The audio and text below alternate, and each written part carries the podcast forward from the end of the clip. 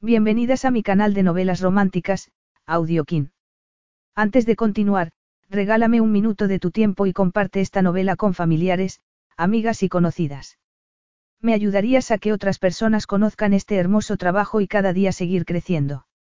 Estaré infinitamente agradecida por tu apoyo y deseando que una lluvia de bendiciones caigan sobre ti.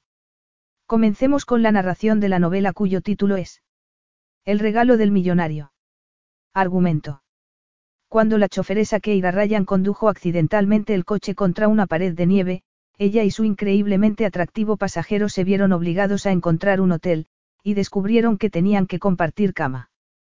Por suerte, el multimillonario Matteo Valenti se tomó como algo personal mostrarle a Keira cómo sacar el mejor partido a una mala situación. Y fue la experiencia más excitante de su vida. Se acercaba de nuevo la Navidad cuando Matteo descubrió el secreto de Keira.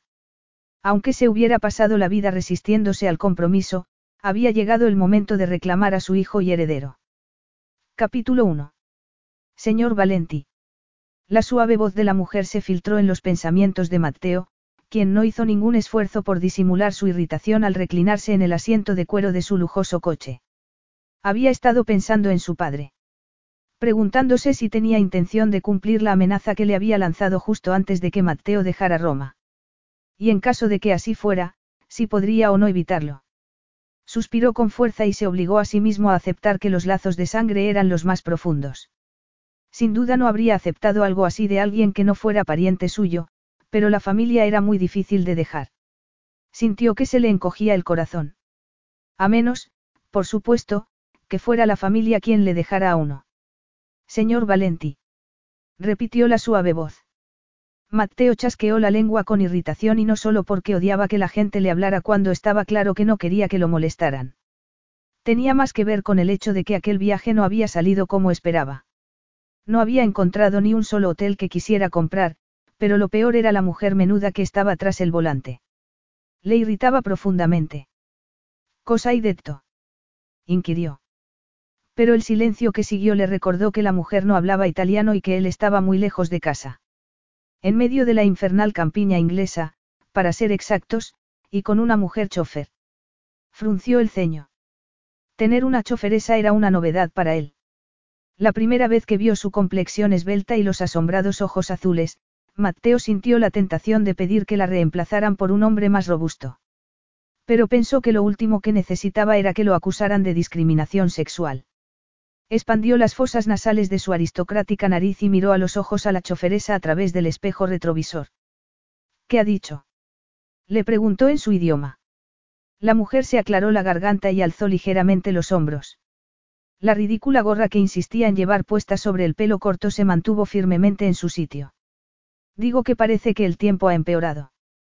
Mateo giró la cabeza para mirar por la ventanilla, donde el anochecer se veía casi oscurecido por una virulenta espiral de copos de nieve. Estaba tan sumido en sus pensamientos que apenas había prestado atención al paisaje, pero ahora podía ver que estaba desdibujado por una neblina decolorada. Pero podremos continuar, ¿no? Preguntó torciendo el gesto. Eso espero. Eso espera. Repitió Mateo con un tono más duro. ¿Qué clase de respuesta es esa? Se da cuenta de que tengo un vuelo completamente equipado y listo para salir. Sí, señor Valenti. Pero es un jet privado y le esperará. Soy muy consciente de que se trata de un jet privado porque resulta que es mío, le espetó él con impaciencia. Pero tengo que estar esta noche en una fiesta en Roma y no quiero llegar tarde. Keira hizo un supremo esfuerzo por contener un suspiro y mantuvo la vista clavada en la carretera nevada. Tenía que actuar con calma porque Matteo Valenti era el cliente más importante que había tenido nunca, un hecho que su jefe le había repetido una y otra vez. Pasara lo que pasara no debía mostrar el nerviosismo que le había acompañado los últimos días, porque llevar a un cliente de aquel calibre era una experiencia completamente nueva para ella.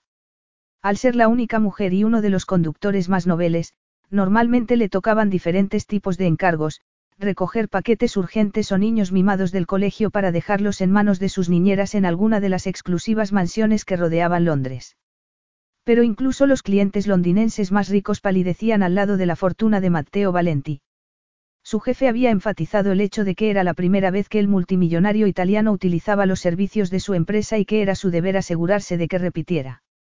A Keira le parecía estupendo que un magnate tan influyente hubiera decidido utilizar sus servicios, pero no era tonta. Estaba claro que solo se debía a que había decidido el viaje en el último momento, del mismo modo que le habían encargado el trabajo a ella porque ninguno de los demás choferes estaba disponible con las vacaciones de Navidad tan cerca. Según su jefe, Matteo era un importante empresario hotelero que estaba buscando una zona de desarrollo en Inglaterra para expandir su creciente imperio.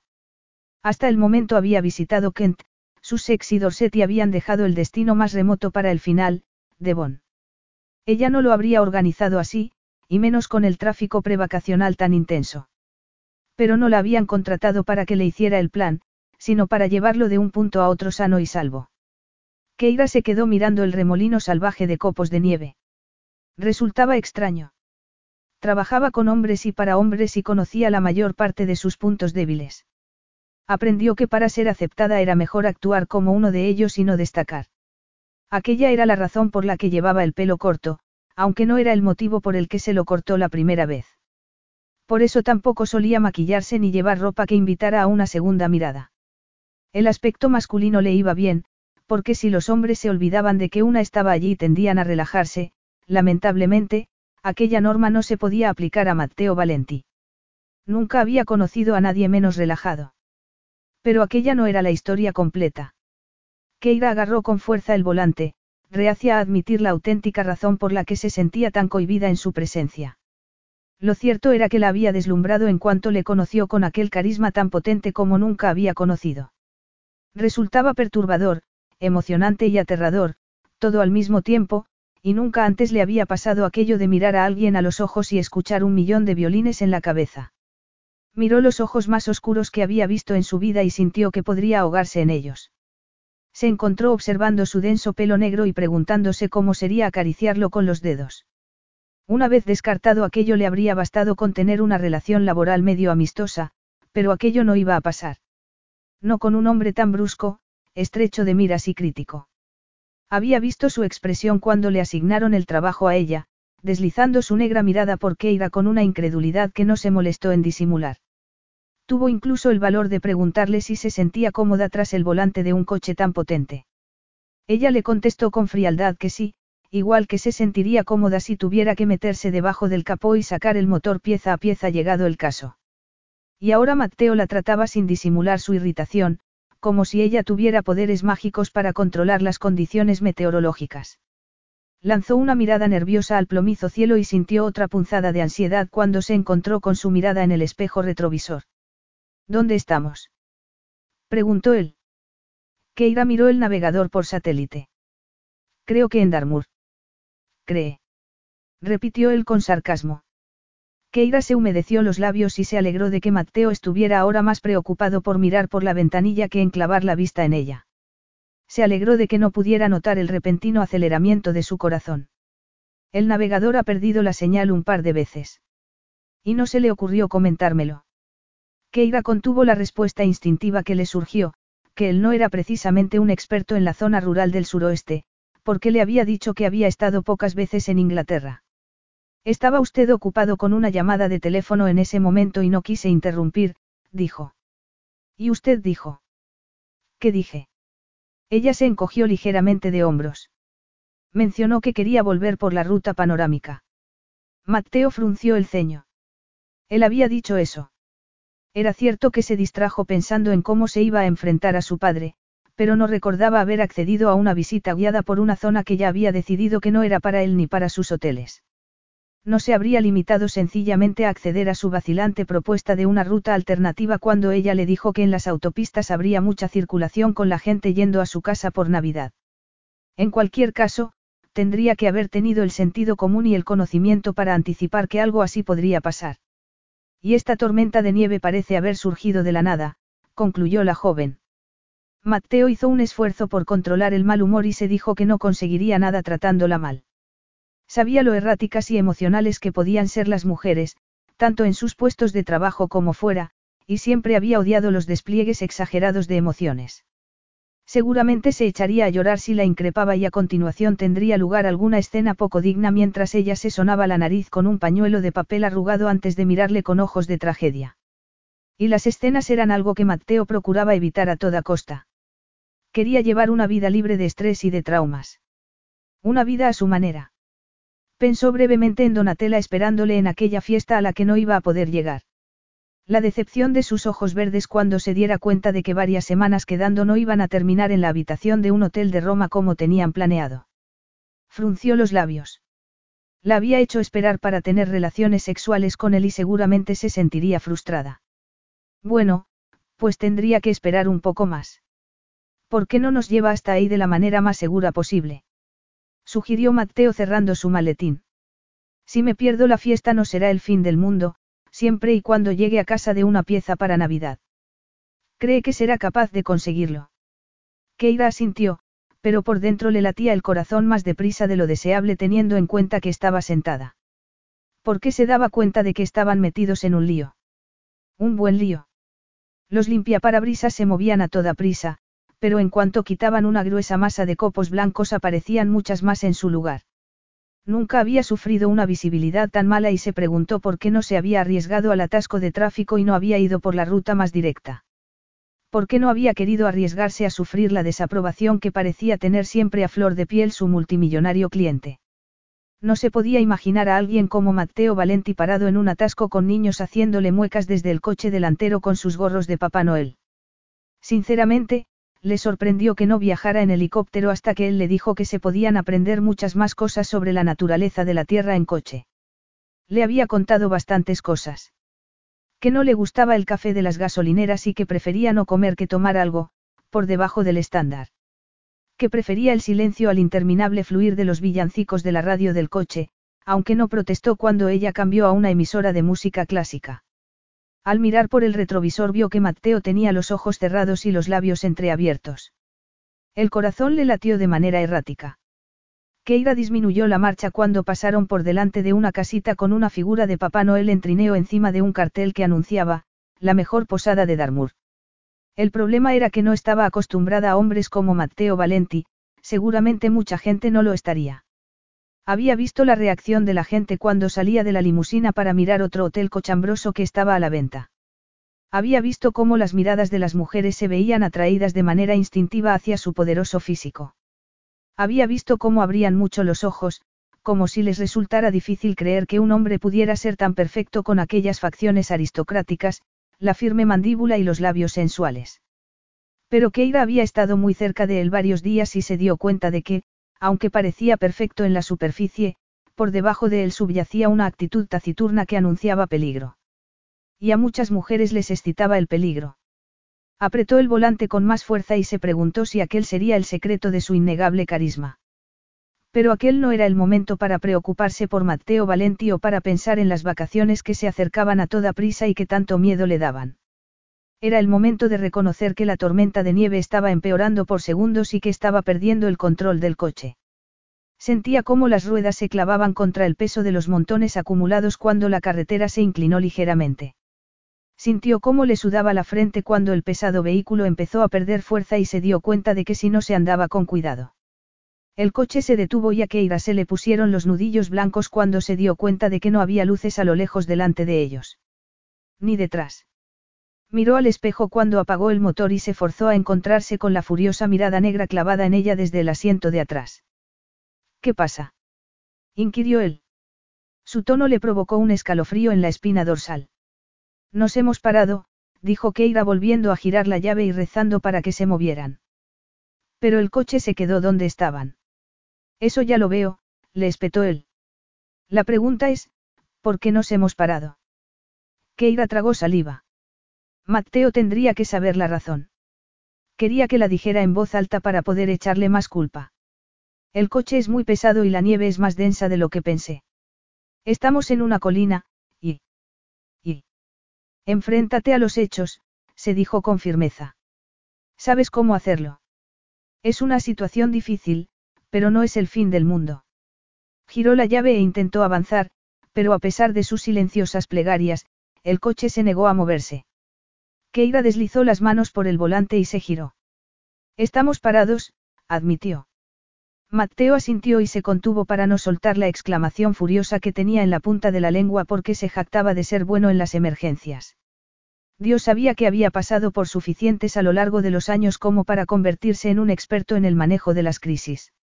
Aquel no era el momento de preguntarse por qué no había seguido su instinto y exigido un conductor varón que supiera lo que hacía en lugar de una jovencita sin fuerzas para llevar una bicicleta, así que mucho menos un coche de aquella envergadura. Las recriminaciones llegarían más tarde, y llegarían, pensó. Pero antes y más importante, tenían que salir de allí. Y para eso necesitaba conservar la calma. ¿Dónde estamos exactamente? Preguntó con voz pausada, como si le estuviera hablando a un niño pequeño. La mujer giró la cabeza para mirar durante unos segundos al navegador antes de volverse otra vez hacia él. La señal ha vuelto a perderse. Estamos en los límites de Darmur.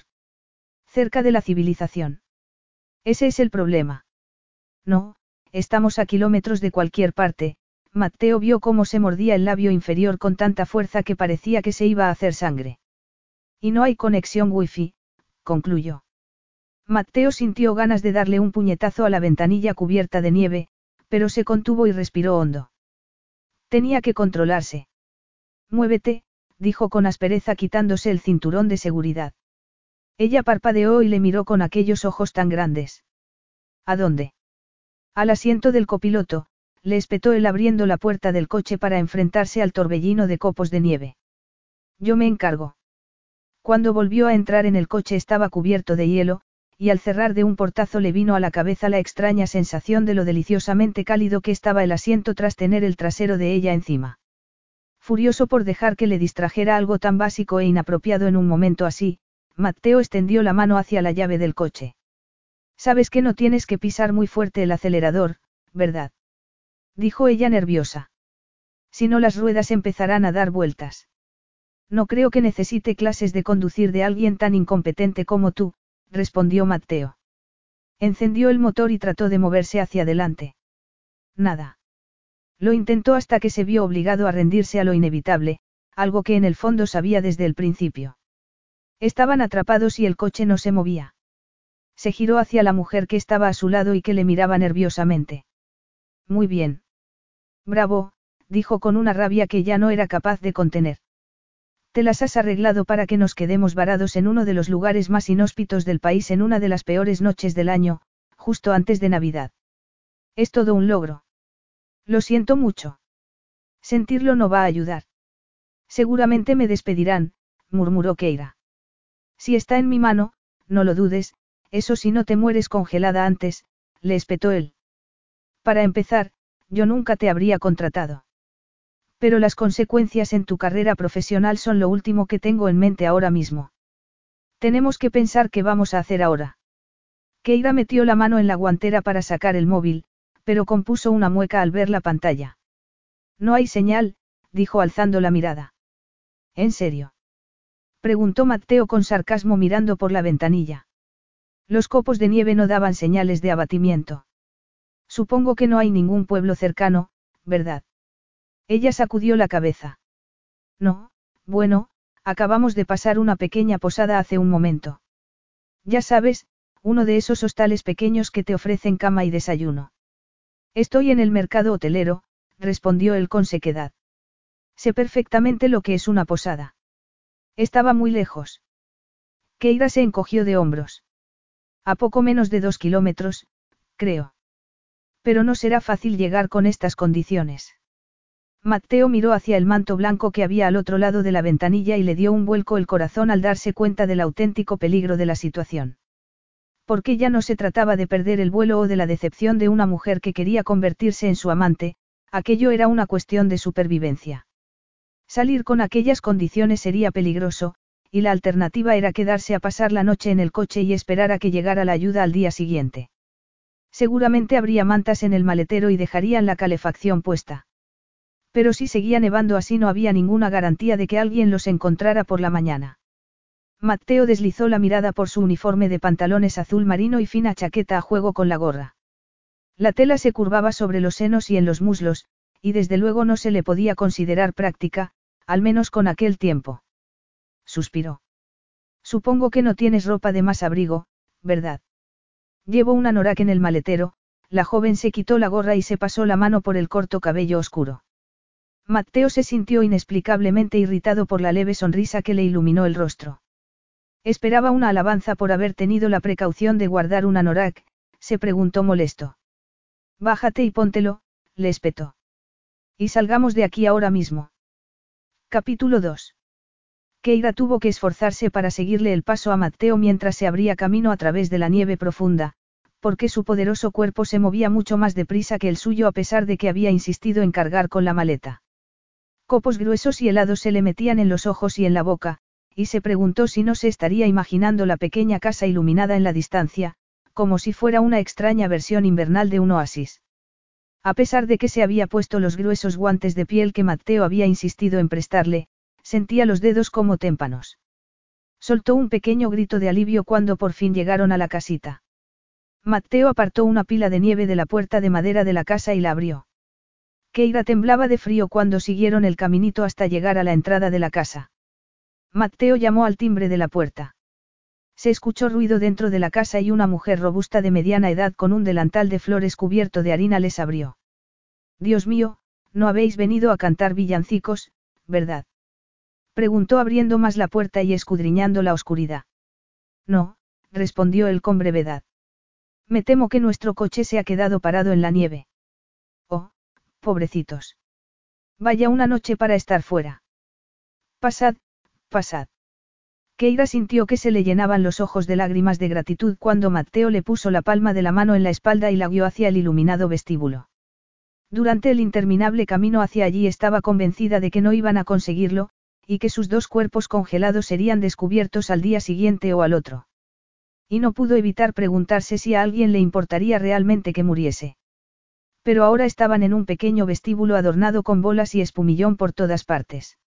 En la esquina había un árbol de Navidad con luces y una rama de muérdago colgaba de una lámpara central. Oh, Dios mío, murmuró mirando al suelo, en el que se estaban empezando a formar charcos de agua. Le estamos destrozando el suelo. No te preocupes por eso, querida, dijo la mujer con tono cálido. Aquí entra y sale gente todo el rato. Enseguida se secará. Nos gustaría usar su teléfono si no le importa, dijo Mateo. Necesitamos salir de aquí lo más rápidamente posible, y me gustaría organizarlo cuanto antes. La mujer le miró, asintió con la cabeza y le dirigió una sonrisa. Creo que eso no va a ser posible, querido. Esta noche no conseguirás que venga nadie a rescataros. Es imposible que ningún vehículo circule con estas condiciones. Aquella era la confirmación de sus peores miedos, y Mateo no tenía más remedio que aceptar los hechos. Estaba atrapado en medio de la nada con su incompetente conductora. Una conductora con unos ojos que de pronto le parecían muy oscuros en su piel pálida. Frunció el ceño. De todas las mujeres del mundo, porque tenía que verse atrapado con alguien como ella. Sus pensamientos se dirigieron una vez más a la elegante fiesta que se estaba perdiendo, pero los desechó, aspiró con fuerza el aire y se forzó a decir lo inimaginable. Entonces parece que vamos a tener que quedarnos aquí. Alquila habitaciones, ¿verdad? La mujer sonrió todavía más. En diciembre. Me temo que no. Tengo todas las habitaciones ocupadas. Me va muy bien durante todo el año, pero especialmente en esta época, añadió con orgullo. A la gente le encanta pasar unas navidades románticas en Darmur. Pero necesitamos algún sitio para quedarnos, intervino Keira de pronto. Solo hasta mañana. Con suerte para entonces habrá dejado de nevar y podremos seguir nuestro camino. La mujer asintió, deslizó la mirada por las pálidas mejillas de Keira, le tomó el anorak que tenía en las manos y lo colgó en el perchero. Bueno, no voy a dejaros en la calle en una noche como esta, ¿verdad?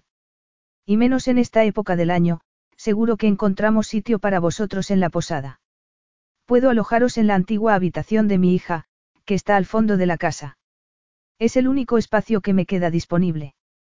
Keira estaba paralizada cuando los llevaron por unas escaleras de caracol al fondo de la casa, y siguió igual cuando la mujer, cuyo nombre era Mary, abrió la puerta con una reverencia.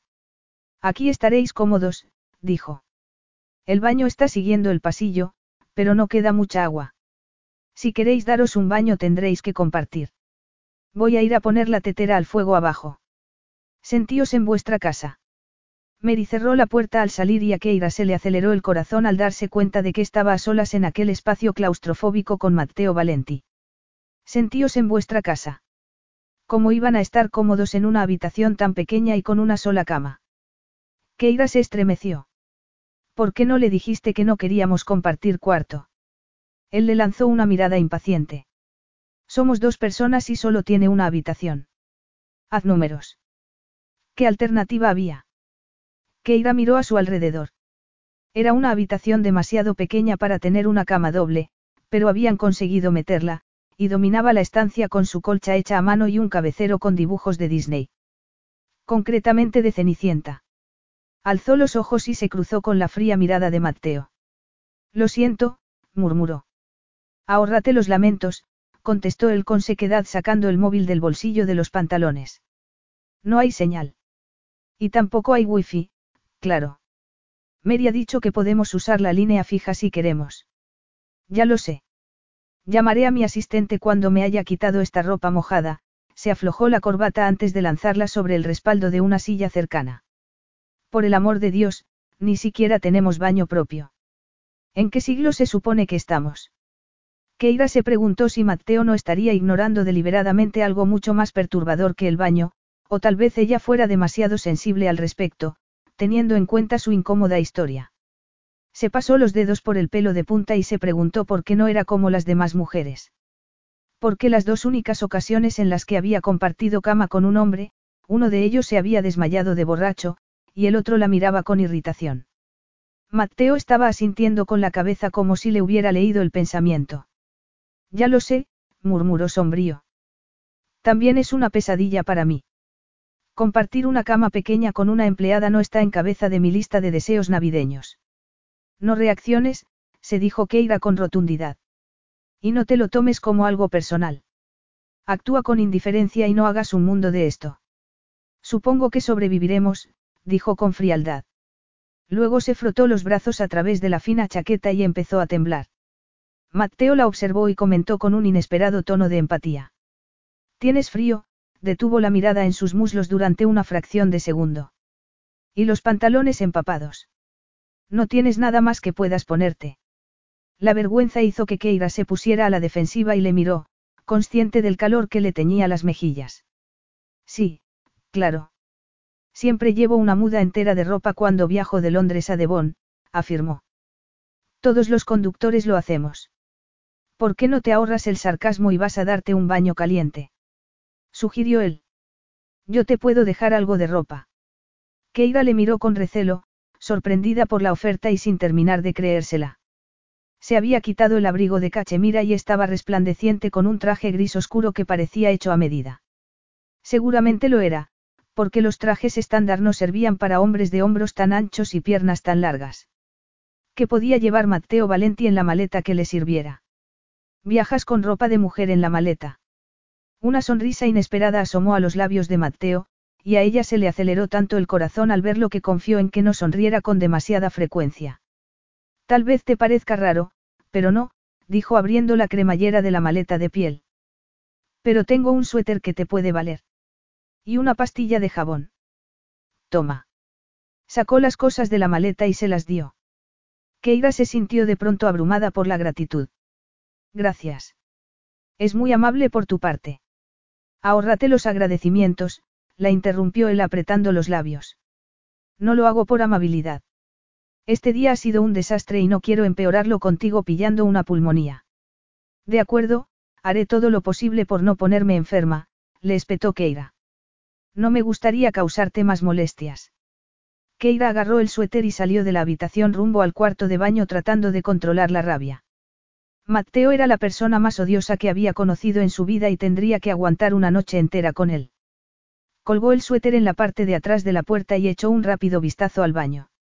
Por suerte estaba acostumbrada a lo básico.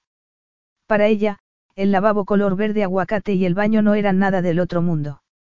Cuando ella era pequeña vivía con su madre en sitios con mucha peor fontanería. Sintió una punzada de nostalgia. Aunque aquellos fueron tiempos duros, al menos entonces sabía lo que era la seguridad emocional, antes de que su madre muriera.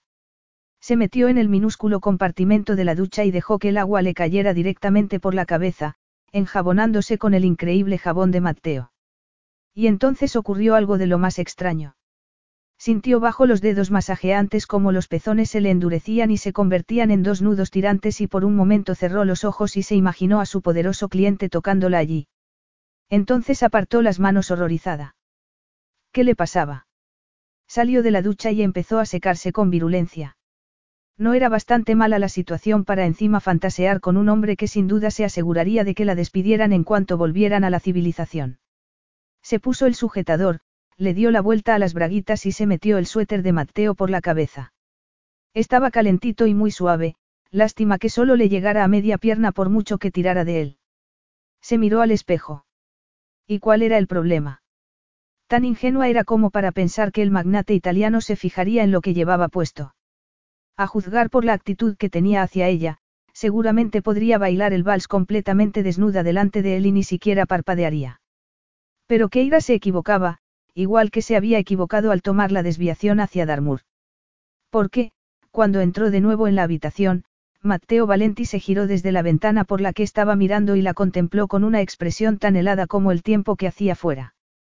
Fue maravilloso observar aquel parpadeo inconfundible cuando la vio, algo que normalmente no sucedía cuando Keira entraba en una estancia. Matteo entornó los ojos y se le oscureció la mirada. Algo en el ambiente pareció cambiar. No estaba acostumbrada a ello, pero no podía negar que sintió la piel caliente por el placer. A menos, por supuesto, que hubiera malinterpretado completamente la situación. No sería la primera vez, ¿verdad? ¿Va todo bien? Preguntó con incertidumbre. Mateo asintió en respuesta, consciente de que el pulso le había empezado a martillear en las sienes. Acababa de terminar una conversación telefónica con su asistente y por eso estaba a miles de kilómetros de allí, mirando por la ventana hacia el desolado paisaje campestre y con la extraña sensación de que nadie podría llegar hasta él, una sensación que le había proporcionado una sorprendente oleada de paz. Había visto a su conductora dirigirse al baño con su soso uniforme azul marino, pero cuando regresó. Se la quedó mirando y tragó saliva porque se le había formado un nudo en la garganta. Resultaba inexplicable. ¿Qué había pasado? El corto cabello oscuro estaba húmedo, y el calor de la ducha debía de ser el responsable del sonrojo de sus mejillas que contrastaba con aquellos grandes y brillantes ojos de color zafiro. Pero fue el suéter el responsable de aquella repentina punzada sexual que hubiera preferido evitar. Un sencillo suéter de lana que parecía una prenda completamente diferente puesta en ella. Era tan pequeña y menuda que prácticamente la envolvía, pero apuntaba al cuerpo de caderas estrechas que había debajo y a las piernas más perfectas que había visto nunca. Tenía un aspecto. Mateo sacudió ligeramente la cabeza. Tenía un aspecto sexy, pensó resentido mientras el deseo se le disparaba en la entrepierna. Daba la impresión de que Keira quería que la tumbara sobre la cama y empezara a besarla. Como si le estuviera tentando con la pregunta de si llevaba o no braguitas. Sentía que estaba dentro de la fantasía de un colegial, y se sintió tentado de pedirle que se agachara a recoger algún objeto imaginario de la alfombra para poder ver si tenía el trasero desnudo.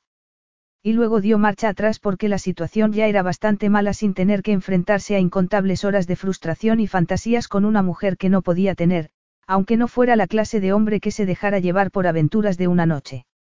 Sí, todo va estupendamente. Fantástico, añadió con sarcasmo.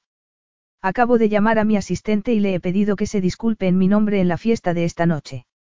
Me ha preguntado si tenía otro plan mejor y le he dicho que no, que de hecho estoy atrapado en un páramo nevado en medio de la nada. Te he dejado un poco de agua caliente, dijo ella con tirantez ignorando su ironía. Seré capaz de contener la emoción. Respondió Mateo mientras agarraba la ropa que había sacado de la maleta y salía de la habitación. Pero cuando volvió se había calmado un poco. Llevaba vaqueros y un suéter, y se la encontró agarrando una tetera para encontrarle espacio en una bandeja con sándwiches y tartaletas de fruta. Mary nos ha traído esto de cena, dijo Keira mirándole. ¿Tienes hambre? A Mateo le resultó difícil mirarla a la cara, porque solo quería centrarse en sus piernas y en la pregunta de si llevaría o no ropa interior bajo su suéter. Mateo se encogió de hombros. Supongo que sí. ¿Quieres un sándwich? ¿Cómo podría negarme? Es muy amable por parte de Mary haberse tomado la molestia de prepararnos algo de comer, sobre todo porque está cocinando un pavo grande para ocho personas, le reprendió Keira con suavidad. Lo menos que podemos hacer es estar agradecidos. Supongo. Keira trató de mantener una sonrisa educada mientras le pasaba una taza de té y un sándwich de queso, diciéndose que no conseguiría nada siendo ella también maleducada. De hecho, si se empezaban a pelear solo empeoraría las cosas. Era ella quien se había equivocado y cuyo trabajo peligraba. Si seguía contestándole, quien le decía que no llamaría a su jefe para hablarle de su incompetencia. Si llevaba las cosas con dulzura, tal vez Mateo no haría una montaña de la situación, podría incluso olvidar lo sucedido.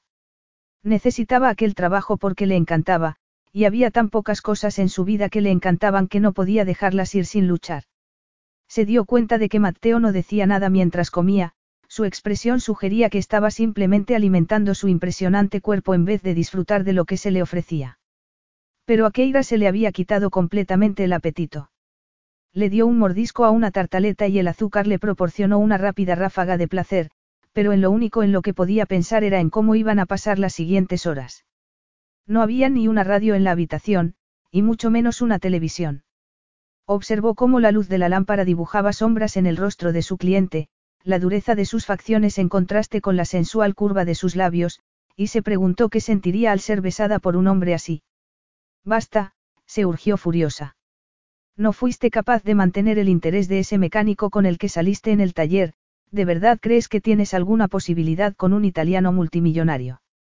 Una nota de desesperación le tiñó la voz cuando trató de pensar en algo que pudieran hacer y que la distrajera de su masculinidad. ¿Quieres que baje y le pregunte a Mary si tiene algún juego de mesa? Mateo dejó la taza vacía en la mesa y entornó los ojos. Perdona. Ya sabes, Keira se encogió de hombros. Cartas, Scrabble, el Monopoly, algo.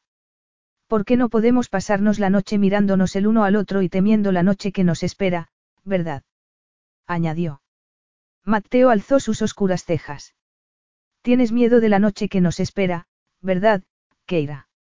Su voz tenía una nota burlona, y Keira se dio cuenta de que no solo era la primera vez que la llamaba por su nombre, sino que lo había dicho de un modo como nunca antes nadie lo había pronunciado.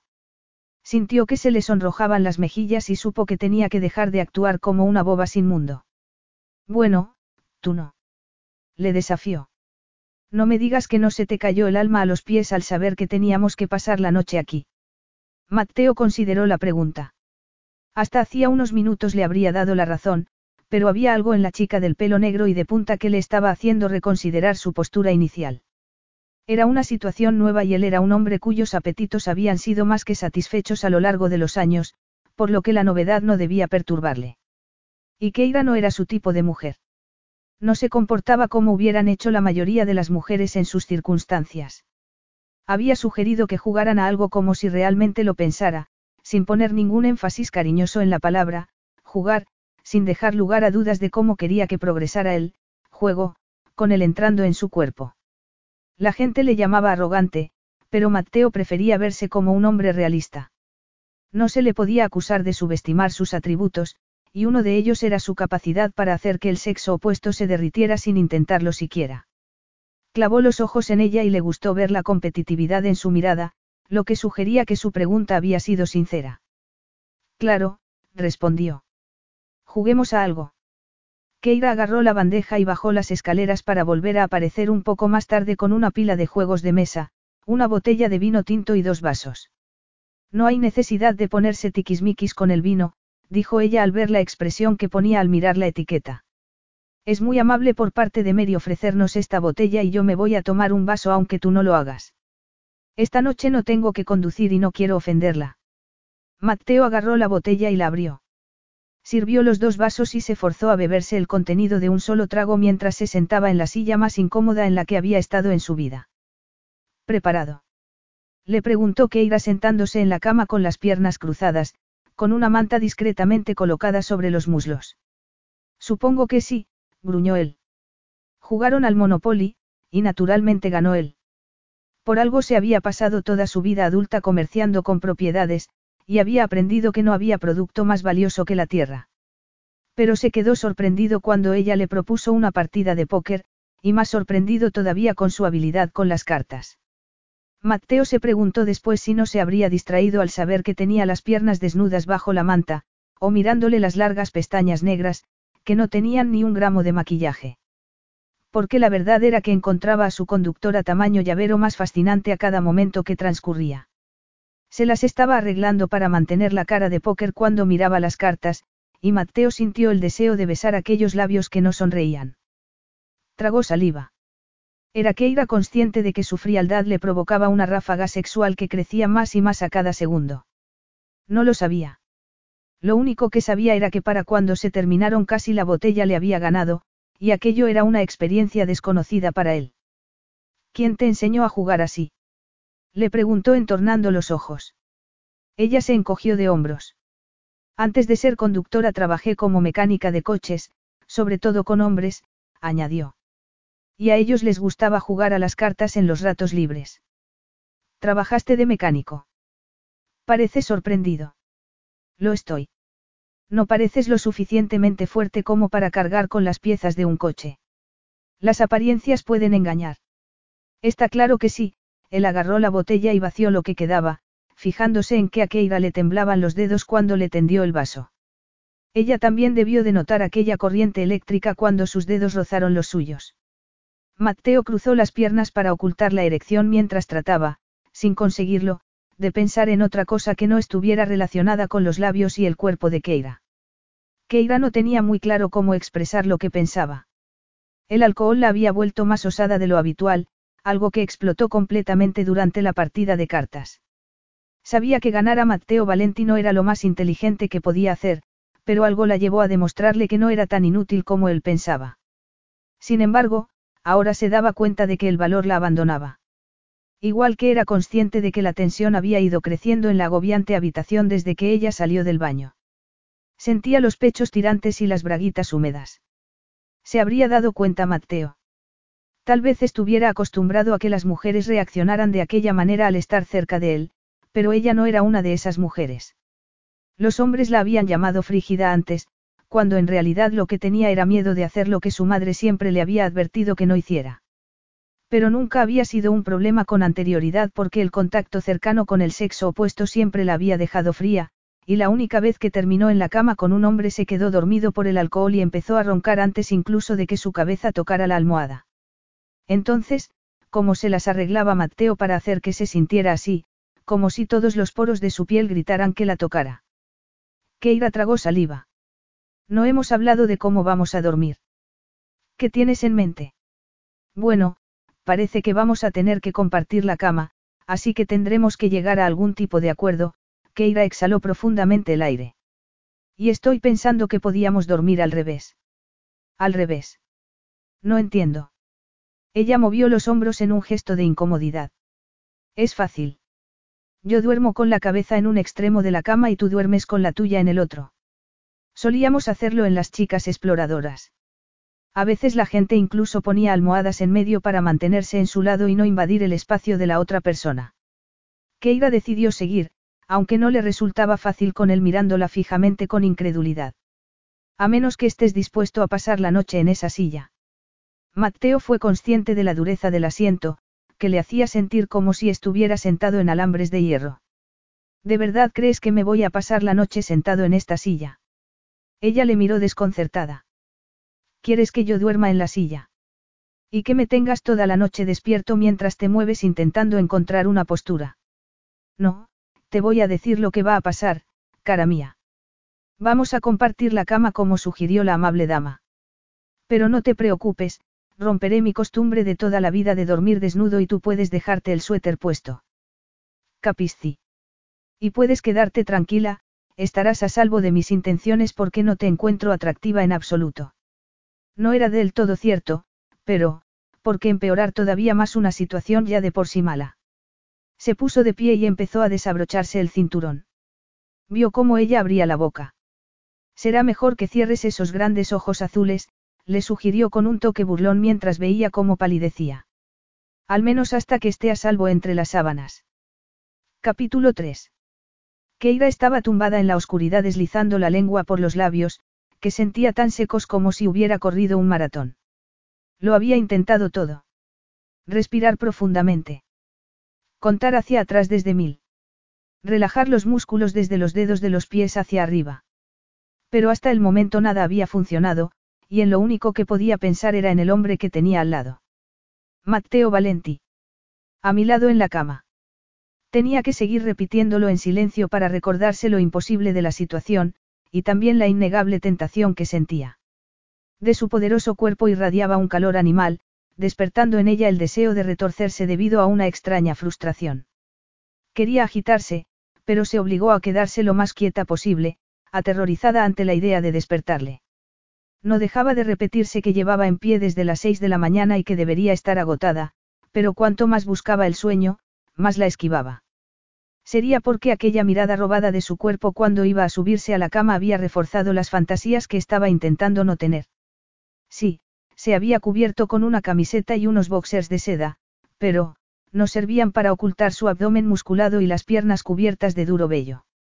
Cada vez que cerraba los ojos podía ver aquellos músculos duros y fuertes y una oleada de deseo le atravesaba el cuerpo, dejándola casi sin aliento. Los sonidos procedentes de abajo no ayudaban.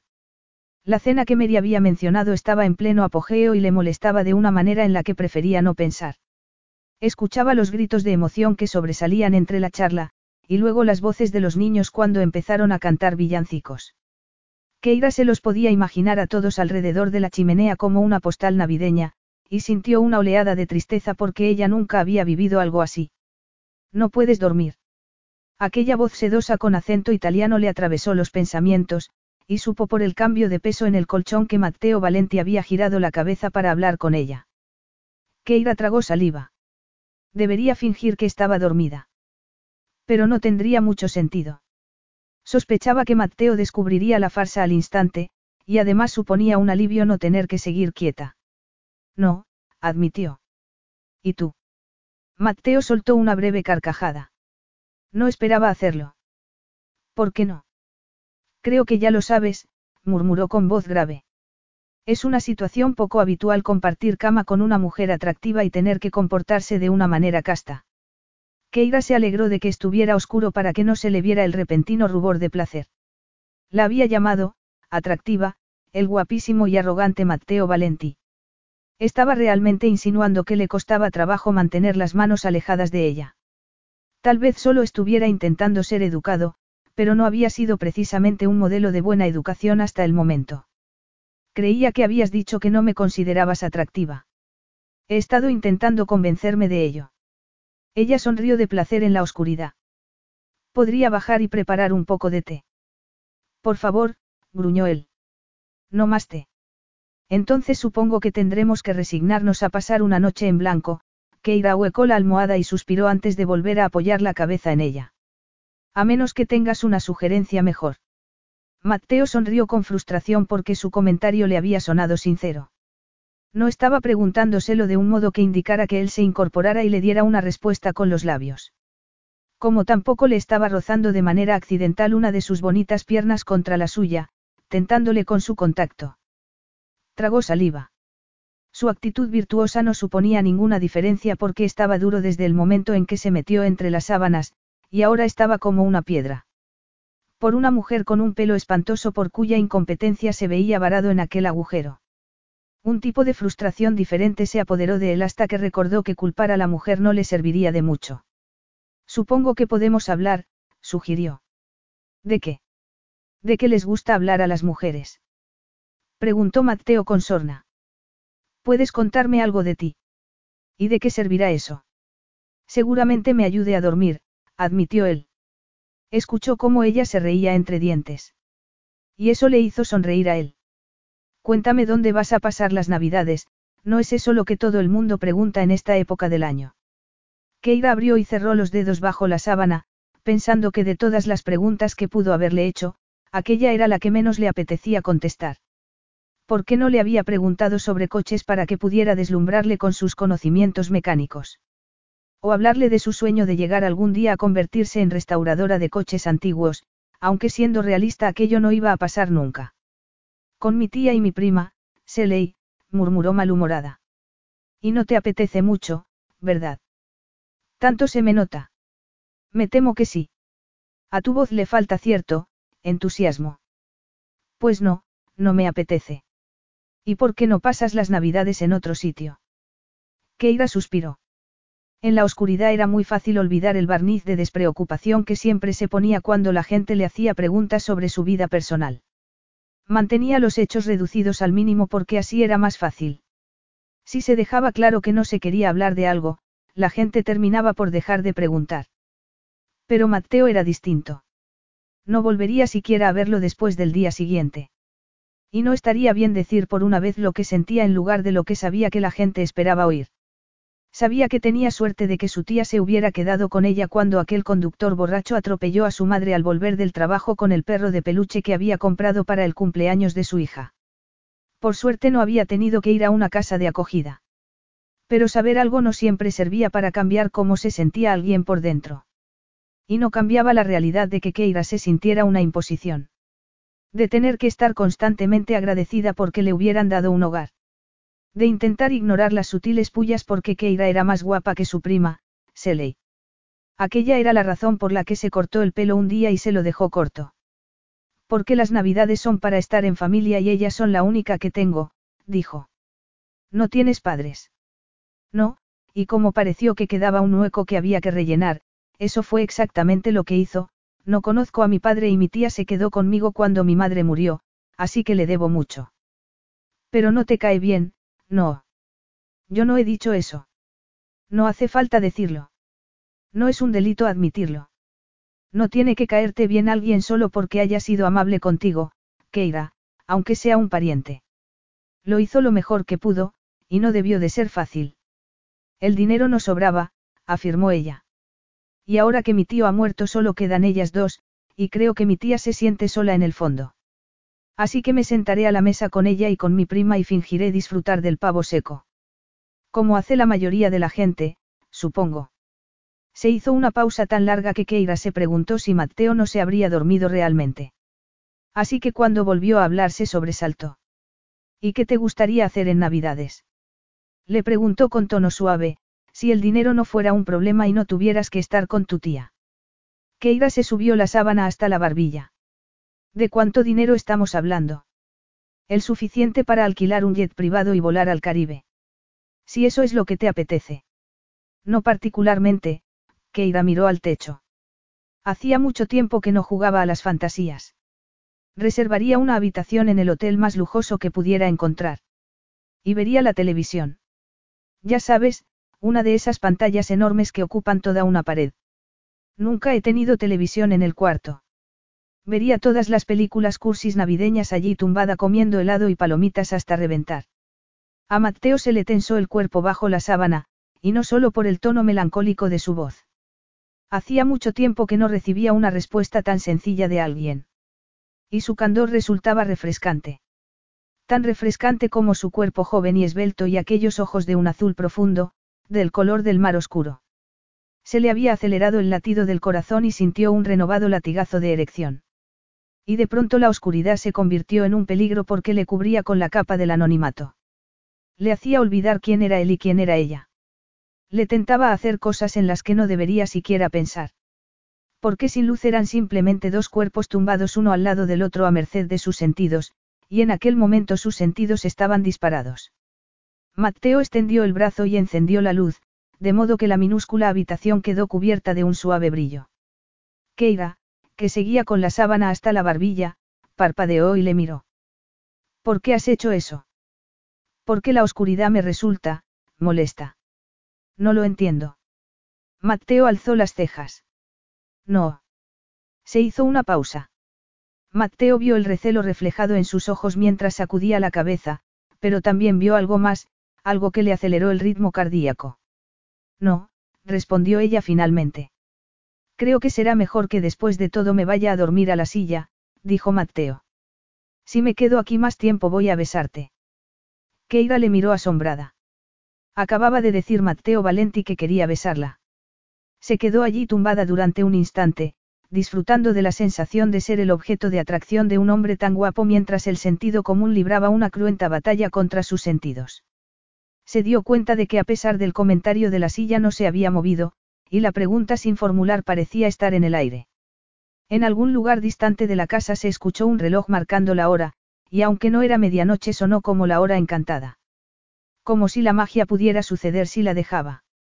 Si escuchaba lo que quería en lugar de a la voz de la precaución, que había sido una presencia constante en su vida desde que tenía uso de razón. Había aprendido de la manera más dura lo que les sucedía a las mujeres que caían con el hombre equivocado, y Matteo Valenti tenía la palabra, error, escrita en cada poro de su cuerpo. Era peligroso, sexy y un multimillonario que estaba fuera de su alcance. No debería apartarse de él y decirle que sí, que por favor se fuera a la silla. Pero no hizo nada de eso. Lo que hizo fue cerrar los ojos y deslizar la punta de la lengua por el labio inferior. Le resultaba imposible apartar la mirada de él. Podía sentir el calor derretido en el vientre, que le provocaba una tirantez excitante. Pensó en las vacaciones que tenía por delante. La forzada comida navideña con su tía hablando orgullosa del trabajo de su hija, Seley, como esteticista y preguntándose cómo era posible que su única sobrina hubiera acabado siendo mecánica de coches. Keira cerró los ojos un instante. Se había pasado la vida entera tratando de ser buena, y que había conseguido. No se daban medallas por ser buena. Había sacado el mejor partido a su dislexia y a la habilidad que tenía con las manos. Era capaz de desmontar un motor y volver a armarlo. Había encontrado trabajo en un mundo de hombres que le permitía llegar a fin de mes, pero nunca había tenido una relación larga. Nunca había tenido relaciones sexuales, y si no se andaba con ojo podría terminar anciana y melancólica, recordando aquella noche nevada en Darmur en la que Matteo Valenti quiso besarla. Lo miró fijamente. Adelante, susurró. Bésame. Si creía que él iba a vacilar, estaba muy equivocada.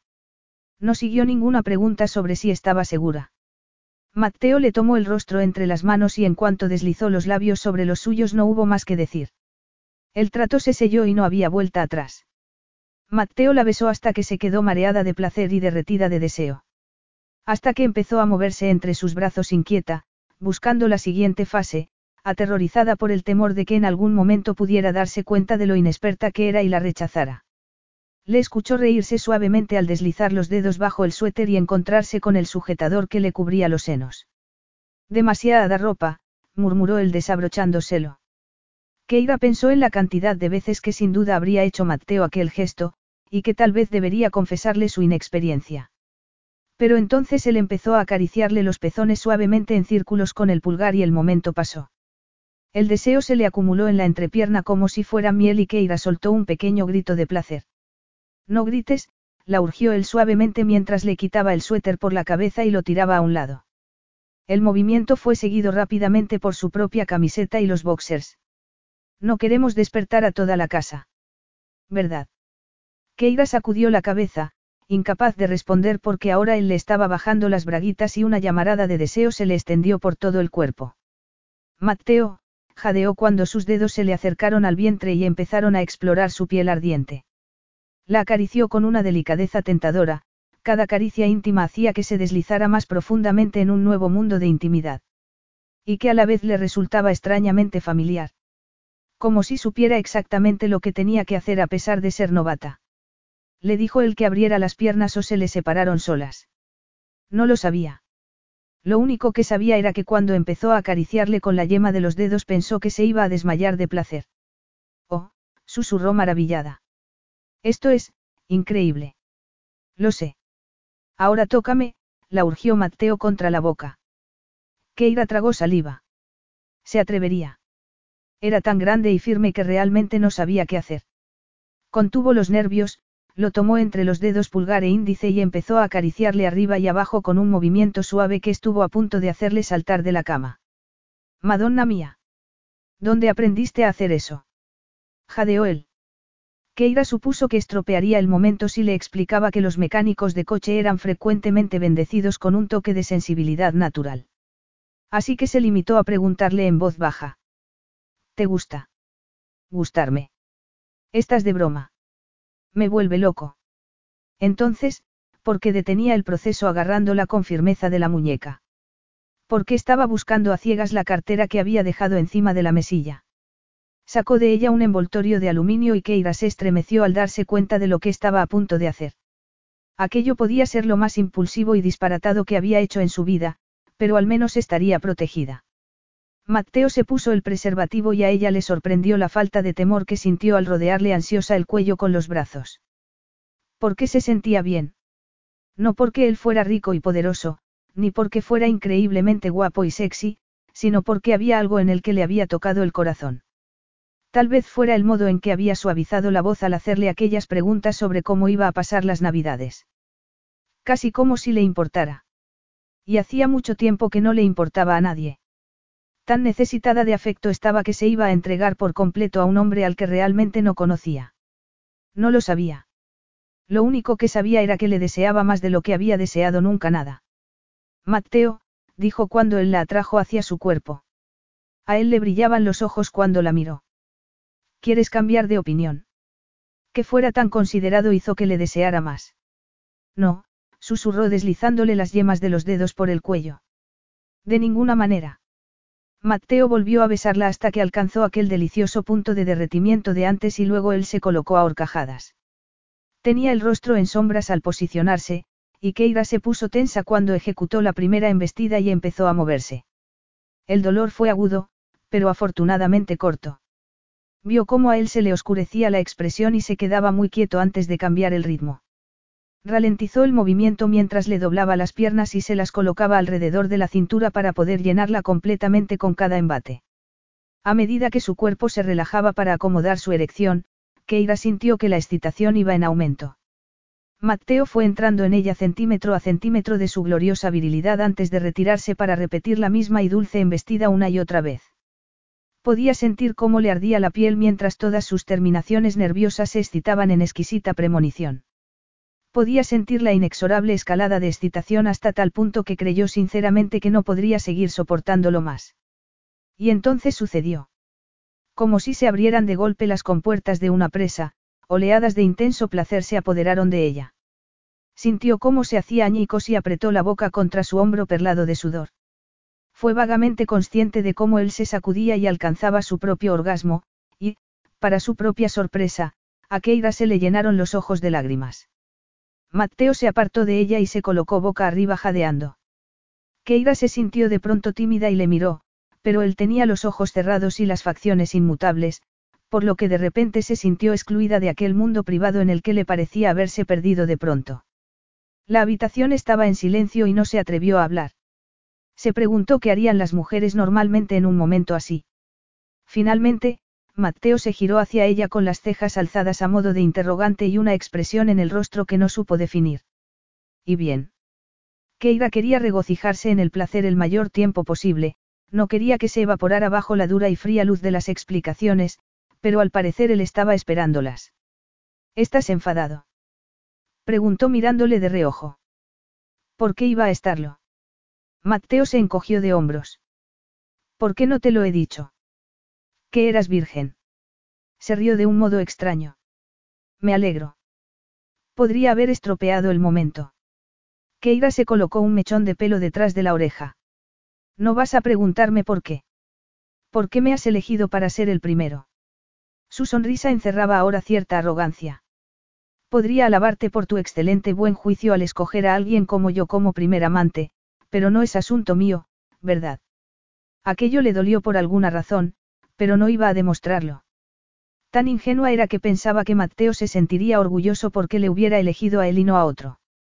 No, supongo que no, dijo ella moviendo los dedos de los pies por la ropa de cama en un desesperado intento de localizar su único par de braguitas. Solo espero que no te hayas quedado decepcionada. Ya sabes que no, murmuró ella. Aquello pareció suavizarle un poco, y le apartó unos mechones de pelo que le habían caído sobre la frente. Sí, lo sé. Y para que lo sepas, para mí también ha sido increíble. Nunca antes había tenido relaciones sexuales con una virgen, pero tengo entendido que es inusual que salga tan bien la primera vez. Así que deberías estar contenta contigo misma, empezó a acariciarle el pelo. ¿Y estás cansada? No. Sí, afirmó él con rotundidad. Necesitas dormir. ¿Por qué no lo haces? Túmbate y deja que el sueño te arrastre. Sus palabras resultaban relajantes, pero Keira no quería dormir, quería hablar. Quería preguntarle sobre su vida. Quería saber qué iba a pasar ahora, pero el tono de voz de Mateo indicaba que él no estaba en la misma onda. Y una conversación tensa podría destruir aquel maravilloso momento posterior que parecía tan tremendamente frágil, como una burbuja que podría estallar en cualquier momento. Así que asintió obediente, cerró los ojos y en cuestión de segundos sintió cómo se dejaba llevar por el sueño más profundo que había sentido en su vida. Mateo vio cómo bajaba las pestañas y esperó hasta escuchar su respiración estable para retirar el brazo que rodeaba los hombros de Keira. Ella se movió un poco, pero no se despertó. Y entonces fue consciente de lo sucedido. Había seducido a una mujer que trabajaba para él. Y, peor todavía, le había arrebatado la inocencia. Se quejó en silencio. Había incumplido dos normas fundamentales del modo más espectacular. Tenía el pecho tenso cuando apagó la luz de la mesilla y trató de anular la mente para ignorar a la mujer que dormía desnuda a su lado. No era fácil. Lo que más deseaba era volver a introducir su creciente erección en su acogedor cuerpo, pero necesitaba encontrar la manera más efectiva de limitar los daños. Para ambos. Se quedó mirando al techo en sombras y suspiró. No quería hacerle daño a Keira, pero podría hacérselo con mucha facilidad. Al parecer, hacía daño a las mujeres con mucha facilidad sin proponérselo, sobre todo porque no era capaz de amar ni de sentir ninguna emoción, al menos aquello era de lo que le acusaban una vez tras otra. Y Keira no se lo merecía. Se había entregado a él con una apertura que le había dejado sin aliento, y no le había demandado nada al acabar. Pero nada de todo aquello influía en la realidad de su situación. Procedían de mundos que eran polos opuestos y que habían colisionado en aquella pequeña habitación en las nevadas afueras de Devon.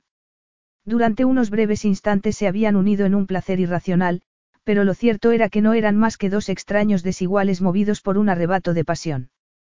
Cuando estuvo en Italia le habían dado un ultimátum al que tenía que hacer frente, y eso pasaba por sopesar la verdad que se escondía tras las palabras de su padre. Dame un heredero, Matteo, le pidió jadeando. Perpetúa el apellido Valenti y te daré lo que tu corazón desea. Si te niegas, le dejaré la finca a tu hermanastro y a su hijo. Matteo sintió una punzada de dolor en el corazón. Tenía que decidir hasta qué punto estaba decidido a sacrificarse para mantener sus vínculos con el pasado. Tenía que regresar a su mundo. Y que irá al suyo. Apretó las mandíbulas.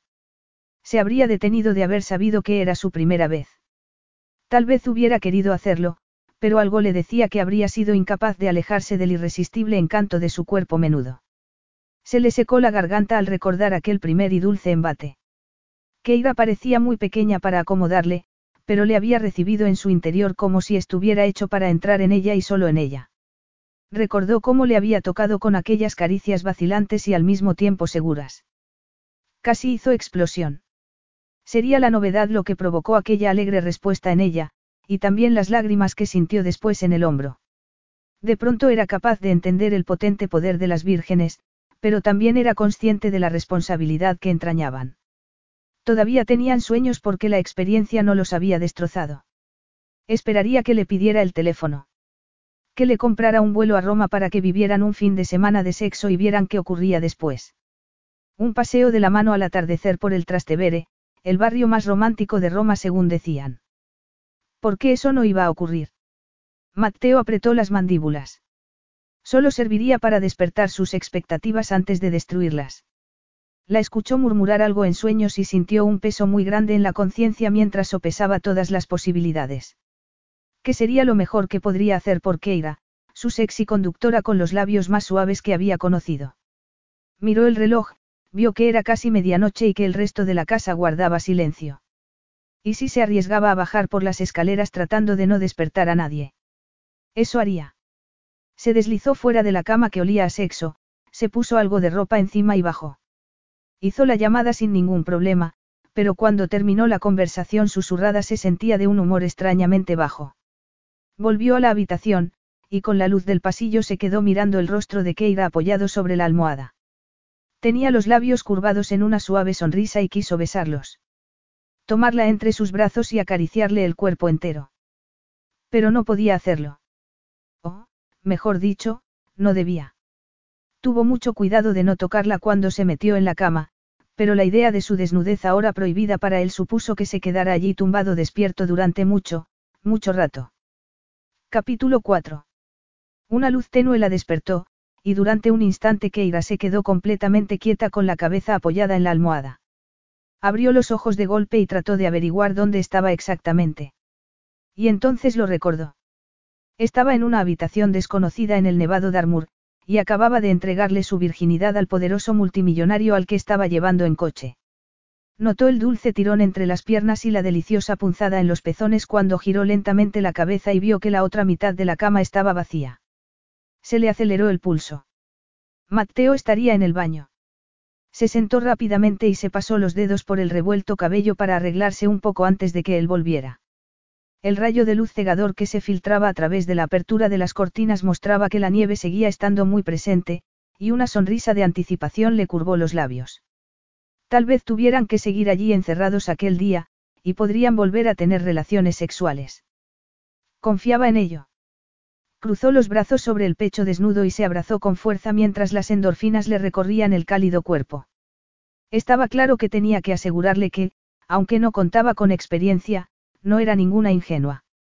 Había escuchado a los hombres en el taller hablar de mujeres lo suficiente como para saber qué les gustaba y qué no. Se mostraría como una mujer adulta respecto a lo sucedido. Dejaría claro que no tenía ninguna expectativa, aunque, por supuesto, si Mateo quería volver a verla cuando se quitara la nieve, ella estaría encantada. Fue entonces cuando se fijó en la mesilla. Mejor dicho, en lo que había encima. Keira parpadeó sin dar crédito a lo que veía, pero cuando se le aclaró la visión se dio cuenta de que no era ningún espejismo. Miró horrorizada el enorme fajo de billetes. Se sintió como si la estuvieran grabando con cámara oculta para algún programa de televisión. Como si el dinero se fuese a desintegrar de pronto si lo tocaba o como si Mateo fuera a salir de pronto del escondite en el que estaba oculto. Miró a su alrededor y se dio cuenta de que en aquella habitación tan pequeña no había dónde esconderse. Mateo murmuró con incertidumbre. Nadie acudió. Por supuesto que no. Keira se quedó mirando fijamente el dinero y se dio cuenta de que había un papel debajo del fajo. Tardó varios segundos en reunir el valor para agarrar la nota y leerla. Keira. Solo quería decirte lo mucho que disfruté anoche, espero que tú también. Estabas tan plácidamente dormida esta mañana que no quise despertarte, pero necesito regresar a Italia lo antes posible. Me dijiste que tu sueño era pasar la Navidad en un hotel de lujo y me gustaría hacer lo posible, por eso espero que aceptes este pequeño regalo y lo recibas con el sentido con el que te lo hago. Si nos hubiéramos jugado dinero al póker te habrías llevado mucho más que esto. Te deseo todo lo mejor para el futuro. Feliz Navidad. Mateo. Keira apretó con fuerza la nota y la sensación de confusión se intensificó al mirar el dinero, más dinero del que había visto nunca. Se permitió un momento de furia antes de levantarse de la cama, consciente de que no llevaba puesto su habitual camisón, y la visión de su cuerpo desnudo en el espejo la tentó con los recuerdos de lo que el italiano y ella habían hecho la noche anterior. Y cuando la furia pasó se quedó con el dolor y la decepción. De verdad había pensado que Mateo saldría del baño y la tomaría entre sus brazos. Qué estúpida había sido.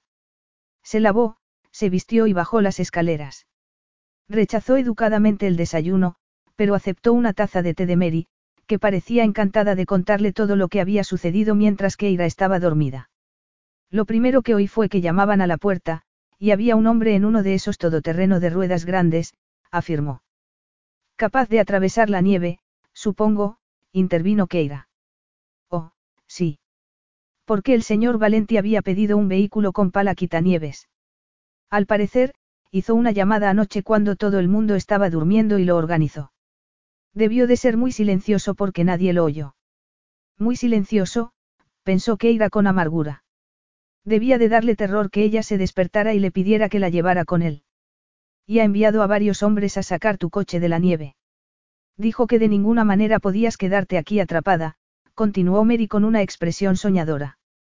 Llegaron hace una hora, así que deben de estar terminando. Keira asintió. ¿Cuánto le debo? Mary esbozó una radiante sonrisa. Nada. Tu señor Valenti ha sido más que generoso. A Keira le empezó a latir el corazón con fuerza. Quería gritar que Mateo no era nada suyo. Así que el dinero no era para pagar la posada ni para ayudarla a volver a casa, porque eso ya lo había solucionado. Lo que solo dejaba una razón para el desembolso. Por supuesto. ¿Cómo había podido ser tan obtusa, si las insulsas palabras de la nota lo dejaban perfectamente claro? El comentario sobre el póker y la falsa sugerencia de que fuera un hotel de lujo no eran más que un modo educado de disfrazar lo obvio. Keira sintió náuseas.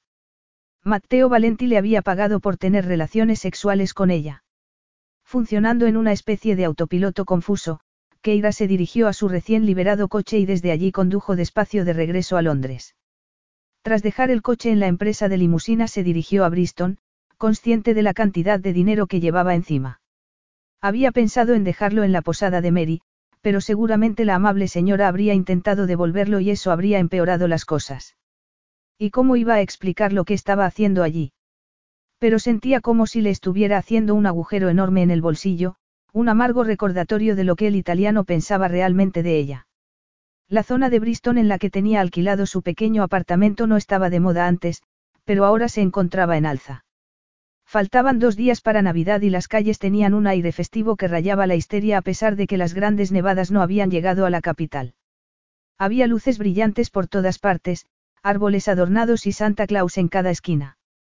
Keira no pudo evitar acordarse de su madre y echarla de menos como nunca antes mientras pensaba en todas las navidades que nunca compartirían. Los ojos se le llenaron de lágrimas y se abrazó por encima de la Norak. Nunca se había sentido tan sola. Pero la autocompasión no la llevaría a ninguna parte. Era una superviviente, ¿verdad? Superaría aquello como había superado cosas peores. Empezó a caminar hacia su casa esquivando a la multitud, y pasó por una de las tiendas solidarias de la zona. Se le vino una idea a la cabeza y abrió la puerta impulsivamente. La tienda estaba llena de gente probándose ropa para las festividades de Navidad y Año Nuevo. El ambiente era caótico pero feliz, y Keira se dirigió con gesto decidido a la caja. Metió la mano en el bolsillo, sacó el fajo de billetes y lo dejó sobre el mostrador frente a la asombrada dependienta. Toma, gimió Keira. Y feliz Navidad. La mujer alzó una mano. ¡Guau! Espera un momento, ¿de dónde has sacado? Pero Keira ya estaba saliendo de la tienda. El aire frío azotó las lágrimas que habían empezado a resbalarle por las mejillas. Se le nubló la visión y se tambaleó un poco. Se habría caído de no ser por un brazo firme que la agarró del codo. ¿Estás bien?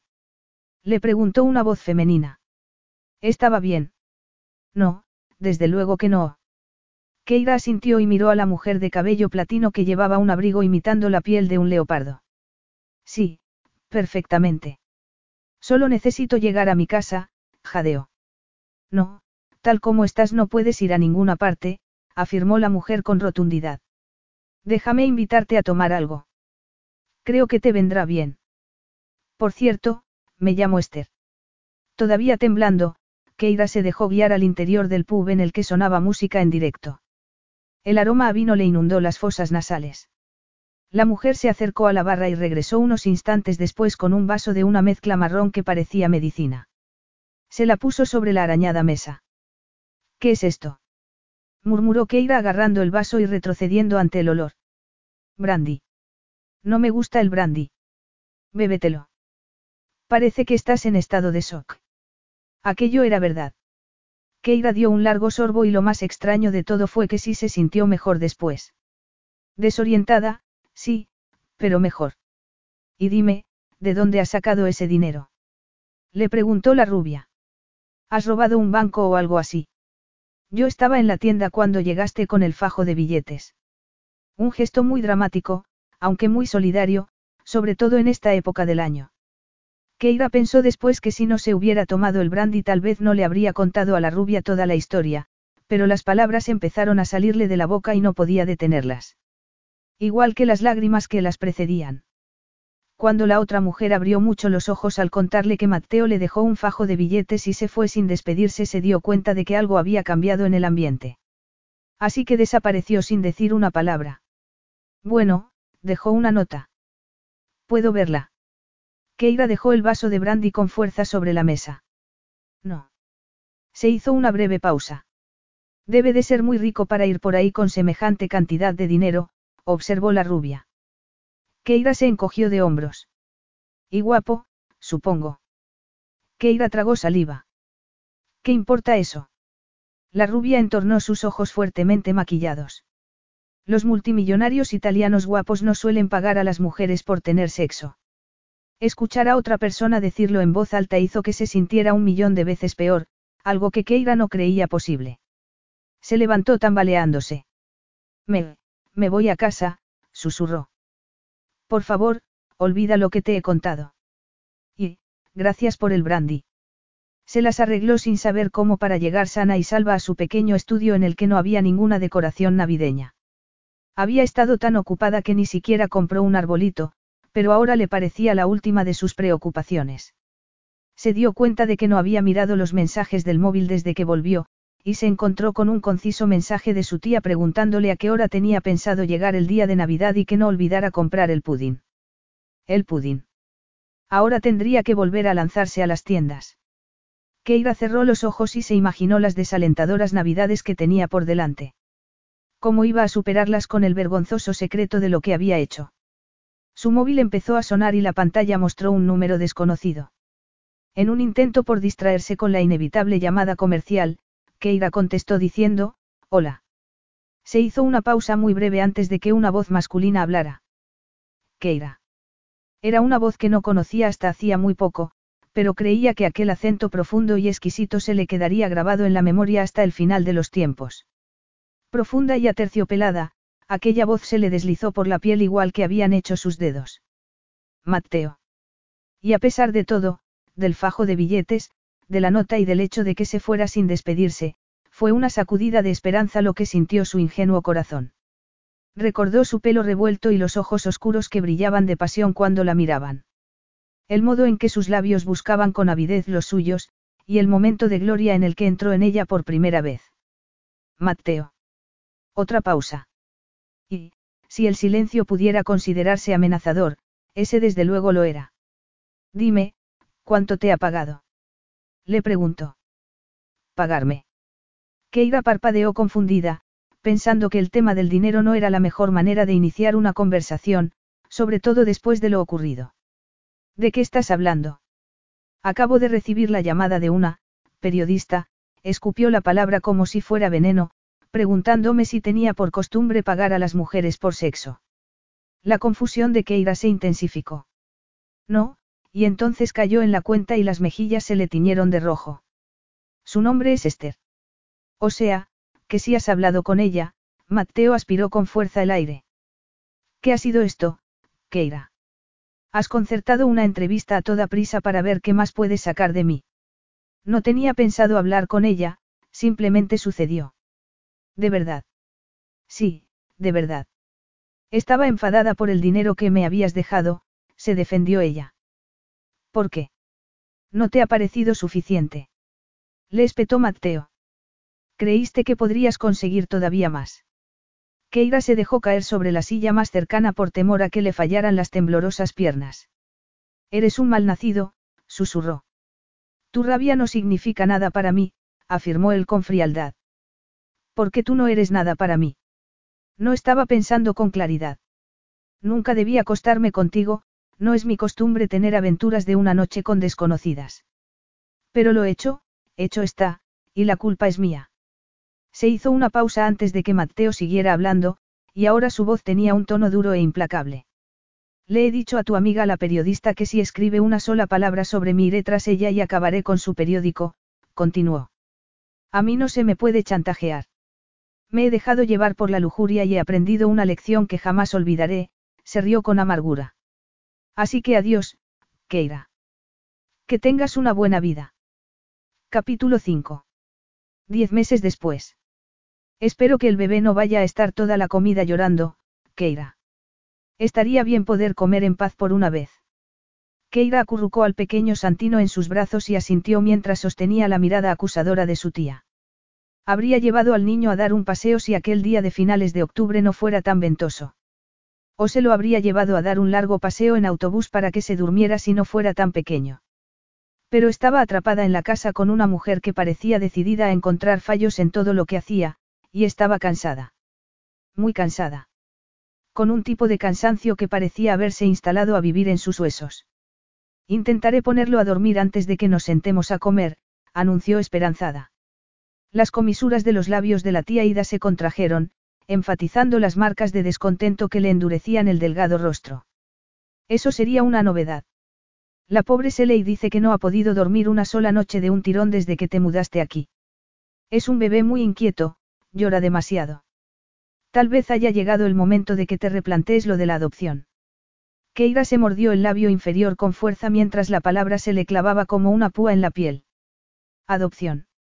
Sintió náuseas, pero trató por todos los medios de no reaccionar mientras miraba fijamente el rostro de su hijo dormido. Sostuvo a Santino con más fuerza todavía y sintió un vuelco en el corazón de amor, diciéndose que debía ignorar los comentarios malignos y concentrarse en lo importante. Porque solo importaba una cosa, su hijo. Todo lo que hacía era por él, se recordó con firmeza. Todo. No tenía sentido lamentar no haberse quedado con el dinero de Mateo, o atormentarse pensando en lo útil que le habría sido. En aquel entonces no sabía que estaba embarazada, como iba a saberlo, y ahora tenía que enfrentarse a la situación tal y como era y no como podría haber sido. Tenía que aceptar que había perdido el trabajo y la casa en una rápida sucesión de acontecimientos y que se vio obligada a aceptar la caridad de una mujer que siempre la había rechazado. ¿Qué otra opción tenían ella y Santino? Sabes perfectamente cuál, le espetó la omnipresente voz de su conciencia. Pero Keira la apartó de su mente. No podría haberle pedido ayuda a Mateo después de que la hubiera tratado casi como a una cortesana. Y le había dejado muy claro que no quería volver a verla. ¿Has registrado ya el nacimiento del niño? Le preguntó la tía Ida. No, todavía no, dijo Keira. Tengo que hacerlo dentro de las seis primeras semanas. Pues será mejor que te pongas a ello. Keira esperó, consciente de que todavía había más. Su tía sonrió con malicia. Me estaba preguntando si vas a poner el apellido del misterioso padre en el certificado, o si eres como tu pobre madre y no sabes en realidad quién es. La determinación de Keira de no reaccionar se esfumó. Temiendo decir algo de lo que más tarde podría arrepentirse, se dio la vuelta y salió del salón sin decir una palabra más, contenta de tener a Santino en brazos. En caso contrario habría agarrado uno de los espantosos adornos de porcelana de su tía y lo habría estrellado contra la pared. Podía tolerar las críticas dirigidas directamente a ella, pero no podía soportar escuchar el nombre de su madre mancillado de aquella manera. La rabia había desaparecido cuando llegó a la minúscula habitación que compartía con Santino. Keira colocó cuidadosamente al bebé en la cuna y se lo quedó mirando.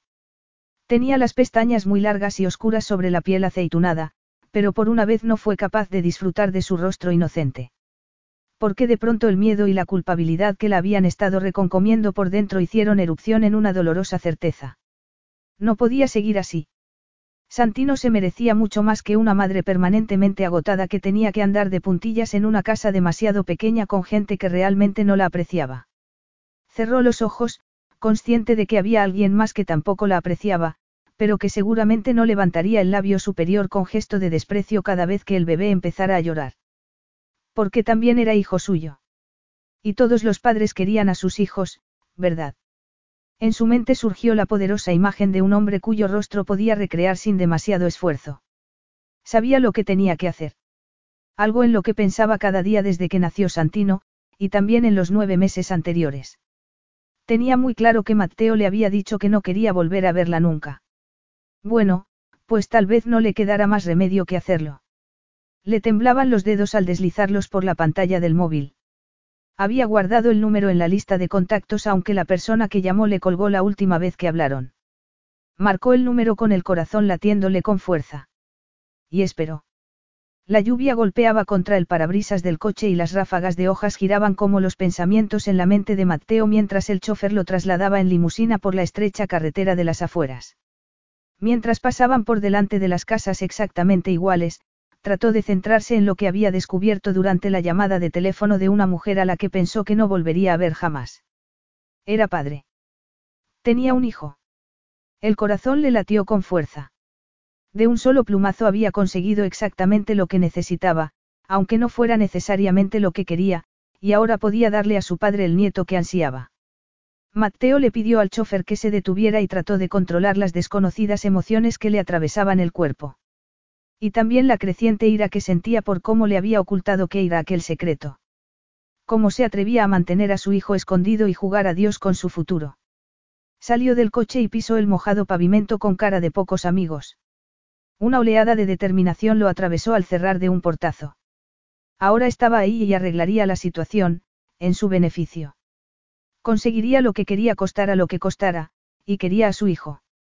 No le había dicho a Keira que iba a ir. No quiso darle la oportunidad de esquivarle. Quería darle una sorpresa, tal y como había hecho ella. No darle tiempo a montar ninguna defensa. Si estaba desprevenida y vulnerable, eso seguramente le ayudaría en su decisión de llevarse a su legítimo heredero. Avanzó a toda prisa por el estrecho sendero y dio un par de toques fuertes a la pequeña aldaba con forma de cabeza de león.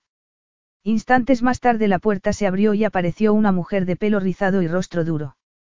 Sí. Preguntó con sequedad. Si vende algo no queremos nada.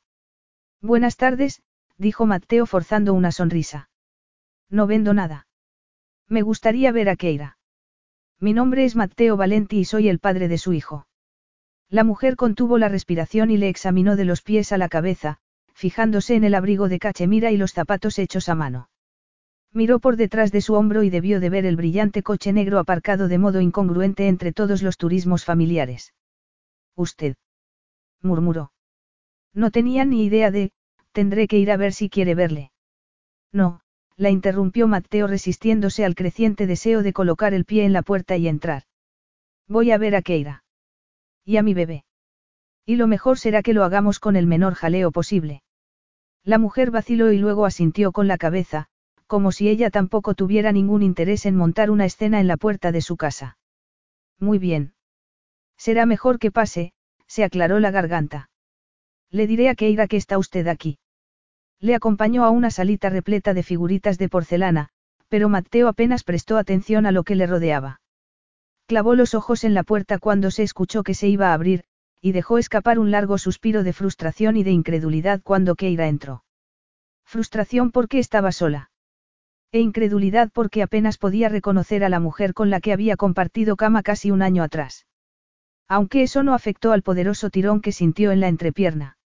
El pelo corto y de punta había desaparecido, reemplazado por una oscura cortina de seda que le caía brillante sobre los hombros. ¿Y su cuerpo? Mateo tragó saliva. ¿Qué había pasado? Todos los ángulos magros habían desaparecido. De pronto tenía caderas, y también vientre y pechos. Parecía más suave, pensó, hasta que recordó que una mujer con la mínima suavidad no habría hecho lo que hizo ella. Mateo, lo saludó Keira con voz tensa. Fue entonces cuando se fijó en su palidez y en las ojeras. En aquellos insondables ojos azules en los que creyó ver vulnerabilidad hasta que recordó lo que había hecho. El mismo que viste y calza, afirmó él con sequedad. Te alegras de verme. No te esperaba, Keira trató de sonreír, pero no lo consiguió. No pensé que vendrías sin avisar. De veras. ¿Y qué creías que iba a suceder, Keira? Que aceptaría la noticia que por fin has decidido contarme y esperaría tus instrucciones. Mateo cruzó la salita y se acercó a la ventana. Un grupo de niños pequeños se había arremolinado alrededor de su limusina. Se giró y la miró a los ojos. Tal vez confiaras en no tener que verme. Que fuera una figura en la sombra y me convirtiera en tu conveniente benefactor. Por supuesto que no. No. A Mateo se le expandieron las fosas nasales. Entonces, ¿por qué te has molestado en contarme lo de mi hijo? ¿Por qué ahora después de todos estos meses de secretismo? Keira trató de no dar un respingo bajo su acusadora mirada. Ya era lo bastante difícil volver a verle y reconocer el exasperante hecho de que su cuerpo había empezado a derretirse automáticamente. No olvides las cosas que te dijo, se recordó a sí misma. Pero el recuerdo de sus hirientes palabras parecía haberse desvanecido, y en lo único que podía pensar era en que tenía delante al padre de Santino, y que estaba claro que de tal palo, tal astilla.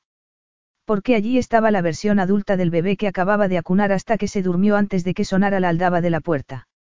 Santino era la viva imagen de su padre, con su piel aceitunada y el pelo oscuro. Incluso la matrona comentó cuando nació que su hijo iba a ser un rompecorazones de mayor. Keira tragó saliva. Igual que Mateo. Sintió una incómoda oleada de deseo que no le gustó nada reconocer, ni tampoco el hecho de que sus sentidos parecían haber cobrado vida de pronto.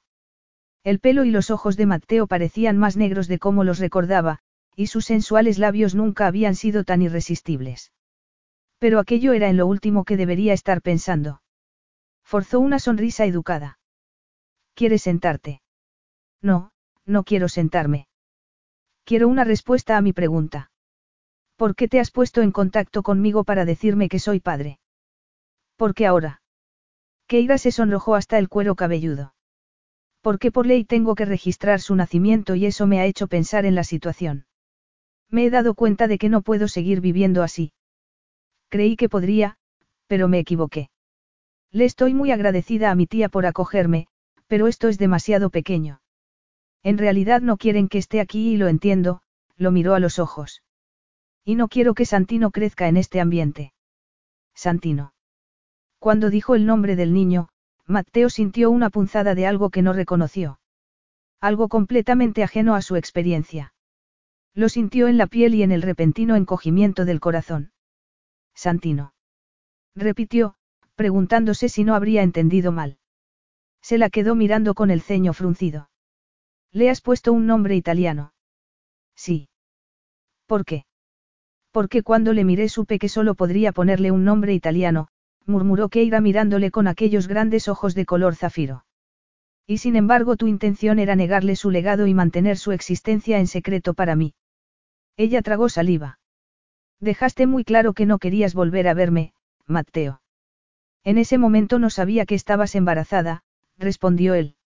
Ni yo tampoco. Pero después lo supiste. Sí. ¿Cómo iba a explicarle la sensación de aislamiento que experimentó entonces? Todo le parecía irreal, el mundo era de pronto un lugar distinto.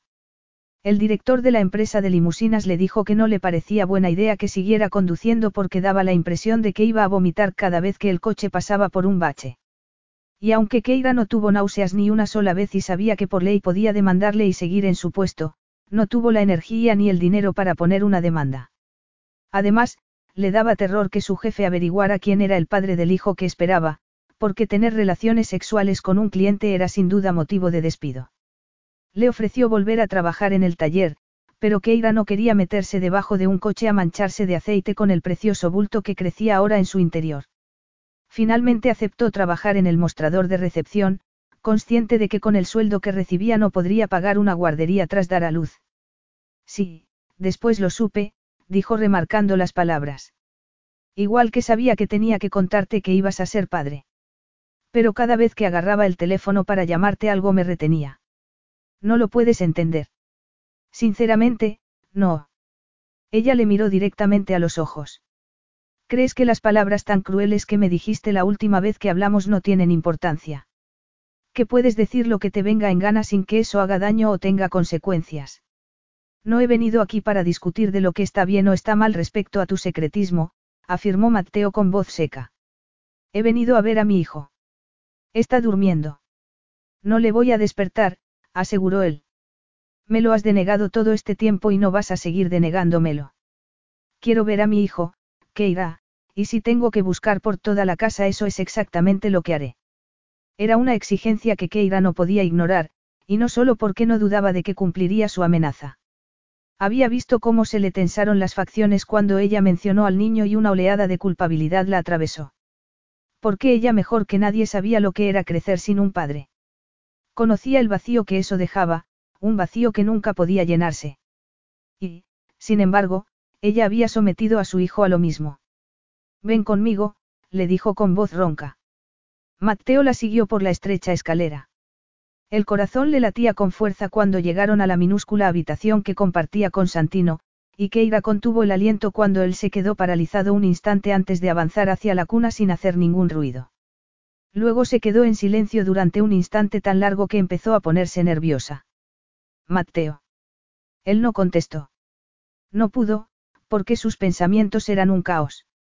Miró al bebé esperando sentir la descarga instantánea de amor de la que hablaba la gente cuando uno miraba por primera vez a su hijo, pero no pasó nada. Se quedó mirando las largas y oscuras pestañas que llegaban hasta las mejillas del bebé y el pelo negro. Tenía las manitas apretadas y Mateo se inclinó para contarle los dedos, asintiendo con satisfacción al comprobar que los tenía todos. Sentía como si se estuviera observando a sí mismo y a su reacción desde la distancia, y se dio cuenta de que lo que sentía era instinto de posesión, no amor. La sensación de que aquel ser le pertenecía de un modo único. Su hijo. Tragó saliva. Su hijo. Esperó un instante antes de girarse hacia Keira.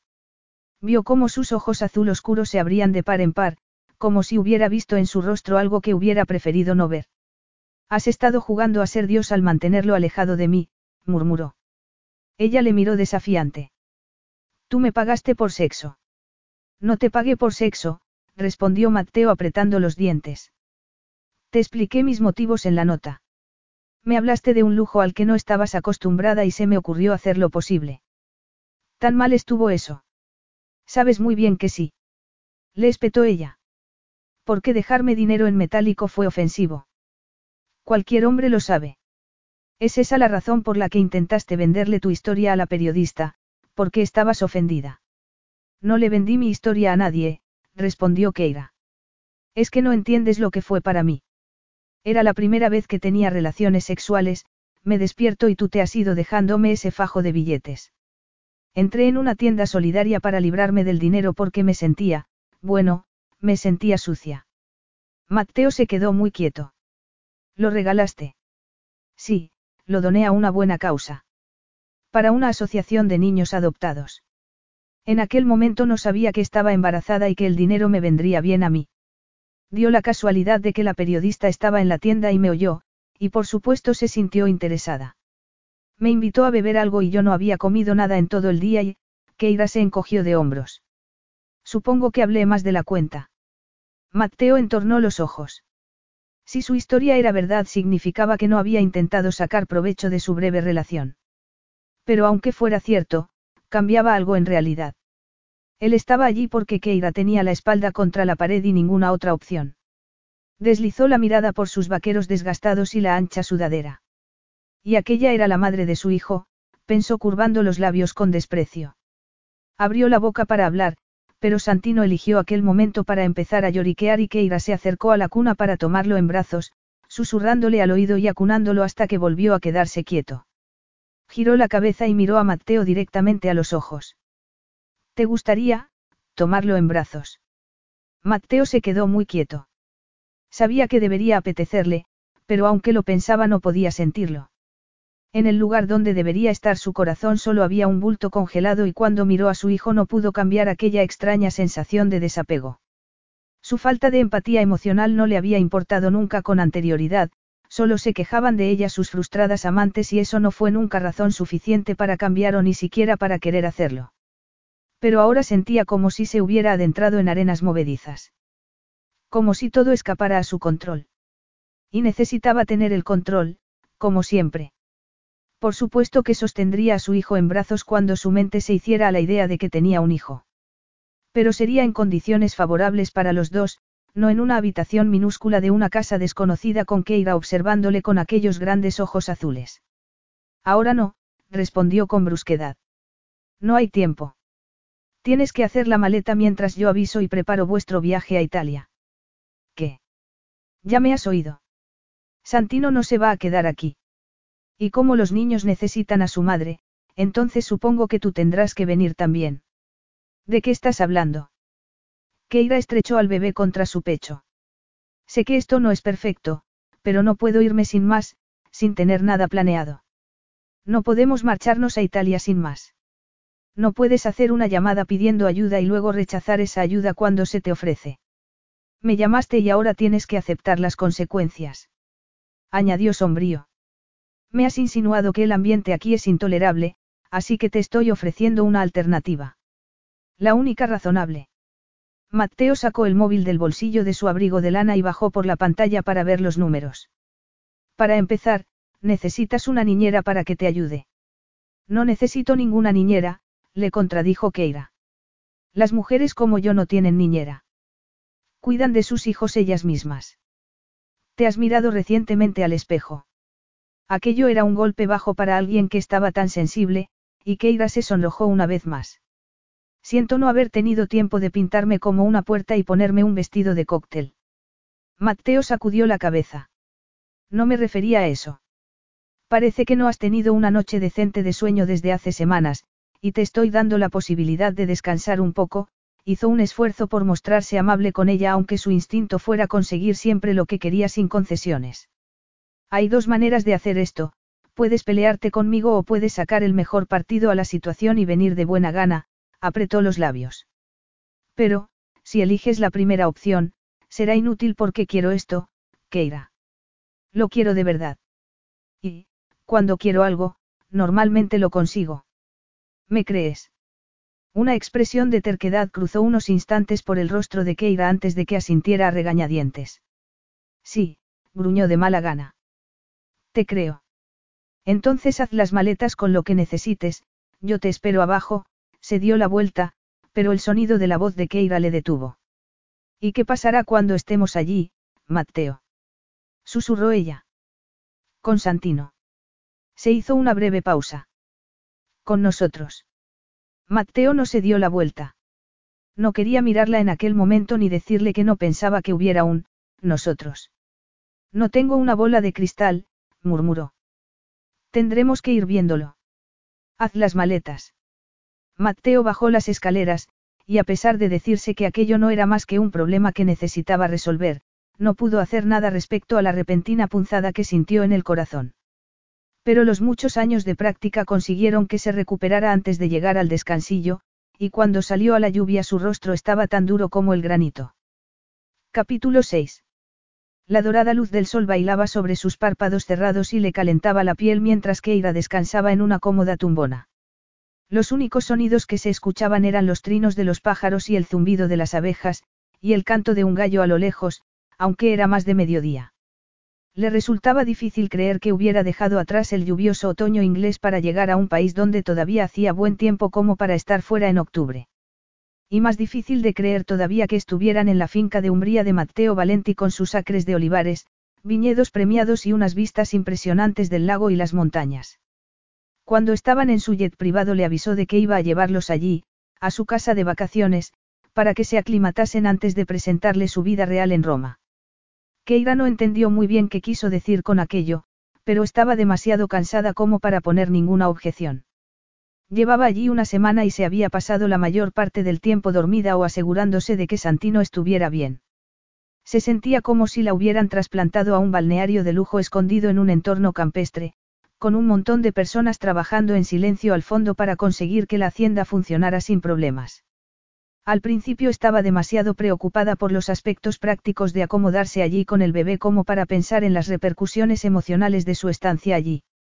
Le preocupaban cosas pequeñas, como pensar en cómo iba a reaccionar Mateo cuando descubriera que no le estaba dando el pecho a Santino. Tal vez la juzgaría mal, como parecía hacer el mundo entero si una mujer no podía dar el pecho. Por eso tuvo aquel arrebato de franqueza y le contó lo enferma que estuvo después de dar a luz, lo que significaba que no podía darle el pecho al niño. A Keira le pareció ver que sus facciones de granito se suavizaban antes de regresar a su habitual e implacable máscara. Así será más fácil para la niñera, murmuró Mateo encogiéndose de hombros. Keira no podía entender que fuera tan frío. Aunque tenía razón. Porque a pesar de su resistencia inicial, ahora agradecía mucho tener a la niñera que habían contratado. El día después de su llegada, Matteo le presentó a tres candidatas para que las entrevistara, profesionales de primera que además hablaban también su idioma. Tras hacerles un millón de preguntas, pero sobre todo tras ver cómo interactuaban con el bebé, Keira escogió a Claudia, una mujer serena de treinta y pico años en la que confiaba de modo intuitivo. Eso significaba que Keira tenía lo mejor de ser madre, podía acunar y bañar a su adorable hijo mientras que Claudia se ocupaba de darle el biberón de las tres de la mañana. Así podía recuperar el sueño que tanto necesitaba. Estás sonriendo, dijo una voz profunda por encima de ella mientras una sombra le tapaba de pronto el sol. Keira se protegió los ojos con el dorso de la mano y vio a Mateo cerniéndose sobre ella. La sonrisa se le borró al instante. Sintió que se le aceleraba el corazón y el familiar y suave tirón de la base del vientre. Se quejó en silencio la instintiva reacción de su cuerpo porque al recuperar las fuerzas había recuperado también el deseo por Mateo.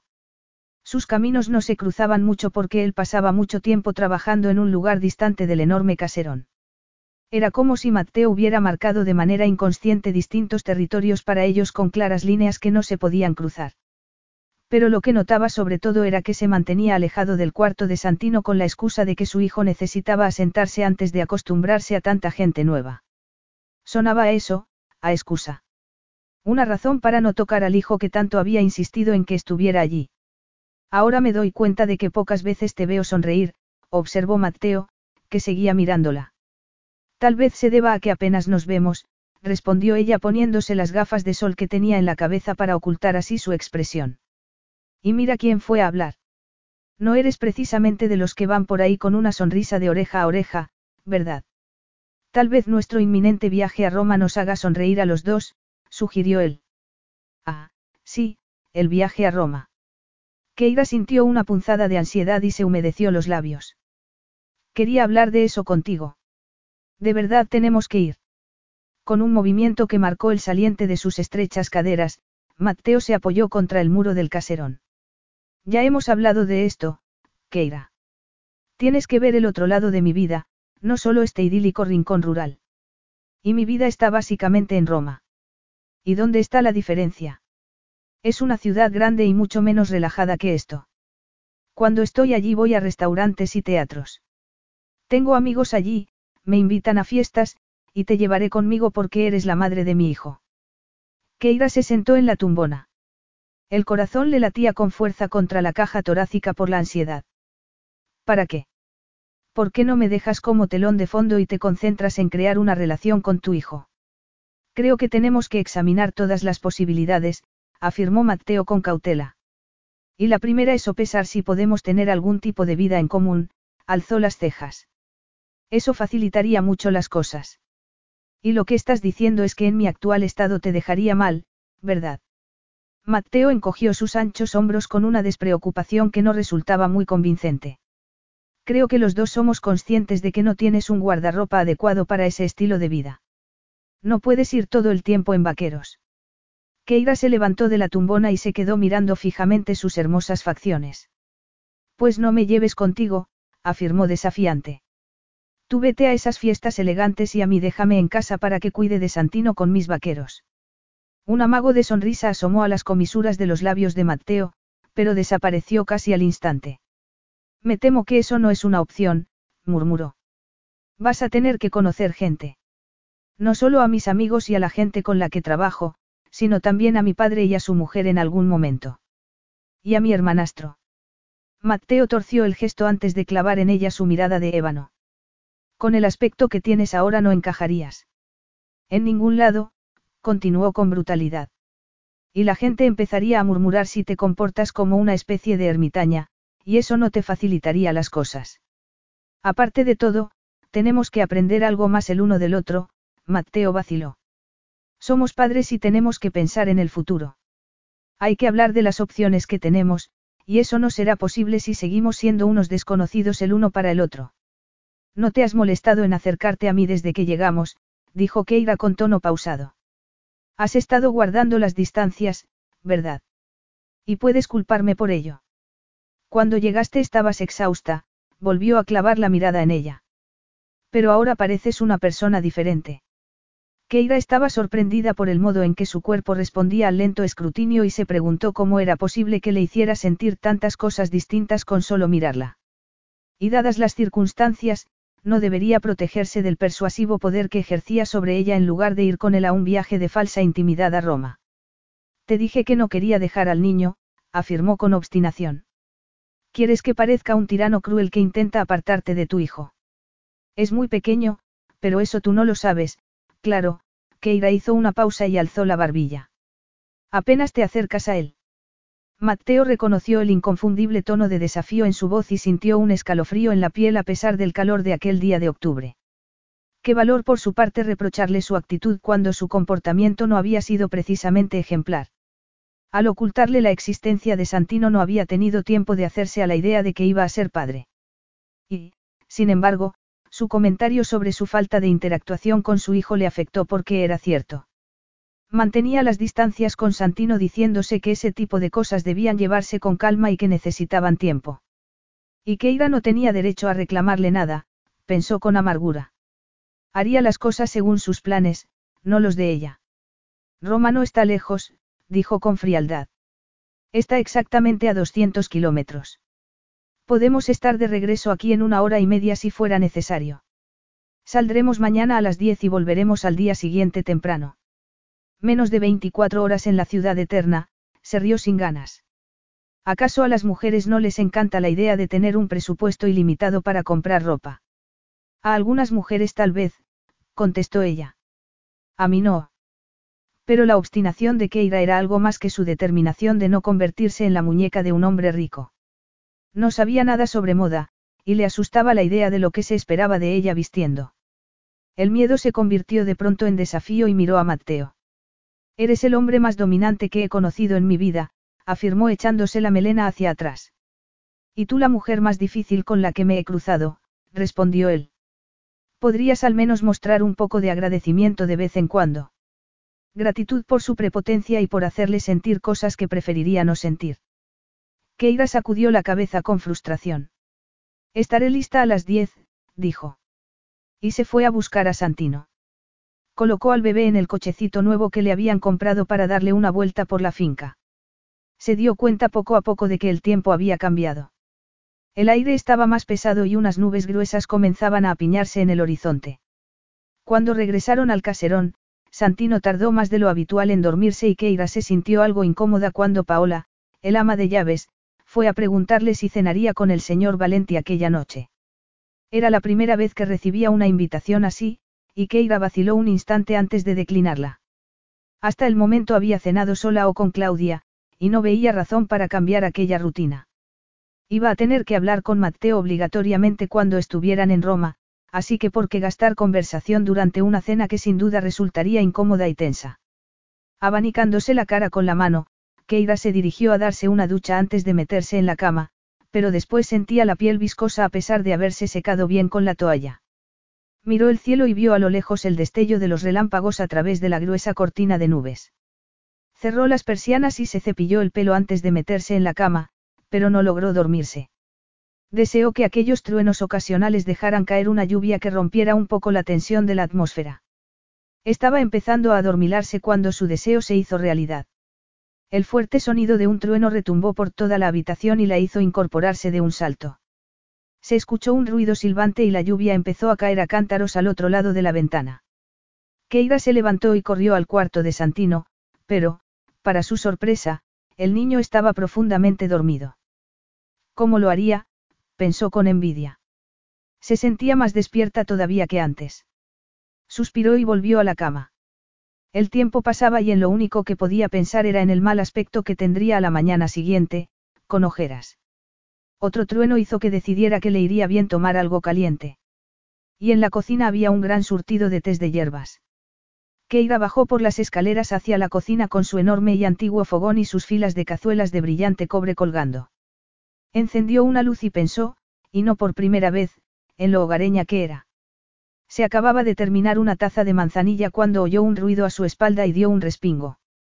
El corazón le latía tan fuerte como la lluvia cuando se giró y vio a Mateo de pie en el umbral de la puerta. Iba vestido únicamente con unos vaqueros desteñidos que le colgaban de un modo casi indecente de las caderas. No sonreía, pero sus ojos negros como el carbón desprendían un brillo que hizo que Keira empezara a temblar de manera incontrolada y los pezones se le endurecieran bajo el camisón. Capítulo 7. Las paredes parecían cernirse sobre ella, y Keira fue dolorosamente consciente de pronto de que estaba sola en la cocina con un Mateo medio desnudo mientras que fuera se oía el aullido de la lluvia golpeando contra las ventanas cerradas. Dejó la taza sobre la encimera con mano temblorosa. La mirada se le iba hacia los vaqueros de Mateo. Debía de habérselos puesto a toda prisa porque el botón superior estaba desabrochado y mostraba una línea de vello oscuro que apuntaba hacia abajo como una tentadora flecha.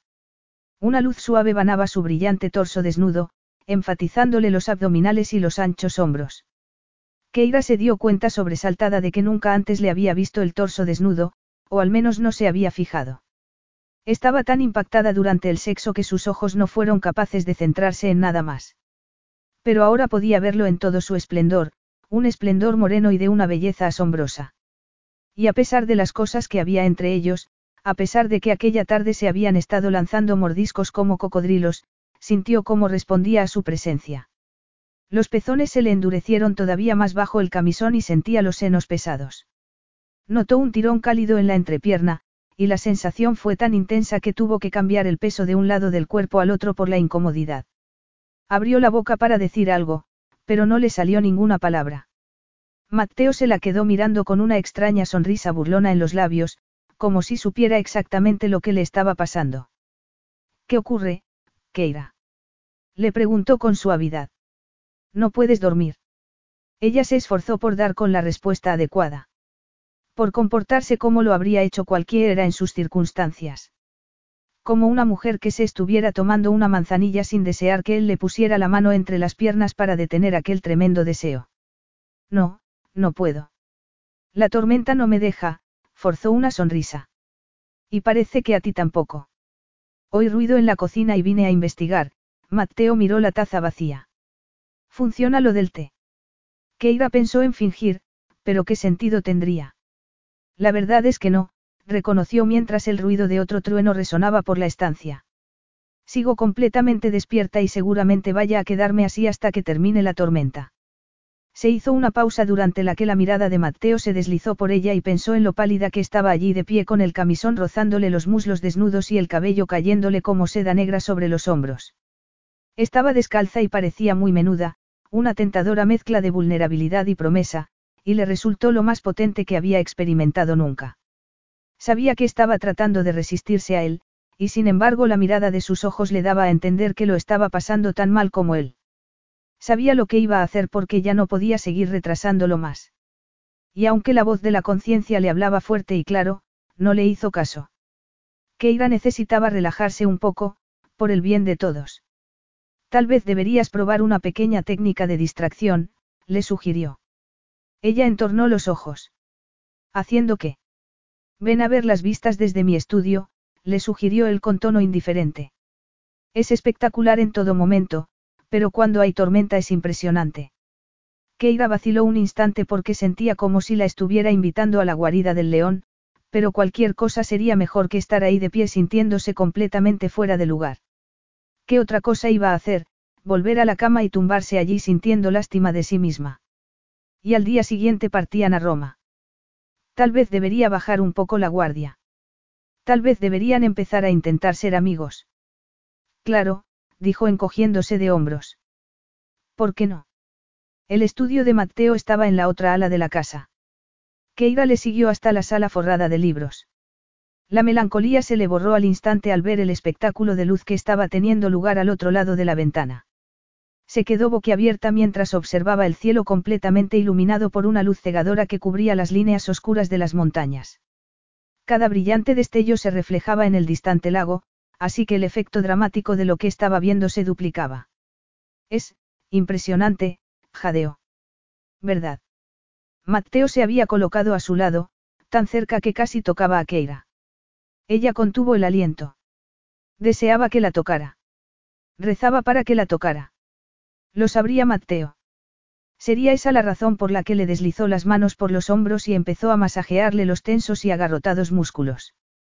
Alzó la mirada y se encontró con el duro brillo de sus ojos, asombrada al ver el deseo reflejado en su expresión. ¿Quieres que paremos esto ahora mismo, Keira? murmuró Mateo. Porque los dos sabemos que la tormenta no tiene nada que ver con nuestra incapacidad para dormir. Es el deseo. Dos personas tumbadas en sus solitarias camas deseando tocarse la una a la otra. Mateo le deslizó las manos por los antebrazos, y Keira se dijo que debía escapar al refugio de su dormitorio. Pero su cuerpo se negaba obstinadamente a obedecer. En lo único en lo que podía centrarse era en sus labios y en lo mucho que le gustaba que la tocara así. Nunca había estado en una habitación iluminada por una tormenta con un hombre medio desnudo, completamente desnuda ella bajo el camisón. Y, sin embargo, sabía perfectamente lo que iba a suceder a continuación. Podía sentirlo. Olerlo. Casi podía saborear el deseo que bombardeaba sus sentidos y provocaba que el corazón le latiera por encima del fuerte ruido de la lluvia. No es así. Mateo siguió acariciándole el pelo para apartárselo de la cara mientras le deslizaba el pulgar por los temblorosos labios. Quieres que te bese, ¿verdad, Keira? Lo deseas con toda tu alma.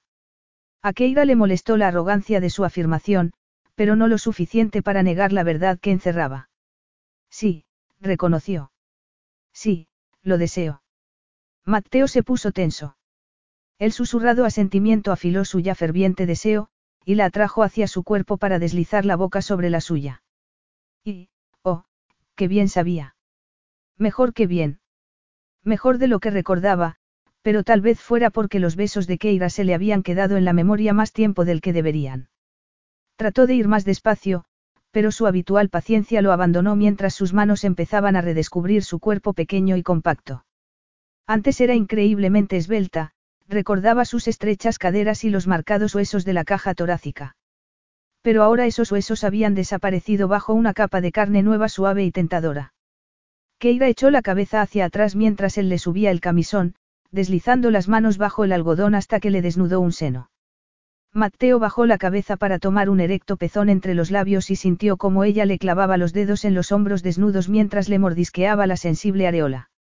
Ya se sentía como si estuviera a punto de estallar, como si fuera a morirse si no la penetraba rápidamente. Aquel deseo tan intenso y tan primitivo se debería a que había llevado a su hijo dentro. Por eso le temblaban así las manos. ¿Sabes cuánto tiempo llevo deseando hacer esto? Le susurró deslizando las manos entre sus senos y acariciando su sedosa piel. Cada segundo de cada día. La respuesta de Keira fue un gemido contenido contra su boca. Por eso te has mantenido alejado de mí. Exactamente por eso, Mateo dejó que sus dedos descendieran por su vientre y la escuchó contener el aliento mientras bajaba más. Tenías que descansar y yo quería ser un caballero, gimió. ¿Y por qué? Sus palabras se desvanecieron cuando le deslizó una mano entre las piernas, acariciando la suave nube de vello para encontrar su calor. ¿Qué decías? Jadeó Mateo antes de empezar a acariciar el pequeño nudo de nervios que ya estaba de lo más tenso. Sintió cómo se estremecía. Mateo, esto es, es. Él sabía exactamente lo que era. La estaba excitando hacia un estado en el que iba a alcanzar el éxtasis en cualquier momento, y aunque a él le excitara descubrirlo cerca del clímax que estaba, también provocaba que su propia frustración estuviera a punto de estallar. Con un cuidado necesario que desafiaba su hambrienta impaciencia, Mateo se bajó la cremallera de los vaqueros por la erección, suspirando aliviado cuando la liberó. Los vaqueros le rodearon los tobillos, pero no le importó. Sabía que el decoro le dictaba que se los quitara del todo, pero no pudo. No podía esperar ni un segundo más. La empujó con impaciencia contra el escritorio, apartando el ordenador y los papeles con una precipitación impropia de él. En el momento en que la punta de su miembro la rozó, Keira pareció volverse loca y se le agarró ansiosamente a la espalda. Mateo necesitó de toda su concentración para apartarse. En medio de la perturbadora nube de deseo, recordó el preservativo que tenía en un cajón del escritorio, y cuando se lo puso estaba tan excitado como un adolescente. Keira estaba tumbada sobre el escritorio con los brazos extendidos indolentemente sobre la cabeza cuando él se inclinó para iniciar la primera embestida en su cuerpo. Y esa vez no hubo dolor ni vacilación. Esa vez solo hubo un grito de placer cuando la llenó. Mateo la penetró con más fuerza y luego la cabalgó, y ni siquiera el sonido de algo que cayó del escritorio le hizo detener su ritmo. O tal vez fuera otro trueno fuera. ¿A quién le importaba? La montó hasta que Keira alcanzó el orgasmo, sus frenéticas convulsiones empezaron unos segundos antes que las suyas, de modo que se movieron al unísono antes de que su desgarrado gruñido anunciara el fin y se derrumbara sobre ella. Mateo no dijo nada al principio, no quería destruir aquella paz a la que tampoco estaba acostumbrado mientras escuchaba cómo se le iba calmando el corazón. Se sentía exhausto. Como si Keira le hubiera dejado seco. Podría haberse quedado dormido allí mismo a pesar de la dureza de la superficie. Hizo un esfuerzo por abrir los ojos y fijarse en lo que le rodeaba. ¿Y si les descubría allí alguno de los miembros del servicio? Ya estaban bastante sorprendidos de que no solo hubiera llevado a una mujer, sino que además tuviera un hijo. Un hijo al que apenas había visto. La culpabilidad le formó un nudo de hielo en el pecho, y aquello bastó para acabar con su letargo. Quitó los brazos de Keira de su espalda y se apartó del escritorio, agachándose para ponerse los vaqueros y subirse la cremallera. Fue entonces cuando la miró. Estaba allí tumbada con los ojos cerrados en medio del desorden del escritorio. Se le había subido el camisón de algodón y ahora dejaba al descubierto sus preciosos senos. Tenía las piernas dobladas en un indiferente abandono, y el excitante brillo que asomaba entre las piernas abiertas estaba provocándole una nueva erección, pero se resistió diciéndose que debía empezar a tomar el control. Ya conocería mejor a su hijo con el tiempo, pero por ahora su propósito principal era asegurarse de que Santino formara parte de su vida, y para eso necesitaba tener a Keira de su parte. ¿Acaso su poderosa química sexual no jugaría a su favor? Podría ser una moneda de cambio tan poderosa como su riqueza. Podría tentarla con una prueba de lo que podría ser suyo si se mostraba razonable. Porque Keira era impredecible. Era orgullosa y obstinada a pesar de haber dependido de la caridad de otros durante la mayor parte de su vida. Y Matteo no estaba para nada convencido de que accediera a sus deseos. Así que tal vez había llegado el momento de recordarle quién estaba al mando. Se inclinó y la levantó entre sus brazos, acunándola contra el pecho mientras ella abría los ojos. ¿Qué estás haciendo? preguntó adormilada. Llevarte a la cama. ¿Qué irá bostezo? No podemos quedarnos aquí. Mateo sacudió con fuerza la cabeza. No. Keira volvió a cerrar los ojos. Quería capturar aquel momento para siempre, era una sensación que iba mucho más allá de la satisfacción sexual por muy impresionante que hubiera sido. Se había sentido tan cerca de Mateo cuando estuvo dentro de ella, aterradoramente cerca, casi como si fueran dos partes de la misma persona. Lo habría sentido él también. El corazón le dio un pequeño vuelco de esperanza. No podrían de alguna manera conseguir que aquello funcionara a pesar de todo lo ocurrido. Keira apoyó la cabeza sobre su cálido pecho y dejó que la trasladara por la casa hacia su cuarto sin detenerse hasta que retiró la colcha y la depositó suavemente en el centro de la suave cama. Le dio un vuelco el corazón al mirar su torso brillante y los poderosos muslos. Lo miró esperanzada. Iba a quitarse los vaqueros y a meterse en la cama con ella para que pudiera acurrucarse en su pecho tal y como deseaba desesperadamente hacer. Observó cómo Mateo deslizaba sobre ella aquella inconfundible mirada de ébano. Y esperó, porque sin duda tenía que ser él quien le pidiera permiso para quedarse, ¿verdad? No sabía mucho sobre etiqueta de dormitorio, pero el instinto le decía que era así. Era consciente de que se había mostrado demasiado suelta antes, y había llegado el momento de demostrarle al italiano que iba a tener que trabajárselo un poco más esa vez. ¿Y bien? Keira le miró con lo que confiaba fuera una sonrisa de bienvenida. Eso está mejor. No sonríes lo suficiente, Matteo le deslizó un dedo por las comisuras de los labios cuando se inclinó sobre ella. Todo el mal humor de esta tarde ha desaparecido de la manera más placentera posible. Era esto lo que necesitabas, Keira. Ella tardó unos instantes en comprender lo que estaba queriendo decir, y cuando lo hizo no daba crédito a sus oídos. Una poderosa oleada de dolor la atravesó. De eso se había tratado. Matteo le había hecho el amor para calmar sus inquietas emociones y hacerla más dócil, como si él fuera una especie de calmante humano.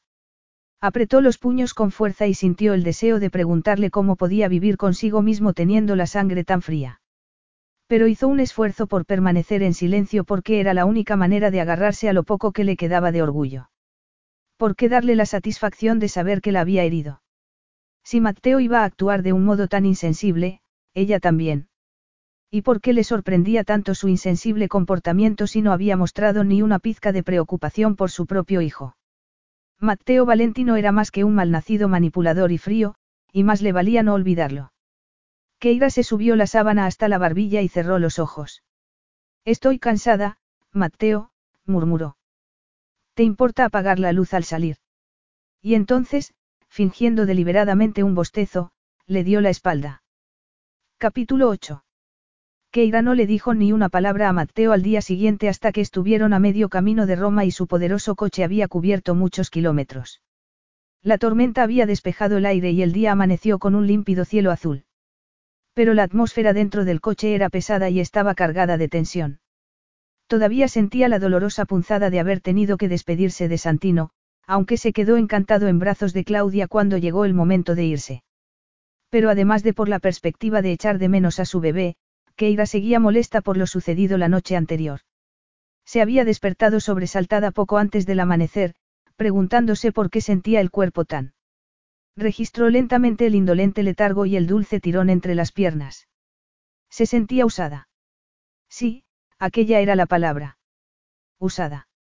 Las vividas imágenes cruzaron por su mente mientras recordaba lo que había sucedido mientras la tormenta arreciaba fuera. Mateo bajándose los pantalones y empujándola contra el escritorio. Mateo subiéndole el camisón antes de penetrarla y hacerla gritar de placer. No había sido precisamente un encuentro de cuento de hadas. Así que más le valía centrarse en la realidad en lugar de la absurda versión romántica que se había creído. Mateo la había seducido a sangre fría tras varios días actuando como si no existiera. La había invitado a ver la tormenta desde el mejor ángulo de la casa y, aunque se trató de la sugerencia más cursi del mundo, Keira accedió. Fue trotando detrás de él como un cachorrillo y tuvo sexo con él. Una vez más. Keira cerró los ojos horrorizada al recordar cómo le había clavado las uñas en la espalda desnuda como una gata salvaje. Explicaba su inexperiencia el fiero deseo que la había consumido y que había imposibilitado que lo rechazara, o era que Matteo Valenti solo tenía que tocarla para que se derritiera en sus brazos. Y ahora el viaje a Roma, que, si ya antes le daba miedo, ahora iba a ser mucho peor. Ya era suficiente viajar con él en el tipo de coche que había anhelado durante sus días como mecánica, y que lo condujera otra persona. Pero además ahora sabía lo pagado de sí mismo que debía de sentirse Mateo. Ni siquiera había querido pasar la noche con ella. Solo la depositó sobre la cama como si fuera un paquete y se comportó como si lo sucedido entre ellos hubiera sido puramente funcional. Como cuando alguien se rascaba un picor. Se preguntó con amargura si así habría sido para él. Habría visto a Keira como un cuerpo en lugar de como una persona. Te vas a pasar las próximas 24 horas ignorándome. La voz de Mateo interrumpió sus tumultuosos pensamientos. Keira quiso fingir que no le había oído, pero no era una buena solución. Tal vez no estuviera contenta con el actual estado de la situación, pero eso no significaba que tuviese que aceptarla de modo pasivo. A menos que tuviera pensado comportarse como una especie de víctima, permitiendo que el italiano la moviera de aquí para allá a su antojo sin que ella tuviera nada que decir al respecto. Había llegado el momento de plantarse y dejar de lamentarse. Habían tenido relaciones sexuales consentidas como los dos adultos que eran y eso les colocaba en la misma posición. Así que pregúntaselo. Hazte con un poco de control. Keira giró la cabeza para mirarle el perfil y trató de no sentirse afectada por aquella nariz romana y la fuerte curvatura de la mandíbula. Llevaba la camisa de seda desabrochada al cuello, ofreciendo un seductor destello de su piel aceitunada, y exudaba una vibrante vitalidad. Keira sintió un estremecimiento que le recorrió todo el cuerpo y que la obligó a moverse en el lujoso asiento de cuero. Quería que volviera a tocarla. Y hacerse añicos en sus brazos. Apartó de sí con firmeza cualquier posibilidad erótica y carraspeó. ¿A qué viene este viaje, Mateo? Se hizo una pausa. Ya lo sabes. Hemos hablado de ello. Vamos a comprarte ropa bonita. Sus palabras sonaban profundamente condescendientes, y se preguntó si aquella sería su intención, recordarle que no llegaba al ideal de mujer que debería ser. No estoy hablando de tu determinación de cambiar mi aspecto, dijo Keira. Me refiero a por qué me trajiste a Italia en un principio. No hemos hablado de ello. ¿Qué va a pasar cuando hayas agitado tu varita mágica y me hayas convertido en alguien diferente? ¿Tienes pensado devolverme a Inglaterra en tu bonito avión y hacer como si esto hubiera sido una especie de sueño? Mateo apretó los labios. Eso no es una opción. ¿Y cuáles son las opciones? insistió Keira. Mateo pisó el acelerador y sintió cómo respondía el poderoso motor. Era una pregunta razonable, aunque no tenía demasiado interés en contestarla. Pero no podía seguir posponiendo una conversación que necesitaban tener. Tenemos que ver si podemos funcionar como pareja. Pareja. Mateo vio cómo se daba una palmada en los muslos cubiertos por los vaqueros en un gesto de frustración. ¿Te refieres a vivir en partes separadas de la misma casa? Eso es lo que hace una pareja. Aspiró con fuerza el aire. Apenas nos vemos, y cuando estamos juntos tampoco es que hablemos mucho. Eso puede arreglarse, murmuró él. Vamos a empezar a arreglarlo ahora mismo. Las parejas no son perfectos desconocidos y nosotros lo somos. O al menos tú lo eres para mí. Yo te hablé mucho de mi historia la noche que, la noche que pasamos juntos en Devon. Dijo Keira tras una pausa. Pero yo no te conozco, Mateo. Sigo sin saber realmente nada de ti. Mateo se quedó mirando la carretera que tenía delante. Las mujeres siempre hacían aquel tipo de preguntas y normalmente él las atajaba. Dejaba muy claro que no toleraría interrogatorios porque no quería que nadie intentara, entenderlo. Pero reconocía que Keira era diferente y que su situación era distinta. Era la madre de su hijo, no una revista ambiciosa que ansiara atraparle. ¿Qué quieres saber? Le preguntó. Ella se encogió de hombros. Las cosas normales. Sobre tus padres. Si tienes hermanos. Ese tipo de cosas. Tengo un padre y una madrastra. Y un hermanastro casado y con un hijo pequeño, su tono de voz se hizo más duro sin que pudiera evitarlo. Sintió los ojos de Keira clavados en él. Entonces, tus padres están divorciados. No, mi madre murió. Como la mía, murmuró ella pensativa.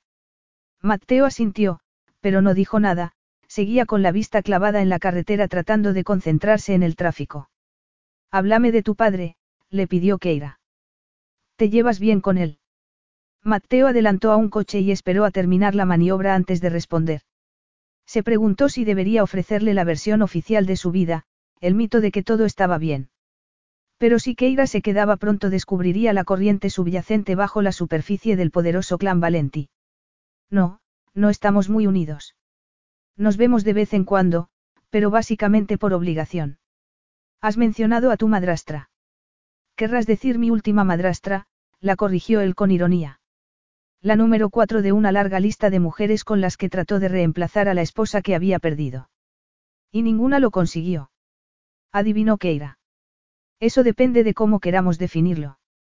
Estoy seguro de que cada una de ellas le proporcionó los cuidados infantiles que la mayoría de los hombres necesita, pero todos esos matrimonios terminaron mal y le supusieron un gran coste financiero, Mateo apretó con más fuerza el volante. Pero al parecer era muy difícil estar a la altura de mi madre, al menos según el testimonio de quienes la conocieron. ¿Cómo era? Le preguntó Keira con una voz muy dulce.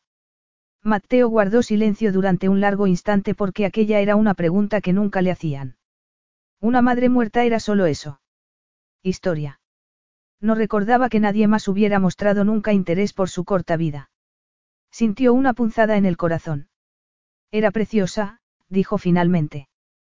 Por dentro y por fuera. Estaba estudiando medicina cuando conoció a mi padre.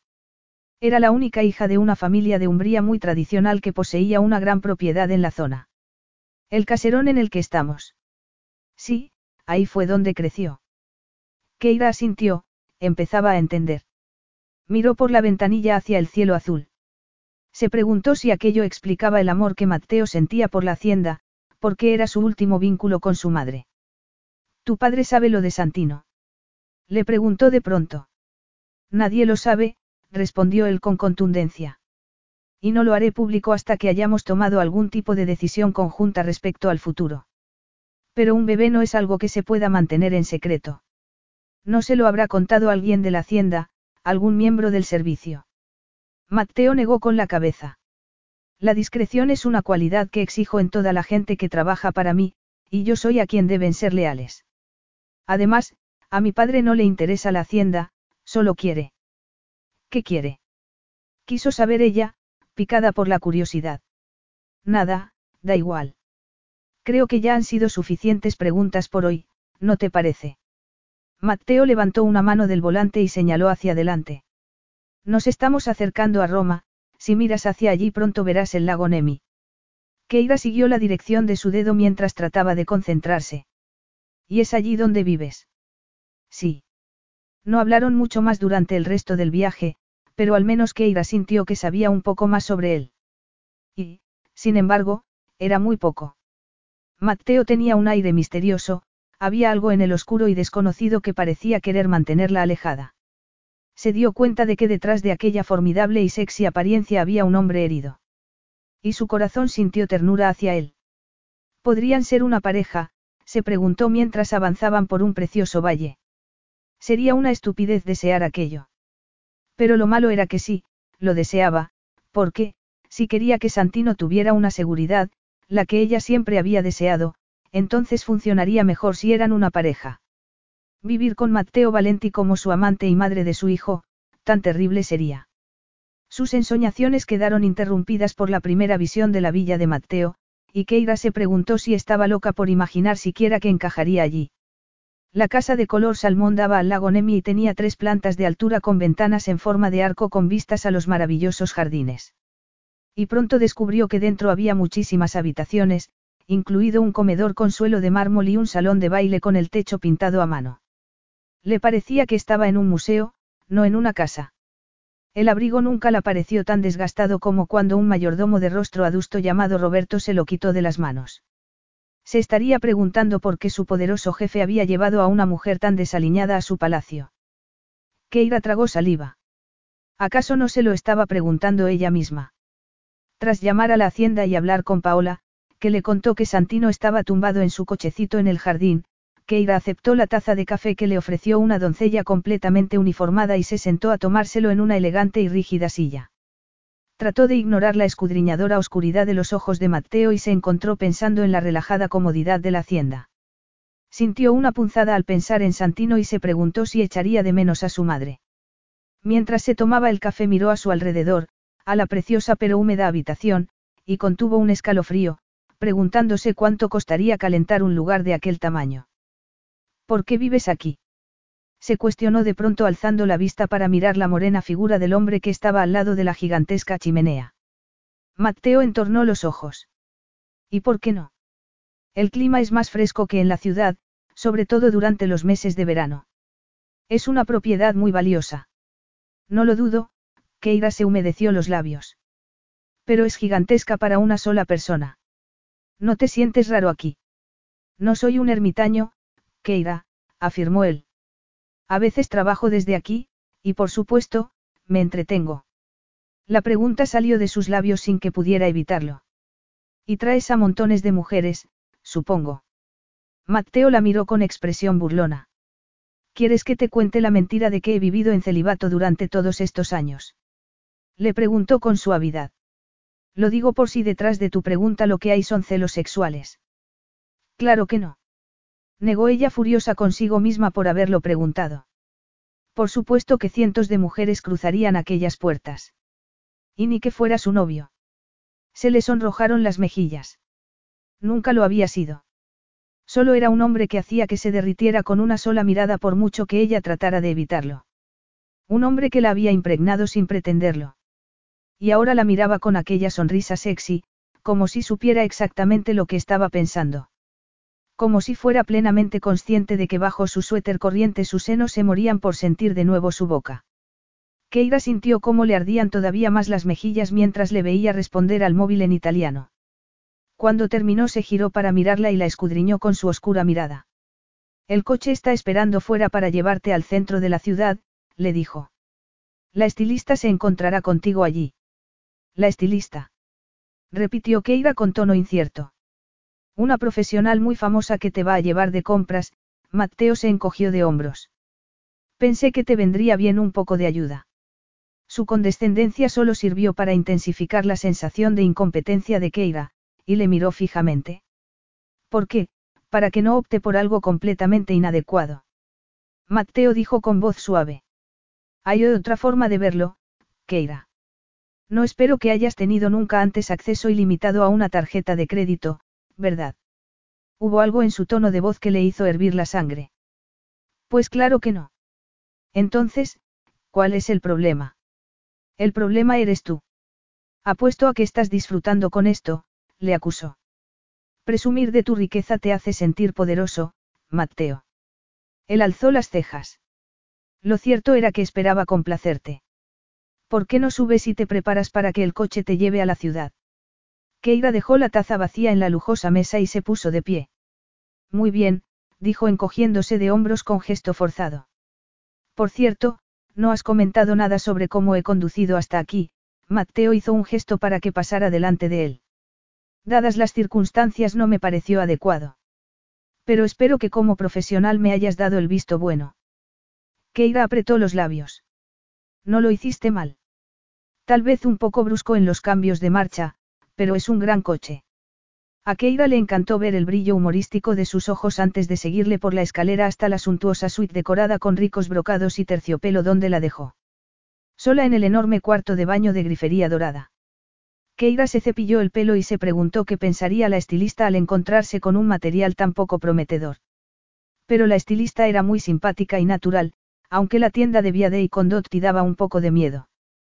Keira nunca había estado en un sitio tan caro, aunque en sus tiempos de choferesa esperaba con frecuencia en la puerta de sitios así a sus clientas. Una mujer de caderas estrechas llamada Leola se acercó a saludarla. Llevaba puesto un impecable vestido de color crema con un collar dorado a juego y zapatos de tacón. Aunque parecía recién salida de la pasarela, había que decir a su favor que no se mostró disgustada por el aspecto de Keira mientras la guiaba por la tienda mostrándole ropa. Luego entraron en el probador y pasó una cinta métrica por las nuevas y abundantes curvas de Keira. Tienes una figura fantástica, afirmó. Vamos a mostrarla un poco más, ¿te parece? Si no te importa, preferiría que no, se apresuró a decir Keira. No me gusta que me miren. Leola alzó una de sus perfectas cejas. Estás saliendo con uno de los solteros más deseados de la ciudad, observó. Y Mateo espera que la gente te mire. Keira sintió una oleada de ansiedad al ponerse un vestido de cachemira azul por la cabeza y unas botas azul marino. ¿Qué respuesta posible le podía dar a aquello? ¿Qué diría Leola si le explicara que Mateo y ella no estaban saliendo, que solo eran padres de un niño pequeño? Y ni siquiera aquello era del todo cierto. No se podía considerar a un hombre como padre si miraba a su hijo recién nacido con la cautela de un experto en armas a una bomba sin desactivar. Déjate llevar por la corriente, se dijo. Haz lo que te sugiera y cuando estés arreglada como un pavo navideño podrás sentarte con el italiano y hablar seriamente del futuro. Se probó faldas estrechas con blusas vaporosas, vestidos de día ligeros y sinuosos modelos de noche, y, cuando Leola terminó con ella, Keira se sentía insegura. Quería protestar y decir que de ninguna manera se iba a poner aquello, que Mateo y ella no habían hablado de cuánto tiempo se iba a quedar. Pero Leola parecía actuar según el dictado de otra persona, y no resultaba difícil imaginarse de quién. Haré que envíen lencería nueva y más zapatos más tarde, le explicó la estilista, porque tengo entendido que regresas a Umbría mañana. Pero tienes suficiente para ir tirando. Puedo sugerirte que esta noche te pongas el vestido rojo. Mateo comentó que los colores vibrantes te quedarían muy bien. Ah, y esta tarde irá una artista del maquillaje a la casa. También puede peinarte. Keira se quedó mirando el vestido de seda que colgaba de los dedos de Leola y sacudió la cabeza. Puedo peinarme sola, aseguró a la defensiva, preguntándose si arreglarse de aquel modo era lo que Mateo consideraba normal para cenar en casa un día de diario. Y no puedo llevar eso, es demasiado revelador. Sí que puedes, y debes hacerlo, porque estás espectacular con él, afirmó Leola antes de suavizar un poco el tono de voz. Debes de ser muy importante para Mateo para que se tome tantas molestias. Y sin duda sería un error no complacerle después de tantas molestias. Era un comentario inocente que encerraba una advertencia. Era una mujer diciéndole a otra, a caballo regalado, no le mires el diente. Pero solo sirvió para aumentar la sensación de que iba de estar disfrazándose. De ser alguien moldeado para desempeñar un papel en la vida del multimillonario sin tener muy claro el ser capaz de hacerlo. El corazón le latía con fuerza cuando estrechó la mano de la estilista y salió fuera, donde esperaba el coche. Y se sintió algo avergonzada por la facilidad con la que permitió que el chofer le abriera la puerta antes de acomodarse en el confortable asiento de atrás. Como si ya se estuviera convirtiendo en alguien que no reconocía. Capítulo 9. El reloj marcaba las siete cuando Mateo chasqueó la lengua con impaciencia y paseó por la salita en la que ardía un gran fuego en la chimenea. ¿Dónde estaba Keira? No le gustaba que nadie le hiciera esperar, y menos una mujer que debería estar al quite y completamente agradecida por la generosidad que mostraba hacia ella. Se preguntó cuánto tiempo habría tardado Keira en descubrir lo mucho que le gustaba probarse ropa buena. O que un hombre estuviera dispuesto a comprarle un guardarropa nuevo completo sin límite de dinero. Estaba a punto de enviar a Roberto arriba para que le recordara la hora que era cuando se abrió la puerta y allí estaba ella, pálida y con actitud algo desconcertada. A Mateo le latió con fuerza el corazón dentro del pecho porque estaba, sacudió ligeramente la cabeza como para aclararse la visión, pero la imagen no se alteró. Estaba irreconocible. Unos rizos suaves y brillantes le caían por los estrechos hombros, y los ojos de color zafiro parecían enormes por el rímel y el delineador. Tenía los labios tan rojos como el vestido y se encontró deseando besarla hasta arrancárselo. Pero lo que más le llamó la atención fue el cuerpo. Santo cielo, menudo cuerpo.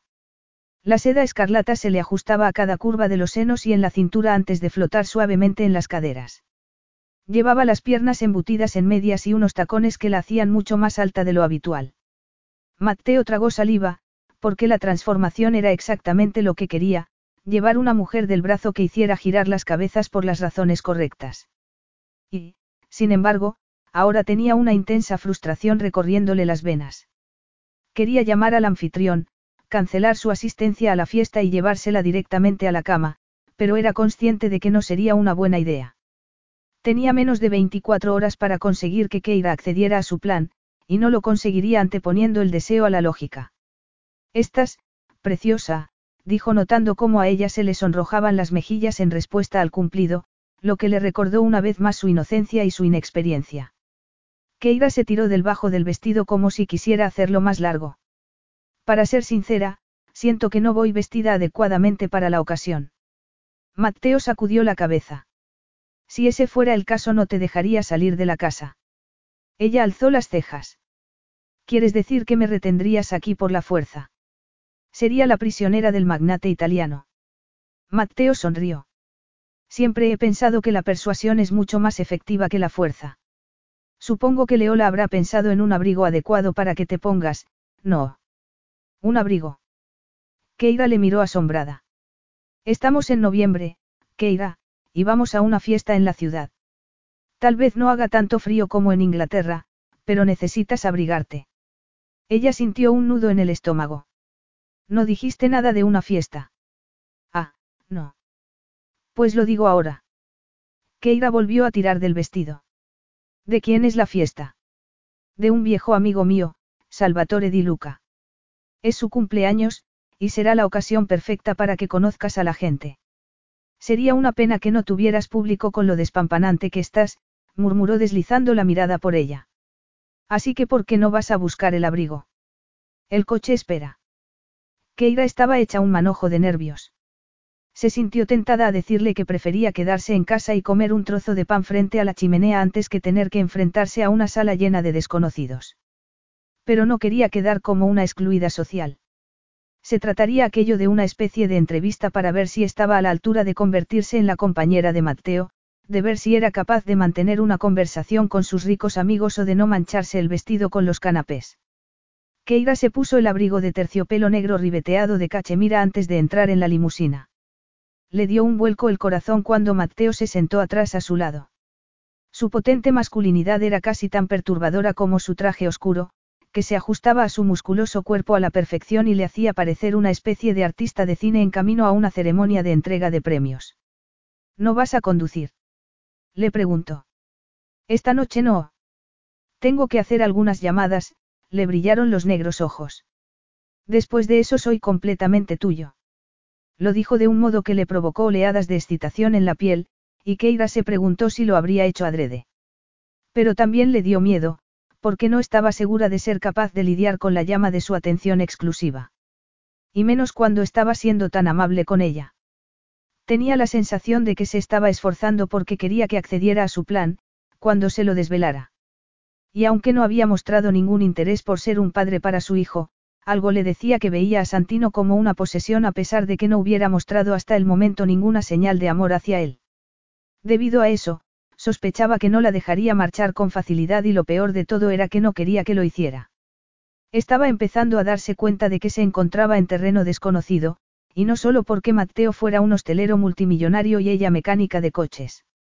Keira no tenía experiencia en relaciones y no sabía cómo reaccionar ante él. Una parte de ella deseaba estar todavía al volante recorriendo carreteras con la profesionalidad de la que se jactaba hasta que estropeó su carrera en brazos del hombre que estaba sentado a su lado con las piernas estiradas en un gesto indolente. Hizo un esfuerzo por apartar los ojos de la tensión de sus muslos. Tenía mucho con lo que distraerse mirando por la ventanilla a las luces de la ciudad y la impresionante arquitectura romana. El apartamento de Salvatore di Luca estaba justo en el centro, era un ático situado cerca de Vía del Corso con unas vistas espectaculares de la ciudad. Keira percibió distraídamente que una doncella le tomaba el abrigo y que alguien le ponía un cóctel en la mano.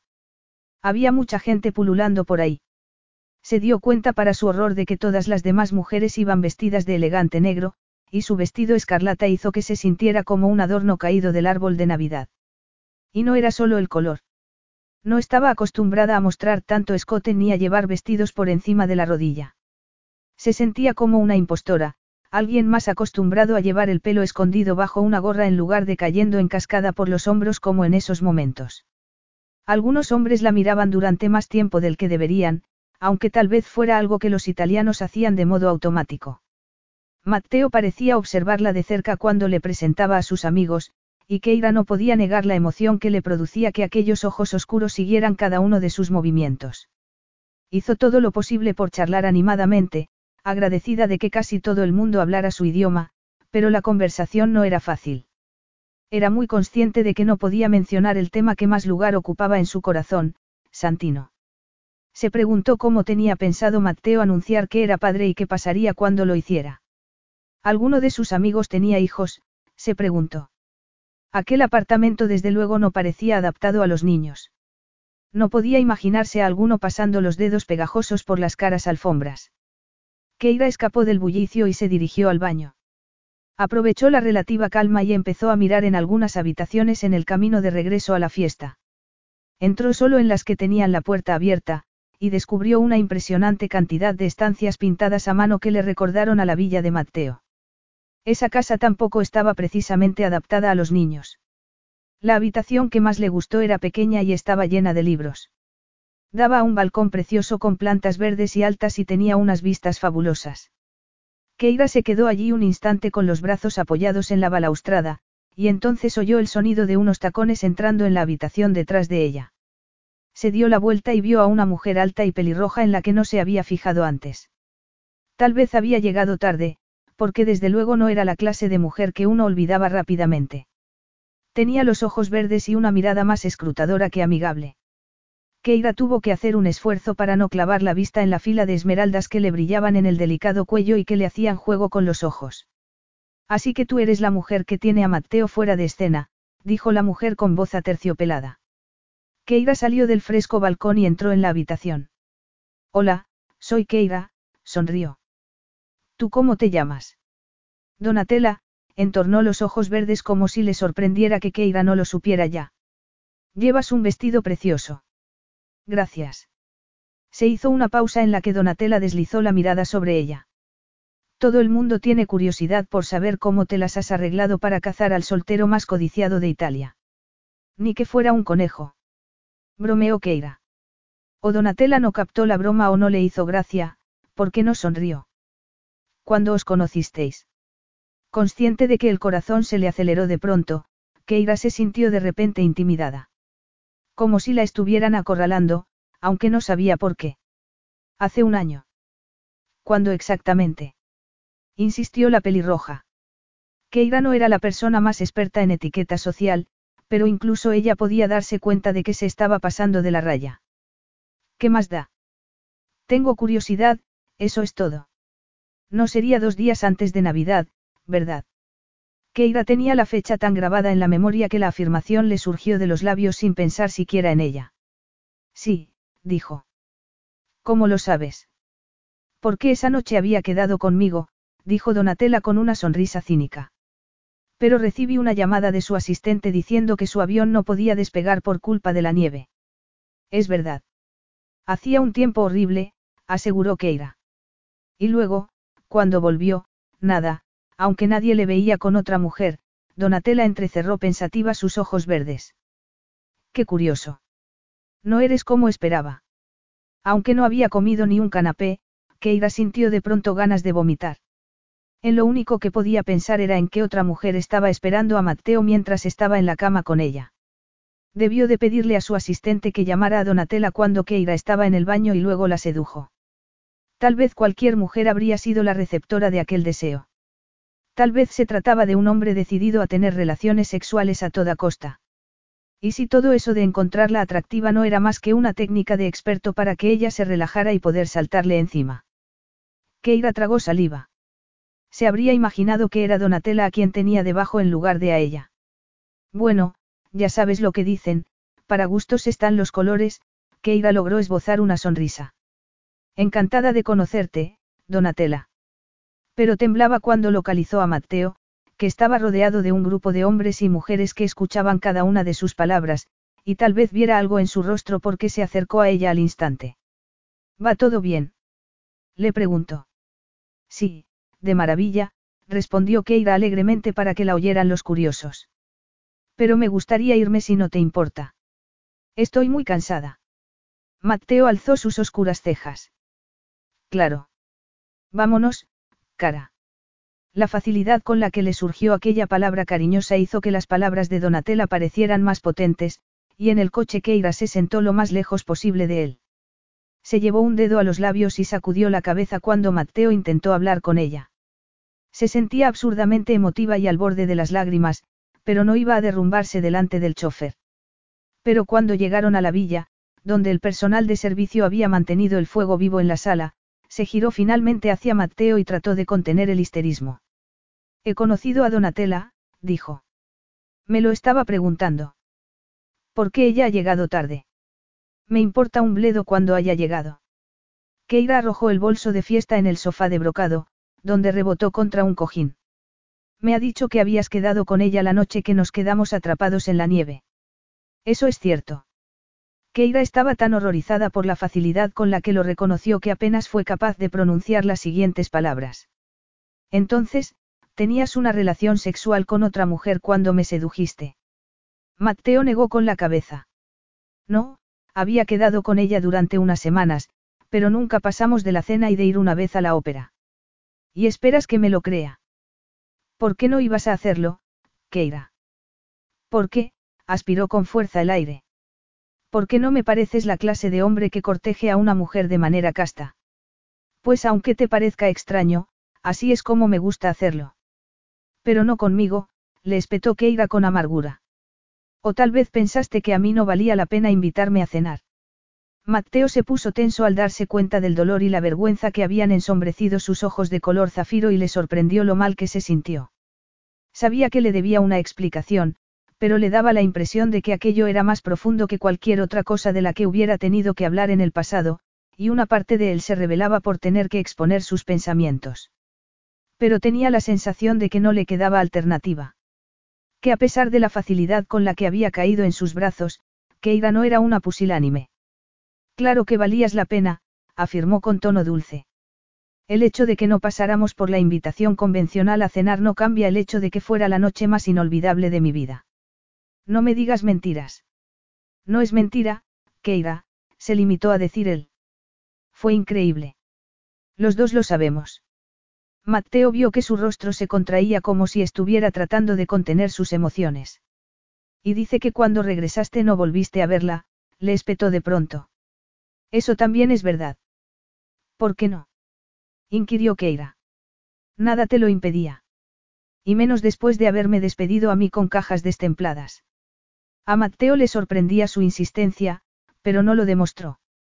Ni sabía lo lejos que debía llegar con su respuesta. Sería muy brutal decirle que se había quedado tan abatido por su falta de control aquella noche que decidió que necesitaba un descanso de las mujeres. Si le contaba que nunca antes había tenido una aventura de una noche porque iba en contra de todas sus creencias. No le haría demasiado daño. Mateo no creía en el amor. No en su caso. Pero creía en la pasión y según su experiencia siempre valía la pena esperar. La gratificación retrasada aumentaba el apetito y endulzaba todavía más el desenlace. Y retrasar su placer reforzaba la certeza de que siempre tenía el control. Pero su habitual meticulosidad le había abandonado aquella noche nevada cuando se vio en la cama con su pequeña conductora, y le había afectado durante bastante tiempo al regresar a Italia. No era algo que deseara particularmente reconocer, pero algo le dijo que iría en su favor si lo hacía. No he tenido relaciones sexuales con nadie desde la noche que pasé contigo. Bueno, sin contar anoche. Keira abrió mucho los ojos. El silencio de la habitación quedaba roto únicamente por el tic-tac del reloj de pared. ¿Por qué? Jadeó. Mateo se inclinó para arrojar un tronco innecesario en el ya vivaz fuego. Luego se incorporó y observó la nublada incredulidad que había oscurecido los ojos de Keira. En su momento trató de convencerse de que la decepción consigo mismo era lo que le había llevado a encerrarse en sí mismo cuando volvió a Roma, pero en el fondo sabía que esa no era la historia completa. Porque para mi fastidio no parecía capaz de sacarte de mi cabeza, murmuró arrastrando las palabras. Y antes de que sigas sacudiendo la cabeza así y me digas que no hablo en serio, déjame decirte que sí. ¿Pero por qué? Quiso saber ella. ¿Por qué yo? Mateo hizo una pausa lo suficientemente larga como para hacerle saber que él también se había hecho la misma pregunta. ¿Quién conoce la sutil alquimia que hay detrás de esas cosas? Mateo se encogió de hombros y deslizó la mirada por su cuerpo. Tal vez porque eres diferente. ¿Por qué me hablas de un modo distinto a cómo lo hace la gente? O tal vez porque eras virgen y a un nivel subliminal lo sabía y eso me atraía. ¿Por qué me miras así, Keira? ¿Crees que ese tipo de cosas no importan, que a los hombres no les encanta saber que son los primeros y los únicos? Pues estás muy equivocada. Keira se sintió débil y se dejó caer en el sofá de brocado, al lado del bolso que había tirado ahí. Las palabras de Mateo eran muy retrógradas, pero causaron un gran impacto en ella. Y además hicieron que se sintiera tremendamente deseada mientras su oscura mirada le recorría el cuerpo, dando a entender las cosas que le gustaría hacer con ella. Se le abrieron los labios por propia iniciativa o alguien orquestó su reacción desde su posición al lado de la chimenea como si fuera una marioneta con hilos invisibles. Era aquella la razón por la que de pronto los ojos de Mateo adquirieron dureza cuando avanzó hacia ella y la ayudó a ponerse de pie. Creo que ya hemos hablado bastante, ¿no crees? Le preguntó. He respondido a todas tus preguntas y te he dicho todo lo que necesitas saber. Mateo, yo. Voy a hacerte el amor otra vez, dijo él interrumpiendo sus protestas. Pero esta vez será en la cama y durará toda la noche. Y, por favor, no finjas sentirte ultrajada con la idea porque la expresión de tu cara dice otra cosa. O tal vez vayas a hacerlo solo para apaciguarme, le desafió Keira, como hiciste anoche. Anoche estábamos en medio de una tormenta y no podía pensar con claridad, pero hoy sí puedo. Y dicho aquello la tomó en brazos y se la llevó a la habitación. Keira pensó que no podría haber objetado a la situación ni aunque Mateo le hubiera dado opción. Porque estaba haciendo que se sintiera una mujer completamente deseada, una mujer a la que solo el placer atraía. La subió por la escalera de mármol. Keira apoyó la cabeza en su pecho de modo que podía escuchar el latido de su corazón. Le parecía estar en una película cuando Mateo dio una patada a la puerta para entrar. Irreal. Igual que la excitación que le recorría el cuerpo. Estaba mal sentir aquella oleada de placer cuando Mateo le bajó la cremallera del vestido escarlata y dejó que cayera sin ningún cuidado sobre la alfombra de seda. O que le surgieran palabras de estímulo de los labios ya hinchados por la presión de sus besos. A continuación le siguió el sujetador y Keira emitió un gemido de placer cuando le deslizó los dedos en los extremos de las braguitas y se las quitó. Mateo mostró la misma falta de cuidado por su propia ropa, se la quitó del cuerpo como un hombre perseguido por el diablo. Pero, cuando estuvieron los dos desnudos en la cama, ralentizó las cosas. Estas curvas, dijo mientras le acariciaba los senos y las caderas. ¿No te gustan? Preguntó ella jadeante. ¿Qué te hace pensar eso?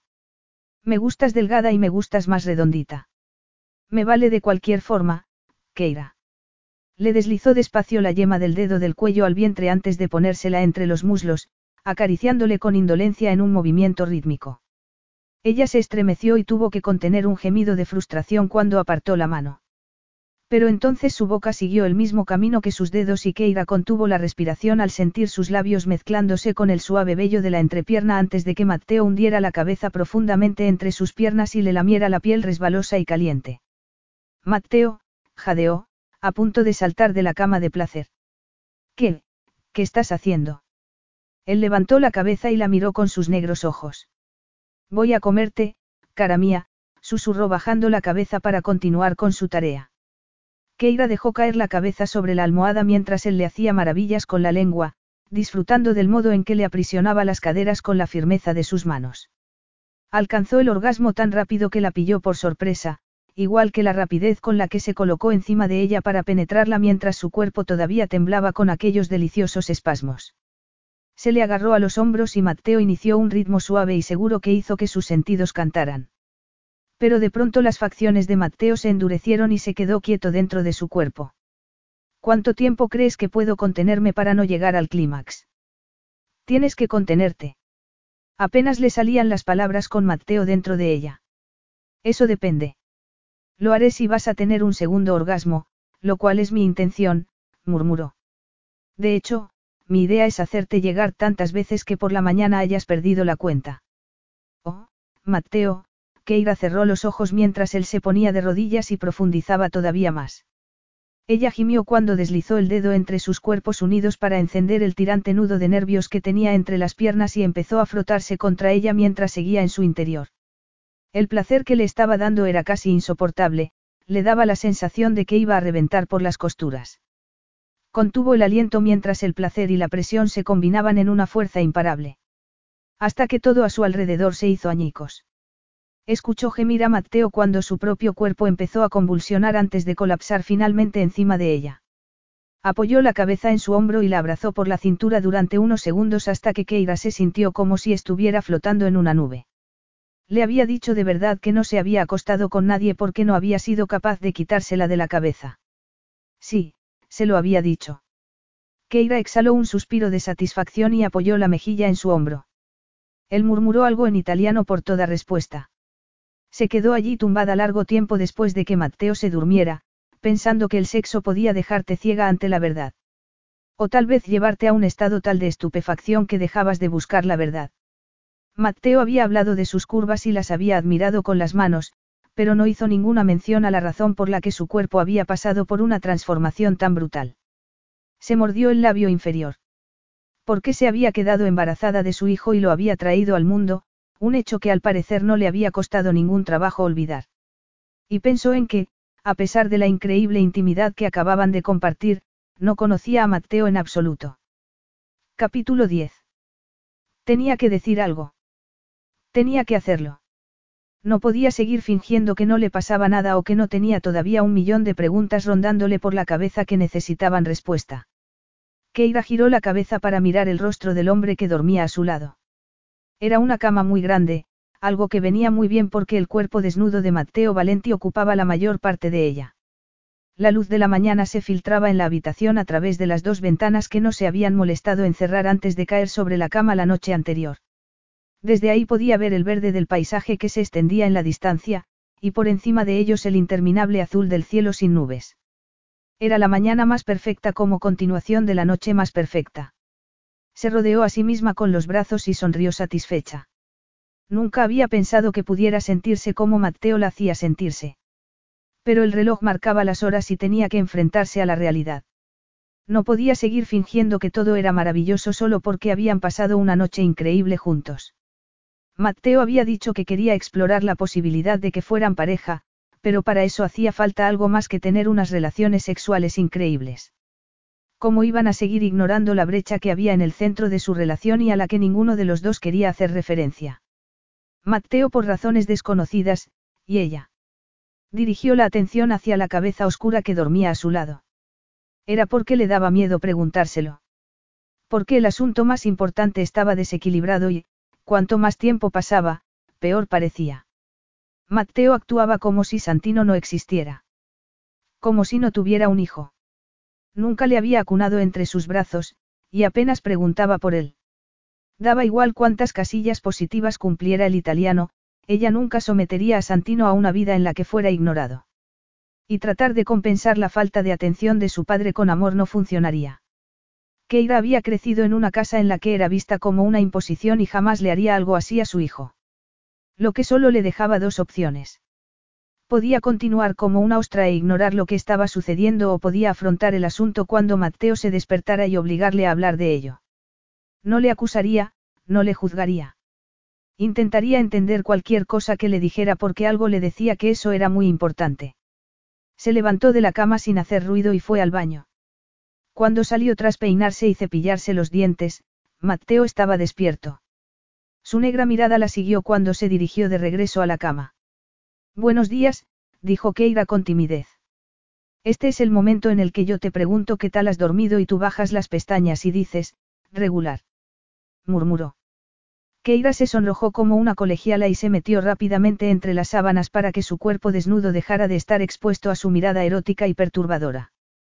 Se sentía desinhibida cuando la habitación estaba a oscuras, pero la brillante luz de la mañana la hacía sentirse tremendamente vulnerable. Sobre todo porque tenía la sensación de que a Mateo no le iba a gustar lo que tenía que decir por mucho cuidado que pusiera al hacerle la pregunta. Él la estrechó entre sus brazos, pero Keira se limitó a darle un beso fugaz antes de apartar los labios. ¿Por qué necesitaba que escuchara aquello? Y cuanto antes, mejor sería. Mateo, dijo deslizándole un dedo por la mandíbula. Él frunció el ceño. ¿Por qué siento el corazón en un puño cuando dices mi nombre así? murmuró él. Keira tragó saliva. Pronto volveremos a Umbría. ¿Crees que lo he olvidado? Por eso sugiero que no perdamos el tiempo que nos queda. Había empezado a acariciarle suavemente un pezón con el pulgar, y aunque se puso duro bajo su contacto, Keira le apartó la mano. Y tenemos que hablar, afirmó. Por eso siento el corazón en un puño, gruñó él girándose para apoyar el cuerpo en la almohada. ¿Por qué las mujeres insisten en hablar en lugar de hacer el amor? Normalmente porque hay algo que decir, Keira aspiró con fuerza el aire. Quiero hablarte de cuando era niña. La expresión del rostro de Mateo lo decía todo. Era un mal momento y el lugar inadecuado. He conocido a tu tía, dijo con impaciencia. Una guardiana estricta, una casa pequeña, una prima celosa. Lo capto. No lo pasaste bien. Ella sacudió la cabeza mientras pensamientos incómodos le cruzaban por la mente. Necesitaba ser completamente sincera, en caso contrario, como iba a esperar completa sinceridad a cambio. Pero lo que estaba a punto de decirle no resultaba fácil. Nunca le había contado a nadie la historia completa. Ni siquiera a su tía. A ella menos que a nadie. Te conté que mi madre no estaba casada y que no conocía a mi padre. Lo que no te dije fue que ella tampoco lo conoció. Mateo la observaba ahora fijamente. ¿De qué estás hablando? Keira se sonrojó hasta el cuero cabelludo porque recordó la vergüenza de su madre cuando finalmente le confesó la historia, incapaz de seguir eludiendo las preguntas curiosas de su joven hija. Se sentiría mal su madre si supiera que estaba repitiendo tan lamentable historia con un hombre que tenía acero en las venas. Mi madre era una estudiante de enfermería irlandesa, empezó a decir lentamente. Cuando llegó a Londres se dio cuenta de que no tenía nada que ver con la granja en la que ella se había criado. Era ingenua y tímida, pero tenía ese aire irlandés, ya sabes, ojos azules y pelo negro. Como tú. La interrumpió él con dulzura. Keira sacudió la cabeza. No, era mucho más guapa que yo. Los hombres siempre le pedían que saliera con ellos, pero prefería quedarse en la residencia de enfermeras y ver la televisión, hasta que una noche cedió y fue a una fiesta con un grupo de enfermeras.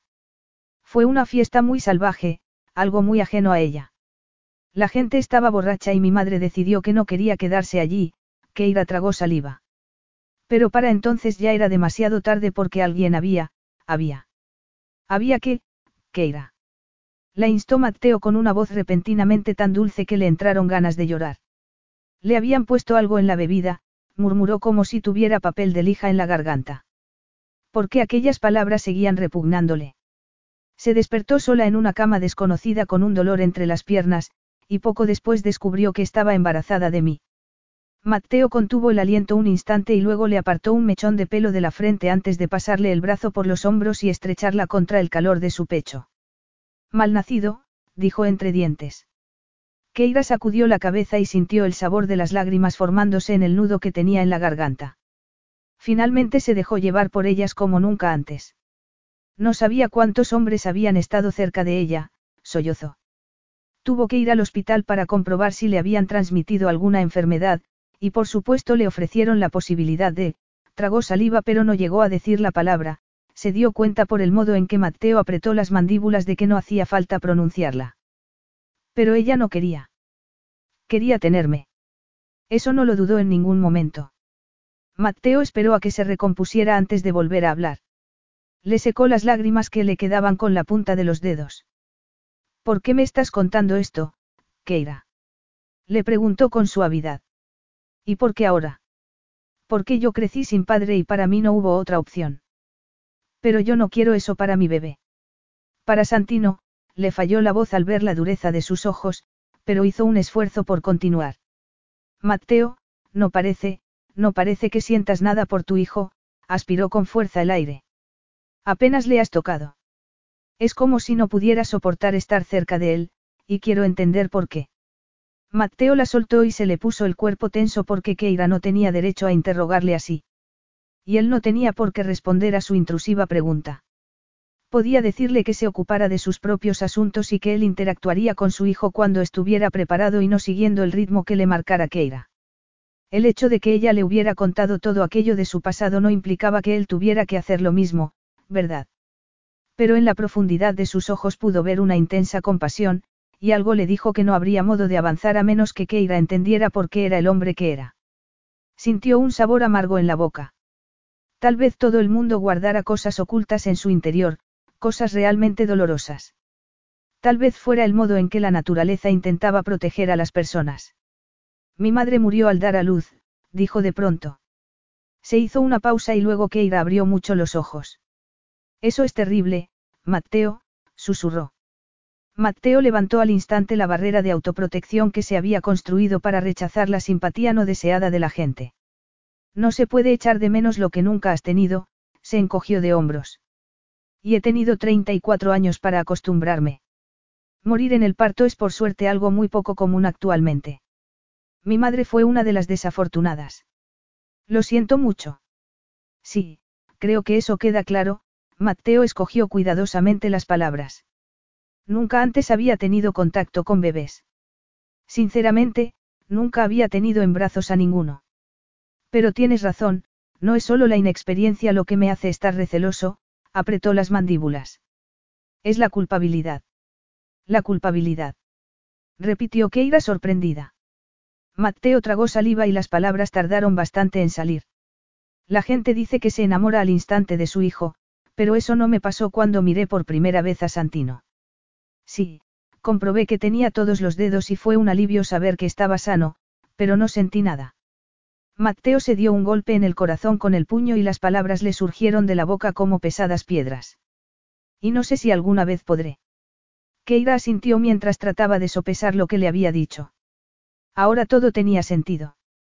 Aquello explicaba por qué había montado aquel escándalo al descubrir que mantuvo su embarazo en secreto.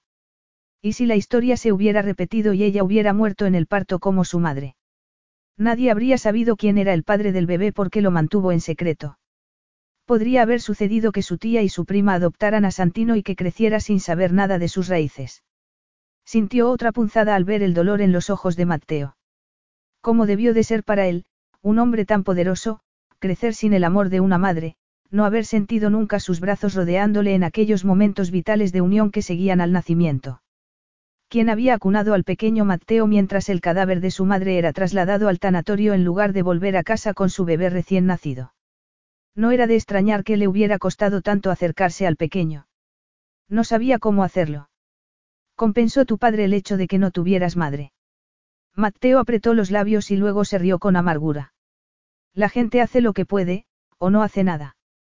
Me dejó al cuidado de una sucesión de niñeras jóvenes con las que al parecer se acostaba, así que se marchaban, o la nueva madrastra las echaba. Pero por mucho sexo que tuviera o por muchas mujeres con las que se casara nunca superó la muerte de mi madre. Dejó un vacío en su vida que nada podía llenar. Keira no podía apartar la mirada de su rostro descompuesto. Habría su padre culpado inconscientemente a su hijo de la trágica pérdida de su amada esposa. Eso podría explicar por qué no estaban unidos. Y tal vez Mateo estaba enfadado con su padre por intentar reemplazarla. Se preguntó si las diferentes madrastras habrían culpado al niño por ser un constante recordatorio de la mujer con la que nunca pudieron competir. Y la culpabilidad era lo último que necesitaba Mateo, pensó Keira. Ni entonces ni desde luego ahora. Necesitaba comprensión y amor, aunque no creía que quisiera ninguna de las dos cosas. Extendió la mano y se la puso en el tenso y abultado bíceps, pero el músculo permaneció duro como una piedra bajo sus dedos. ¿Y qué hacemos ahora que hemos sacado todos nuestros fantasmas a la luz? Preguntó Keira con voz pausada.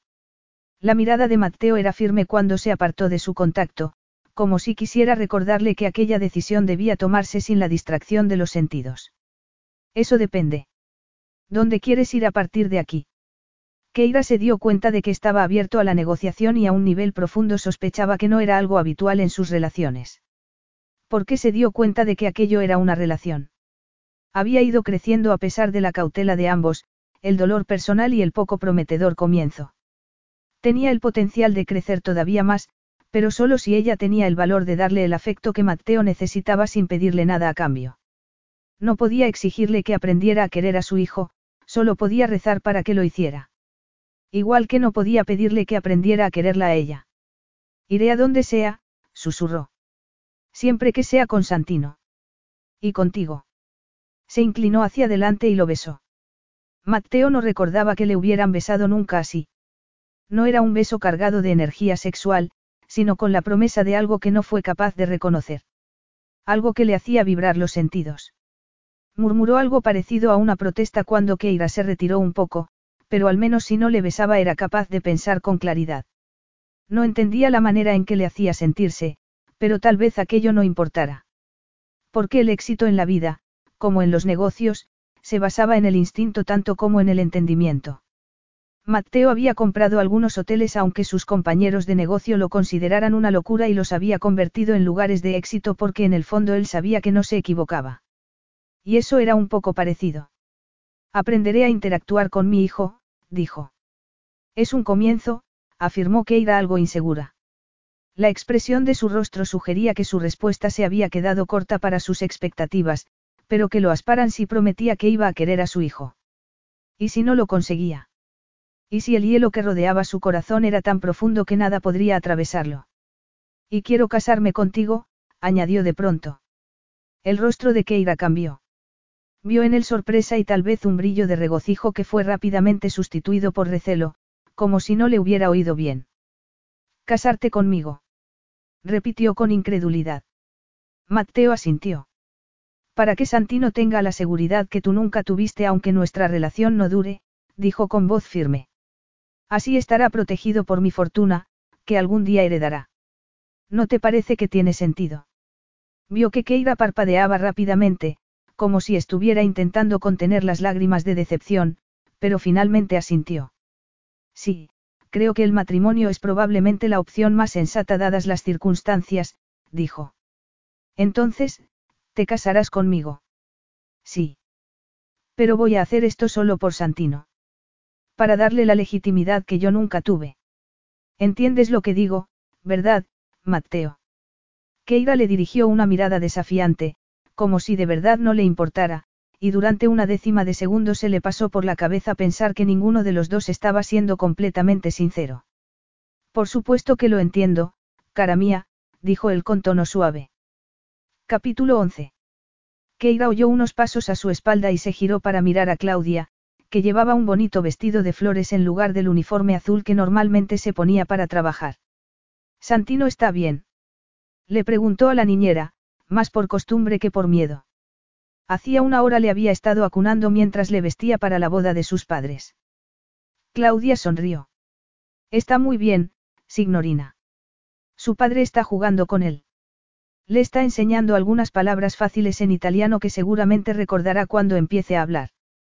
Keira sonrió, le dio la espalda al reflejo del espejo y se dio el toque final en el peinado aunque no paraba de decirse que el vestido de novia era algo irrelevante y aquella boda un puro trámite.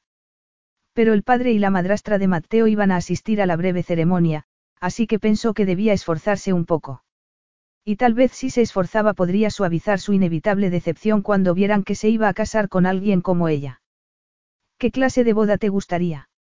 Le había preguntado Mateo en el camino de regreso a casa, cuando accedió a casarse con él. Keira se cubrió las espaldas. Tú primero.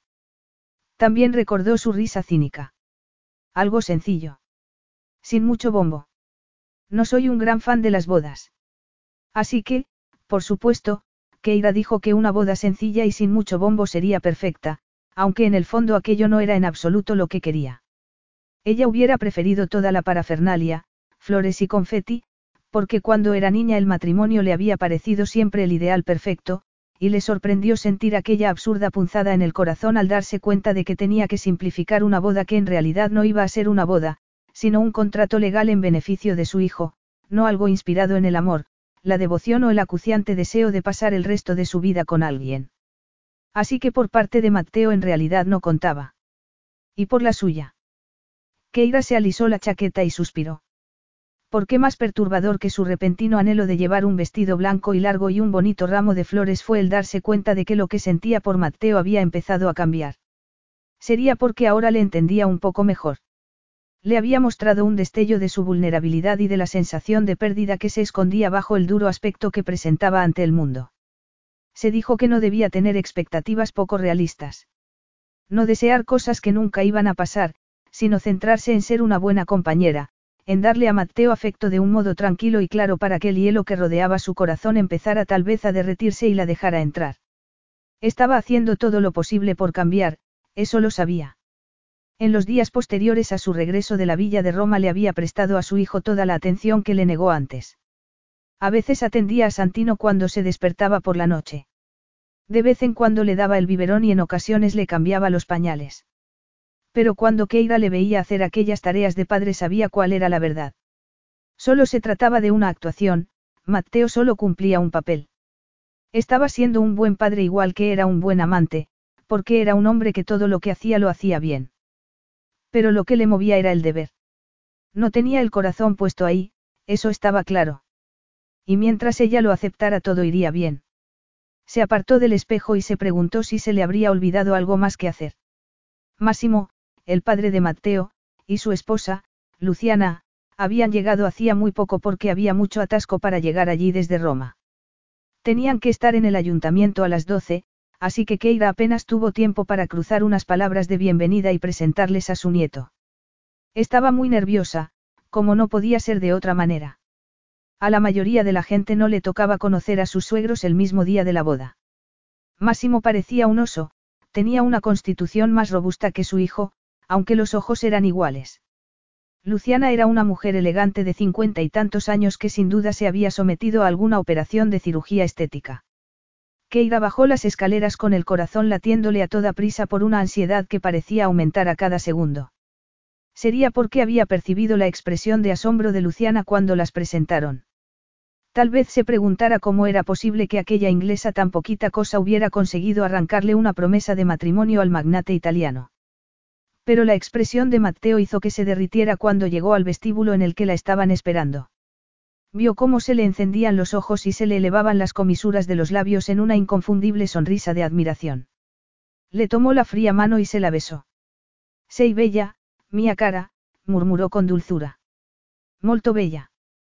Keira pensó que solo se lo decía porque se esperaba que el novio le hiciera algún cumplido a la novia, pero no pudo negar la sensación de satisfacción que le recorrió la espina dorsal. Porque quería que la mirara y la encontrara bella, por supuesto. Leola, la estilista, había enviado desde Roma una selección de trajes de novia y Keira había elegido el que le pareció más favorecedor pero también más apropiado. Rechazó los más vaporosos y optó por la funcionalidad en lugar del cuento de hadas. La tela gris plateado del vestido y la chaqueta le recordaba a una helada mañana de invierno, pero sin duda casaba con su pelo oscuro. El único toque de color eran los zapatos turquesa con el bolsito a juego. Rechazó la propuesta de Leola de llevar flores. Al menos Massimo Valenti parecía encantado con su nieto. Keira fue en uno de los coches con él al cercano pueblo y vio cómo se pasó todo el trayecto haciéndole carantoñas al niño. Aquello le hizo preguntarse por qué no había estado más cerca de su propio hijo, pero no había tiempo para preguntas porque ya estaban llegando al ayuntamiento, donde Matteo esperaba para presentarle al traductor, una exigencia de la ley italiana. Veinte minutos más tarde salió del edificio convertida en una mujer casada y Matteo la agarró de la cintura. ¿Cómo te sientes al ser la señora Valenti? Le preguntó con voz dulce. A Keira le latía el corazón a toda prisa cuando le miró a los ojos. Pregúntamelo otra vez la semana que viene, dijo jadeante. Ahora mismo me parece un poco irreal. Tal vez esto te ayude a aceptar la realidad, mi esposa, dijo él. Y allí, bajo la ondeante bandera de Italia del ayuntamiento, los labios de Matteo reclamaron los suyos con un beso que no le dejó la menor duda de que preferiría estar en un lugar más íntimo, a ser posible con ella desnuda y en posición horizontal. Aquello le despertó una respuesta hambrienta y le recordó el hecho increíble de que parecía no tener nunca suficiente de ella. Se lo demostraba cada noche cuando cubría su cuerpo tembloroso con el suyo. ¿Acaso no era suficiente? Se preguntó Keira mientras volvían a la finca juntos. El anillo de oro le brillaba en el dedo mientras recolocaba la delicada toquilla de Santino. Era su cautela inherente lo que la llevaba a preguntarse si su relación con Matteo era tan superficial como el azúcar glacé que había sobre la tarta nupcial que la cocinera había preparado. Pero cuando Matteo cruzó el umbral con ella en brazos le pareció real. Y, cuando regresó de dejar a Santino durmiendo la siesta y de quitarse la chaqueta gris plateado para dejar al descubierto el vestido de seda que había debajo, Mateo la esperaba en el pasillo en penumbra. La llevó a una alcoba silenciosa, le puso la mano en el corazón que le latía con fuerza y ella se lamió los labios en anticipación porque el pezón se le puso duro al instante bajo su contacto. ¿No te gustaría tener una varita mágica y poder hacer que todo el mundo desapareciera? Le preguntó Mateo. Keira se estremeció al sentir cómo se intensificaba la lenta caricia sobre el pezón. Eso no es un poco antisocial. Me siento antisocial, murmuró él deslizándole los labios por la curva de la mandíbula antes de subir hacia la boca. Quiero estar a solas con mi flamante esposa. Keira le besó también mientras sus palabras despertaban un nuevo susurro de esperanza en ella, y se preguntó si estaría mal permitirse aquella esperanza el día de su boda. Eres el mismo hombre que en una ocasión me habló de los beneficios de esperar, bromeó. ¿Por qué no pones a prueba tu teoría? Mateo se rió mientras la apartaba de sí. El gesto de sus labios contradecía el deseo de sus ojos, y él sacudió ligeramente la cabeza preguntándose qué clase de hechizo le habría lanzado. Estaba acostumbrado a los trucos de las mujeres, pero Keira no usaba ninguno de ellos. No era deliberadamente provocadora cuando estaba cerca de él ni tenía aquel aire de vanidad de quien se regocijaba en su poder sobre los hombres. Al contrario, en público era casi recatada mientras que en privado era una bomba. Y aquello también le gustaba. Le gustaba y le perturbaba a partes iguales. Le dejaba siempre queriendo más, aunque no sabía más de qué. Era como una bebida que tomas cuando tienes la garganta seca y al acabar te das cuenta de que la sed es todavía más intensa. Mateo le deslizó los dedos por el vientre mirándola fijamente mientras permanecían ocultos bajo las sombras de la escalera. Resultaba difícil pensar que un niño hubiera crecido bajo aquella figura tan delgada. Quiero que sepas que eres una madre increíble, dijo de pronto. Y que Santino es muy afortunado. Mateo vio la sorpresa encerrada tras el repentino brillo de sus ojos. Se notó que tuvo que hacer un esfuerzo por contenerse. No me hagas emocionarme, Mateo, susurró. Tengo que entrar ahí y mantener una conversación con tu padre y tu madrastra y no daré una buena impresión si entro balbuceando. Pero Mateo ignoró su dulce súplica porque sabía que necesitaba expresar algo que se había ido convirtiendo poco a poco en una certeza. Se lo debía. No debí llevarte a Roma cuando lo hice y hacer que dejaras al niño aquí, reconoció. Por muy bien cuidado que estuviera. Ahora veo que es mucho pedir para una madre primeriza en un país desconocido. Mateo vio cómo se mordía el labio inferior y pensó que iba a echarse a llorar, pero de pronto Keira sonrió y fue como si el sol de verano lo bañara de pronto con su luz y su calor aunque fuera hiciera frío. Gracias, respondió ella con tono algo tembloroso. Te quiero por haber dicho eso. Mateo se quedó muy quieto. De verdad. Una expresión de horror recorrió el rostro de Keira al darse cuenta de lo que había dicho. No quería decir que. No. murmuró Mateo. ¡Qué decepción! Keira se dijo que solo estaba bromeando cuando la llevó al salón, pero sintió que estaba flotando cuando tomó a un dormido Santino de los brazos de oso de Massimo y lo acunó contra el pecho. Acababa de admitir Mateo que se había equivocado al llevársela a Roma y le había dicho además que era una buena madre. No era que lo reconociera en sí, sino el hecho de que estuviera empezando a aceptar que todas y cada una de las personas se equivocaban a veces. Y ella había bajado la guardia lo suficiente como para decirle que le quería. No lo hizo de un modo dramático ni esperaba una respuesta recíproca. Lo había dicho con cariño y se dio cuenta de que Mateo lo necesitaba. ¿Cuántas veces le habían dicho que lo querían cuando era un niño? Tenía la sospecha de que muy pocas. Todavía en una nube por el impacto de la conversación, Keira rechazó la copa de champán que le ofrecieron y aceptó a cambio una naranjada. Pero Santino empezó a retorcerse entre sus brazos, así que se dirigió discretamente al cuarto del niño para darle de comer y cambiarle el pañal antes de acunarle hasta que se quedó completamente dormido. Entonces lo dejó en la cuna.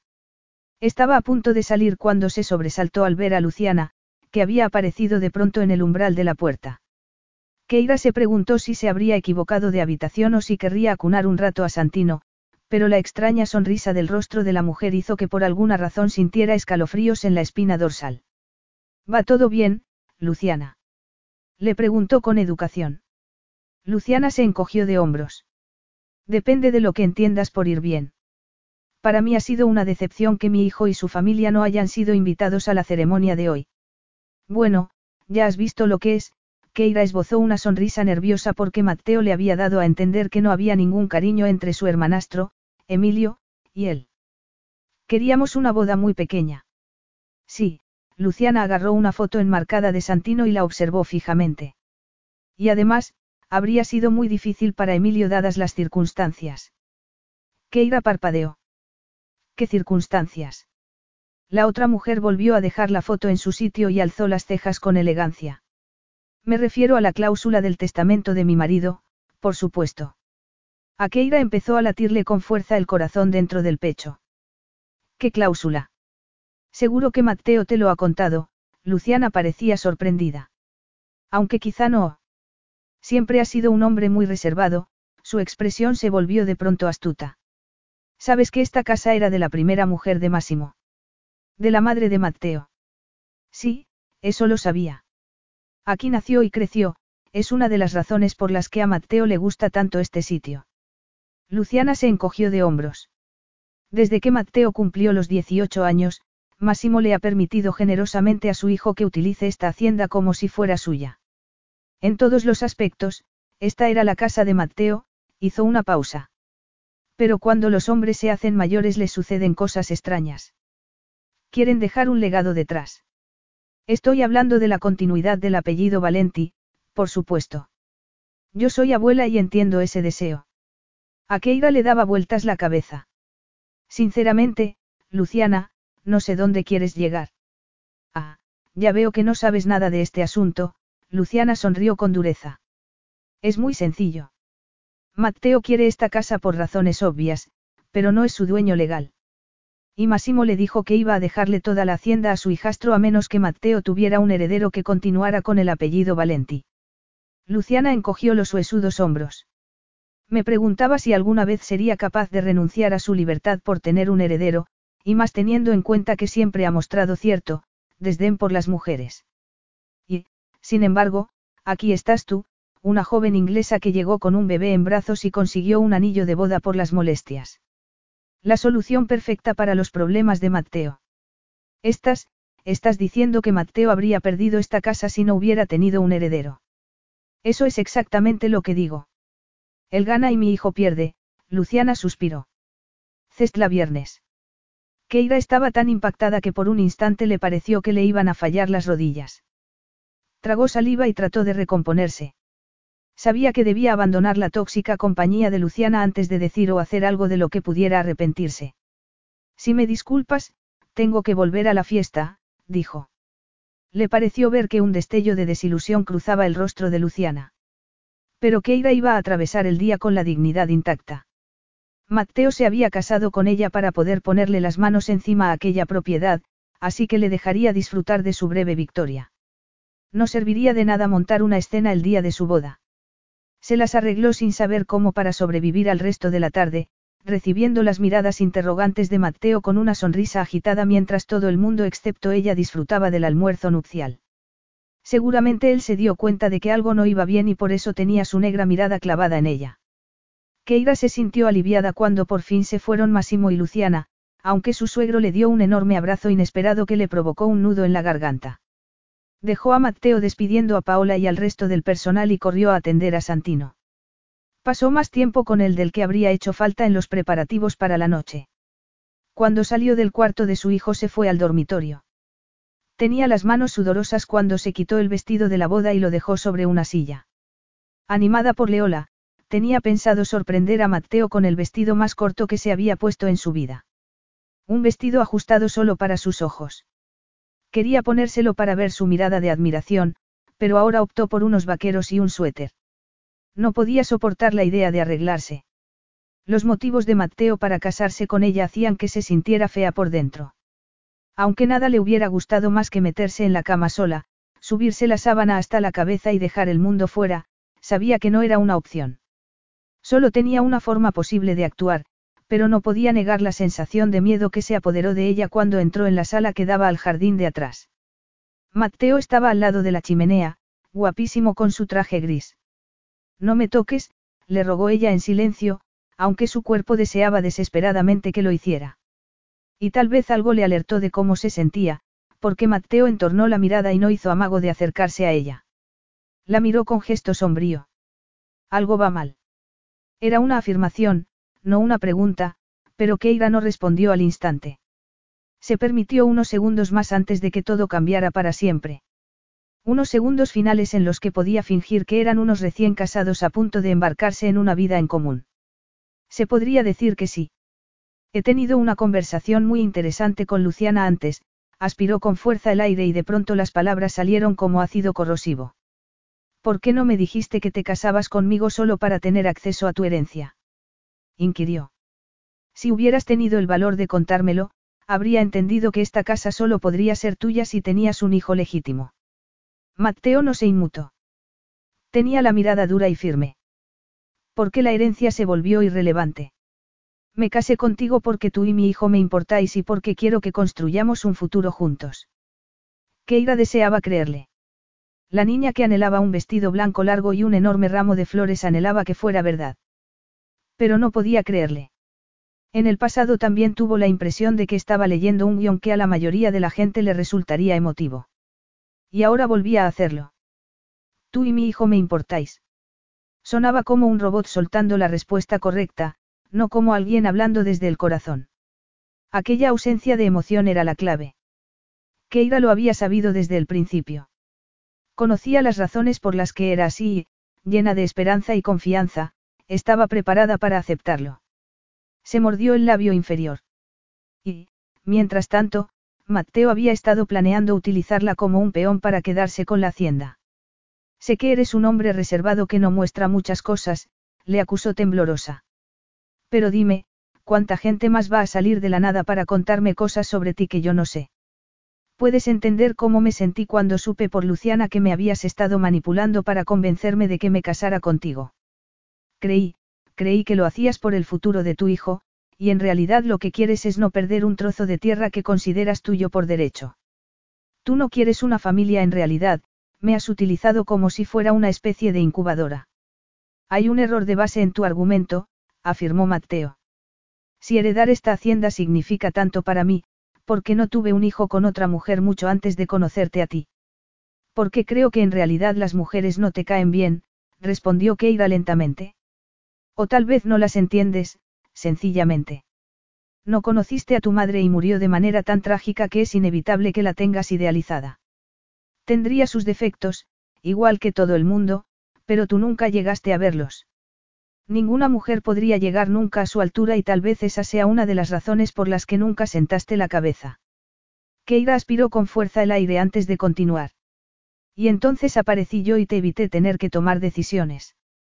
De una noche robada que en principio no iba a significar nada más que eso surgió de pronto un heredero. No tuviste que pasar por todo el tedioso ritual de cortejar a una mujer que no te importa para conseguir un hijo. El destino lo hizo por ti. De pronto tenías todo lo que necesitabas sin tener que hacer ningún esfuerzo. Mateo palideció. Tan despiadado me consideras. Ella se encogió de hombros. No lo sé, respondió con la voz algo quebrada.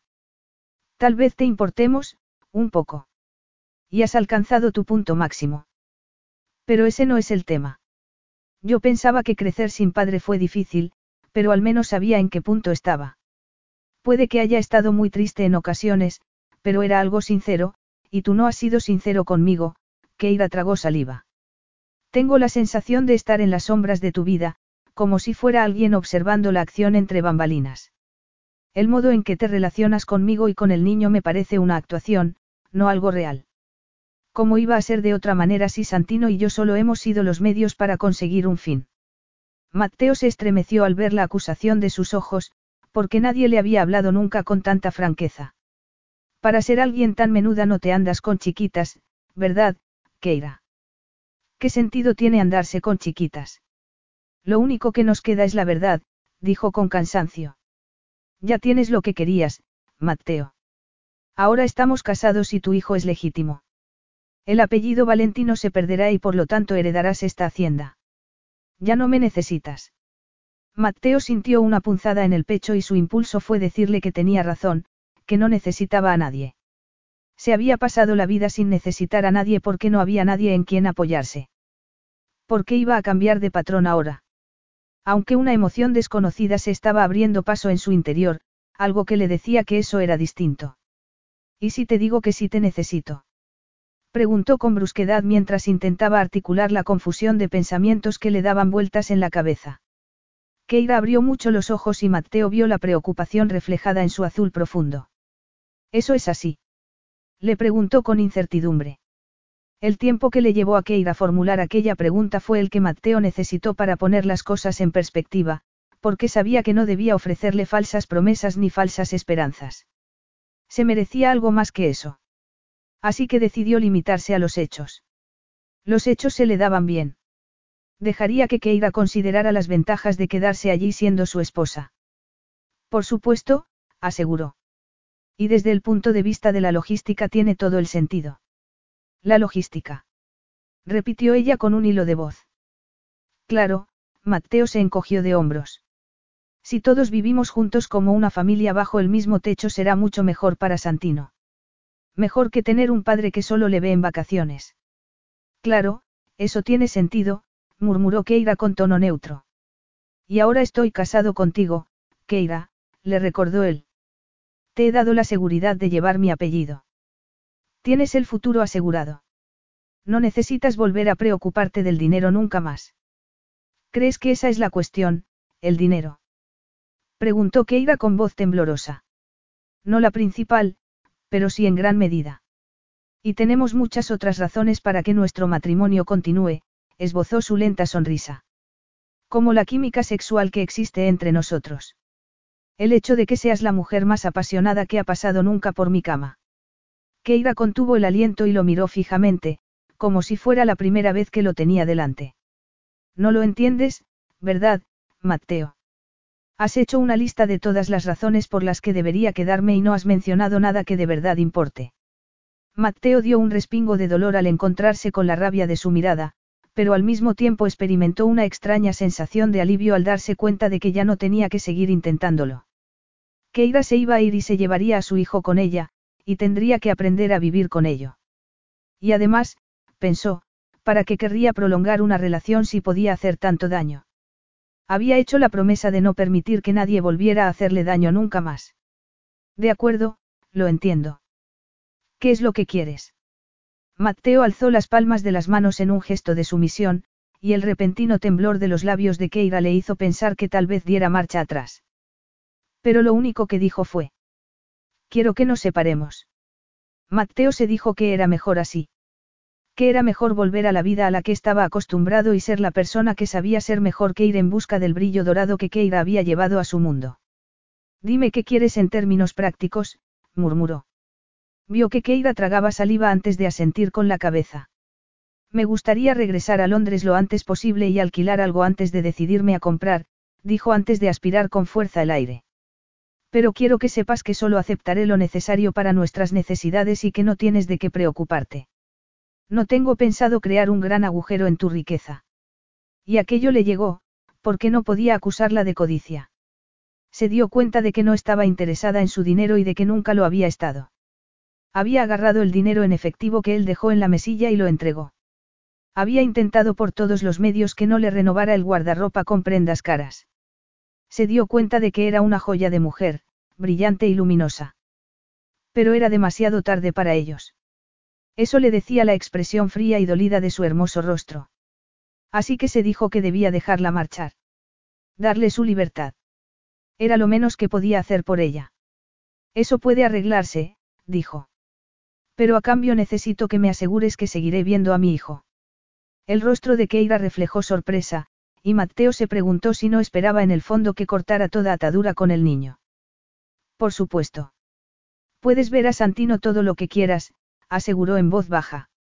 Nunca te negaría a tu propio hijo, Mateo, y espero que lo veas con mucha frecuencia porque, porque te necesita.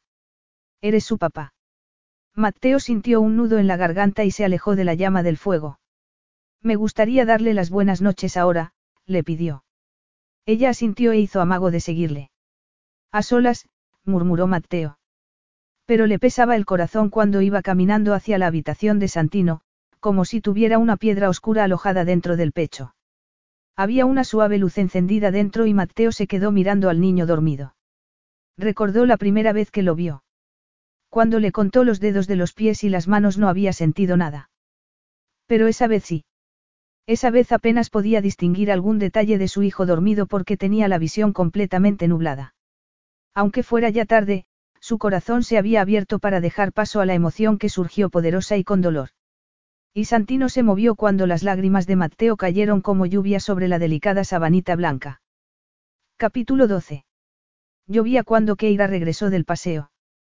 Acababa de quitarle la correa a Charlie cuando se fijó en que había una carta en el centro de la mesa del recibidor. Claudia debía de haberla dejado allí. Torció el gesto. Una más. La carta tenía sello de Italia. La metió rápidamente en un cajón encima de las demás, porque no era capaz de tirarlas. Su renuencia a librarse de la pila de correspondencia era igual a la renuencia a leerlas porque eran de Mateo. Reconocía la letra. Y para qué arriesgarse a leerlas y que el agujero que tenía en el corazón se hiciera todavía más grande. ¿Por qué le escribía si le había dicho que era mejor que se comunicaran a través de sus abogados? ¿Por qué había optado arrogantemente por no hacerle caso? ¿Por qué ella estaba luchando con todas sus fuerzas para no hundirse? por no dejarse llevar por las lágrimas que le ardían en los ojos por la noche cuando se tumbaba en la cama y echaba de menos el cálido abrazo de su marido. Estaba decidida a centrar toda su energía en estar ahí para Santino, en ser la mejor madre posible, y no creía que fuera posible si estaba todo el tiempo pensando en Mateo. Se había preguntado si su decisión de mantener un contacto cercano con su hijo se disiparía cuando Santino y ella se fueran de Umbría, pero para su sorpresa no fue así. Ya había ido dos veces de visita y solo llevaban en Inglaterra poco más de 15 días. En ambas ocasiones, Keira se había ausentado de la casa y dejó al bebé a cargo de Claudia, quien había estado encantada de irse con ella a Inglaterra. Tal vez a la gente le pareciera una forma de cobardía, pero no podía soportar la idea de enfrentarse al hombre con el que no había compartido siquiera la noche de bodas. Pero daba igual lo que la gente pensara, lo importante eran su hijo y ella. Antes o después confiaba en ser capaz de saludarle con un auténtico aire de indiferencia, pero por el momento temía echarse a llorar si le veía y confesarle cuánto le echaba de menos. Había alquilado una casa con el dinero que Mateo le daba. Una casa individual con jardín en Notinil. Y también adoptó un perro con una oreja torcida y los ojos más tristes que había visto en su vida. En el refugio le dijeron que le habían golpeado mucho y que tenía miedo, pero en cuanto vio a Keira se lanzó a sus brazos. Charlie era lo mejor que les había pasado desde que volvieron a Inglaterra, y reforzó su intención de darle a Santino una infancia apropiada. La que ella nunca tuvo, con un perro y una madre que siempre le esperaba cuando volvía a casa del colegio. Se quitó el impermeable y subió las escaleras para ir a la habitación del niño. Claudia acababa de acostarlo. La joven se puso de pie cuando ella entró y Keira se preguntó por qué se había sonrojado tanto. Se acercó a la cuna y el corazón se le llenó de amor al ver a su hijo dormido. Parece feliz, murmuró inclinándose para darle un beso en la suave piel de la mejilla. Debería serlo después del paseo tan largo que le has dado esta mañana, afirmó Claudia. Menos mal que no nos pilló la lluvia, Keira miró con indolencia por la ventana mientras corría las cortinas. Se hizo una pausa. ¿Te importa que hoy salga antes de lo previsto? Preguntó Claudia.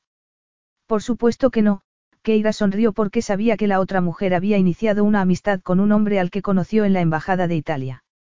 Es una cita. Claudia sonrió mientras se ponía el dedo índice en los labios. Keira estaba tan ocupada ordenando la habitación del niño que no se dio cuenta de que la niñera salía, aunque escuchó un ruido distante en la puerta de entrada. Apagó la luz y estaba a punto de bajar las escaleras cuando empezó a sonarle el móvil y se lo sacó del bolsillo de los pantalones. Frunció el ceño al ver el nombre de Mateo en la pantalla. Empezó a sentir una gran furia por dentro. Le había pedido que no le escribiera y no le hizo caso. Le había pedido que no la llamara y tampoco le estaba haciendo caso. Entonces, ¿por qué lo hacía? Contestó la llamada. Más vale que sea urgente, le dijo. Lo es. Keira frunció el ceño. ¿Qué pasa? Necesito verte. Ella también necesitaba verlo, pero de ahí no podía salir nada bueno. Le haría desear lo que nunca podría tener y lo que desde luego no necesitaba, un hombre que había atraído a una mujer hacia el matrimonio con la única intención de heredar una casa. Creí que habíamos decidido que no era una buena idea. No, Keira. Lo decidiste tú. Ella volvió a fruncir el ceño. No debería acceder a verle solo una vez y terminar con aquello. Endurecer su corazón ante sus propios deseos y escuchar lo que Mateo tenía que decir. Muy bien, murmuró. Vamos a concertar una cita. Ahora, le espetó él. ¿Cómo que, ahora? Quiero verte ahora, gruñó él. Mateo, tú estás en Italia y yo en Inglaterra. A menos que hayas descubierto el secreto de la teletransportación, me temo que va a ser imposible. Estoy abajo. Keira se quedó paralizada. ¿Qué has dicho? Estoy abajo, el eco se hizo más fuerte. Voy subiendo. Con el corazón latiéndole con fuerza, Keira salió a toda prisa del cuarto de Santino y vio a Mateo con el móvil pegado a la oreja subiendo las escaleras hacia ella. Tenía el rostro más serio que había visto en su vida. Cerró el móvil y se lo guardó en el bolsillo de los pantalones. Hola, la saludó. Pero no logró ocultar la tensión y el dolor que tenía escritos en las facciones. Keira deseaba hacer varias cosas a la vez. Golpearle el pecho con los puños una y otra vez. Y acercar su rostro moreno al suyo y besarle hasta que no le quedara aliento. ¿Qué estás haciendo aquí? inquirió. Necesito hablar contigo.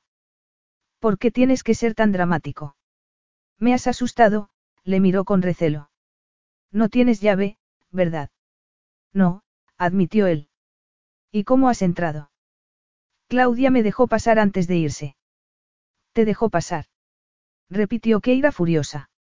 ¿Y por qué haría algo así? Porque yo se lo he pedido. Y supongo que lo que tú dices es lo que importa porque eres el que tiene el dinero, afirmó ella con desprecio. No, Mateo aspiró con fuerza el aire. Yo soy el que tiene el corazón roto. Era algo tan increíble que Keira pensó que le había escuchado mal. Estaba demasiado ocupada pensando que tenían que apartarse de allí por si Santino se despertaba al oírles hablar. Ven conmigo, le dijo. Mateo siguió el movimiento de sus caderas embutidas en vaqueros mientras bajaban las escaleras y observó cómo la cola de caballo le acariciaba la espalda con cada decidido paso que daba. El lenguaje corporal de Keira no era muy prometedor, ni tampoco su actitud. Pero no podía esperar que se derritiera de gusto cuando volviera a verla, ni que le diera el abrazo que Mateo tanto había echado de menos, como si todo aquel asunto de la traición no hubiera tenido lugar. Sintió un nudo en la garganta. Había intentado hacerlo a su manera, pero se dio cuenta de que Keira estaba preparada para apartarle de su vida para siempre si se lo permitía. Y no podía permitirse perderla. Llegaron a un precioso salón de techos altos dominado por un árbol de Navidad que brillaba frente a uno de los altos ventanales. Fragante y verde, estaba cubierto de luces y pequeñas estrellas y rematado por un ángel. En la base había un montoncito de regalos envueltos con lazos, y Mateo pensó que resultaba muy hogareño. Y, sin embargo, no estaba conectado a nada de ello. Seguía siendo un extraño.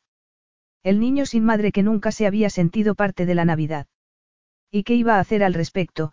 se preguntó cuando Keira se dio la vuelta y se quedaron mirándose como dos combatientes. Querías hablar, le dijo ella sin más preámbulos. Así que habla. ¿Por qué te has colado en mi casa de esta manera? No contestas a mis cartas. Keira asintió y la brillante coleta de cabello negro le bailó alrededor de los hombros.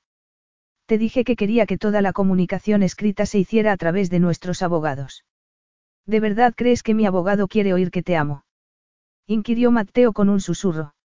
Ella abrió los labios y parecía que iba a decir algo, pero luego los cerró con firmeza como una ostra que se cerrara. Y que te he echado de menos como nunca creí posible. Continuó con insistencia. O que siento que mi vida sin ti está vacía. No me hagas perder el tiempo con tus mentiras, Mateo. No son mentiras. Es la verdad. No te creo. Sabía que no me creerías, aspiró con fuerza el aire. Esa es la razón por la que te escribí las cartas. Las cartas, repitió ella pasmada. Sé que te llegaron porque se lo pregunté a Claudia. ¿Qué has hecho con ellas, Keira? Las has tirado. Les has prendido fuego. Ella sacudió la cabeza. No, las tengo todas. Entonces, me gustaría pedirte que las trajeras. Charlie eligió aquel momento para entrar en el salón moviendo la cola y mirando con ojos brillantes y curiosos a aquel desconocido, Keira vio cómo Mateo se agachaba y le ofrecía la mano al perro. Charlie se acercó con cautela y aquello le debilitó las defensas, haciendo que se diera cuenta de que seguía temblando cuando lo tenía cerca, así que accedió a su extraña petición. Al menos dejar la estancia y su perturbadora presencia le daría la oportunidad de recuperarse y calmar el fuerte latido de su corazón. Entró despacio en el recibidor para sacar la pila de sobres del cajón y luego regresó al salón sosteniéndolos entre los dedos con cuidado como si fuera una bomba a punto de estallar. Para aquel entonces Charlie estaba completamente entregado, y, cuando Mateo se incorporó y dejó de acariciarlo, el perro gimió en protesta. Keira se preguntó cómo era posible que se las hubiera arreglado para encandilar tan deprisa al tímido animal. Pero recordó que lo habían encontrado dentro de un saco al lado de la carretera, el único superviviente entre sus hermanos muertos. Charlie también había crecido sin madre, pensó con un nudo en la garganta. Toma, dijo tendiéndole las cartas. ¿No quieres abrirlas? Keira negó con la cabeza. La verdad es que no. Entonces será mejor que te diga lo que hay escrito dentro, afirmó Mateo sin apartar los ojos de ella mientras se las quitaba de las manos. Todas son cartas de amor. Excepto una. Keira entornó la mirada en un gesto escéptico. ¿Y esa otra qué es? Una carta de odio. Se burló. Estoy hablando en serio, Keira. Y yo también. Cualquiera puede escribir palabras en un papel y no sentirlas de verdad. Entonces, ¿qué te parece si lo resumo y te las digo en voz alta? No. Pero pronunció aquella única palabra tan bajo que Mateo apenas la oyó, y además no tenía intención de hacerle caso. En realidad, son tres palabras, susurró. Te amo, Keira. Y te lo voy a repetir para que no haya malentendidos. Te amo y he sido un idiota. Tendría que haber sido sincero contigo desde el principio, pero... Mateo aspiró con fuerza el aire por la nariz y luego lo exhaló. Mi forma de funcionar era guardarme las cosas dentro. Era el único modo que conocía. Pero créeme si te digo que cuando te pedí que te casaras conmigo no estaba pensando en la casa. Mi mente estaba llena de ti. Lo sigue estando. No puedo dejar de pensar en ti y no quiero hacerlo. Así que te pido que me des otra oportunidad, Keira. Que nos des otra oportunidad. A ti, a mí y a Santino. Eso es todo. Keira no dijo nada durante un instante y cuando habló empezó sacudiendo la cabeza, como si lo que Mateo pidiera fuera imposible. Eso es todo. Gimió. Después de todo lo que ha pasado. No sabes lo que me estás pidiendo, Mateo. Claro que lo sé, afirmó él. Te estoy pidiendo que seas mi mujer de verdad. Con total sinceridad entre nosotros a partir de ahora, porque eso es lo que quiero. Lo quiero más que nada, bajó el tono de voz. Pero soy consciente de que solo puede funcionar si tú también me amas. En una ocasión me susurraste que sí, en un pasillo oscuro el día de nuestra boda. Pero tal vez no lo dijeras de verdad. Keira apretó con fuerza los labios para tratar de contener aquel estúpido temblor de emoción. Por supuesto que lo había dicho de verdad, cada palabra. La cuestión era si él también. Sería posible que la amara de verdad o aquello no era más que un medio para un fin, la declaración manipuladora de un hombre decidido a recuperar a su heredero. O tal vez no fuera más que el orgullo negándose a permitir que una mujer lo rechazara. Pero había algo que le impedía obstinadamente aceptar la versión más triste de sus razones para estar allí.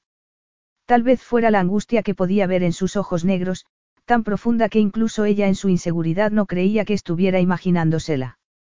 Se pasó la punta de la lengua por los labios, preguntándose si sería demasiado tarde para ellos hasta que se dio cuenta de lo que eso significaría. Que Mateo se marcharía de su vida y sería libre para iniciar otra vida con otra persona, mientras que ella no sería capaz de olvidarle. Y no iba a permitir que eso sucediera. ¿Por qué? como iba a ignorar la llama de su corazón y la brillante chispa de esperanza que estaba empezando a correrle por las venas. He intentado no amarte, admitió hablando despacio.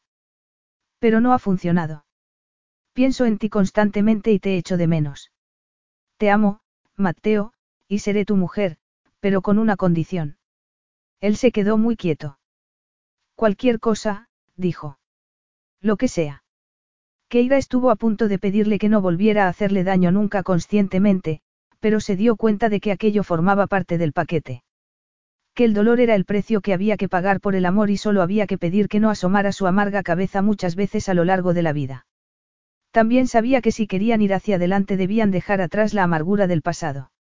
Así que en lugar de pedirle lo imposible le rozó el rostro con las yemas de los dedos y los deslizó despacio hasta llegar a sus hermosos labios. Que me hagas el amor, dijo a punto de llorar de alegría, y me convenzas de que esto está sucediendo de verdad. Mateo habló con voz temblorosa. ¿Quieres decir ahora mismo?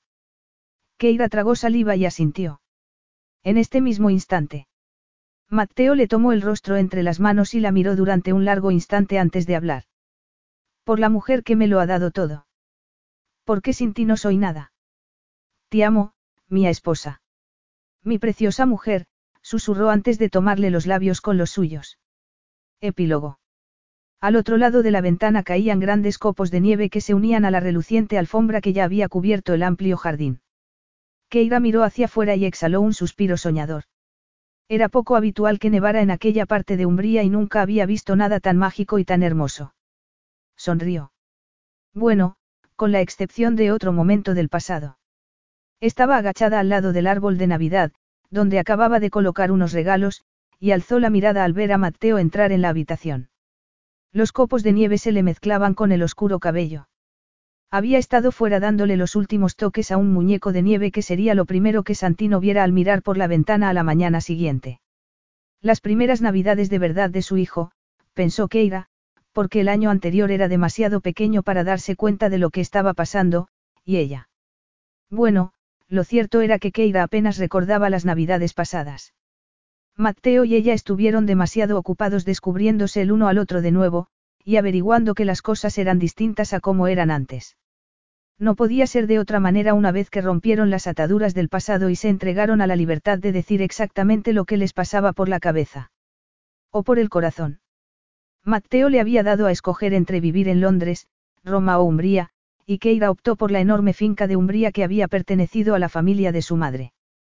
Pensó que sería más saludable para Santino crecer en la maravillosa campiña italiana, sobre todo ahora que tenían un precioso gato llamado Luca que, contra todo pronóstico, se había convertido en un gran compañero para Charlie. Pero había más cosas.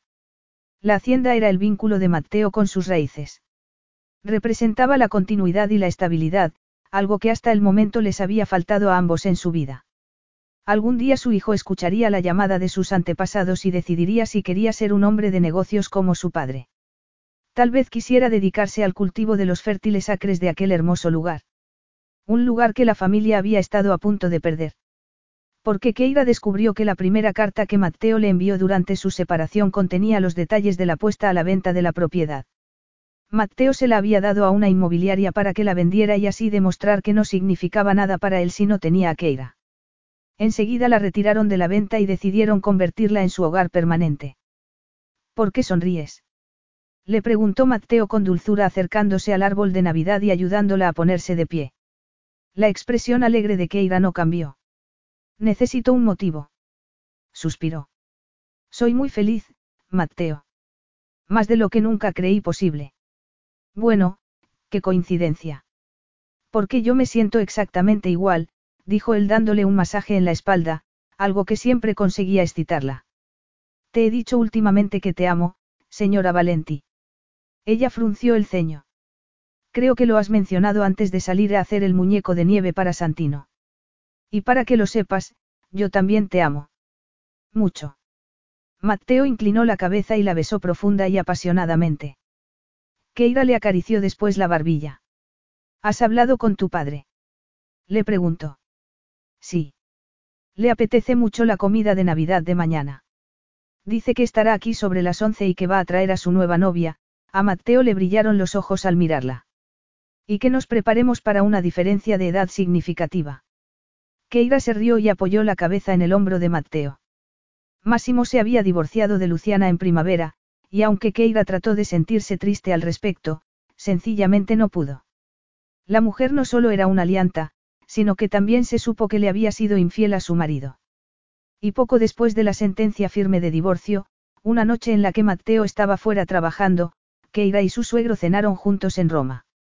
Máximo le dijo que no era el deseo de manipular lo que le había llevado a amenazar a Matteo con desheredarle si no le daba un heredero, sino la preocupación de que se convirtiera en un hombre emocionalmente distante y terminara siendo un viejo rico y solo. Y entonces apareciste tú, le salvaste y le hiciste feliz. Feliz de verdad. Y no tengo palabras para agradecértelo lo suficiente, Keira, le había dicho entonces con la voz algo quebrada por la emoción. Sé que no he sido un buen padre para él cuando era niño. Máximo guardó silencio durante unos instantes y su mirada se volvió reflexiva. Echaba mucho de menos a su madre y, bueno, se parecía mucho a ella.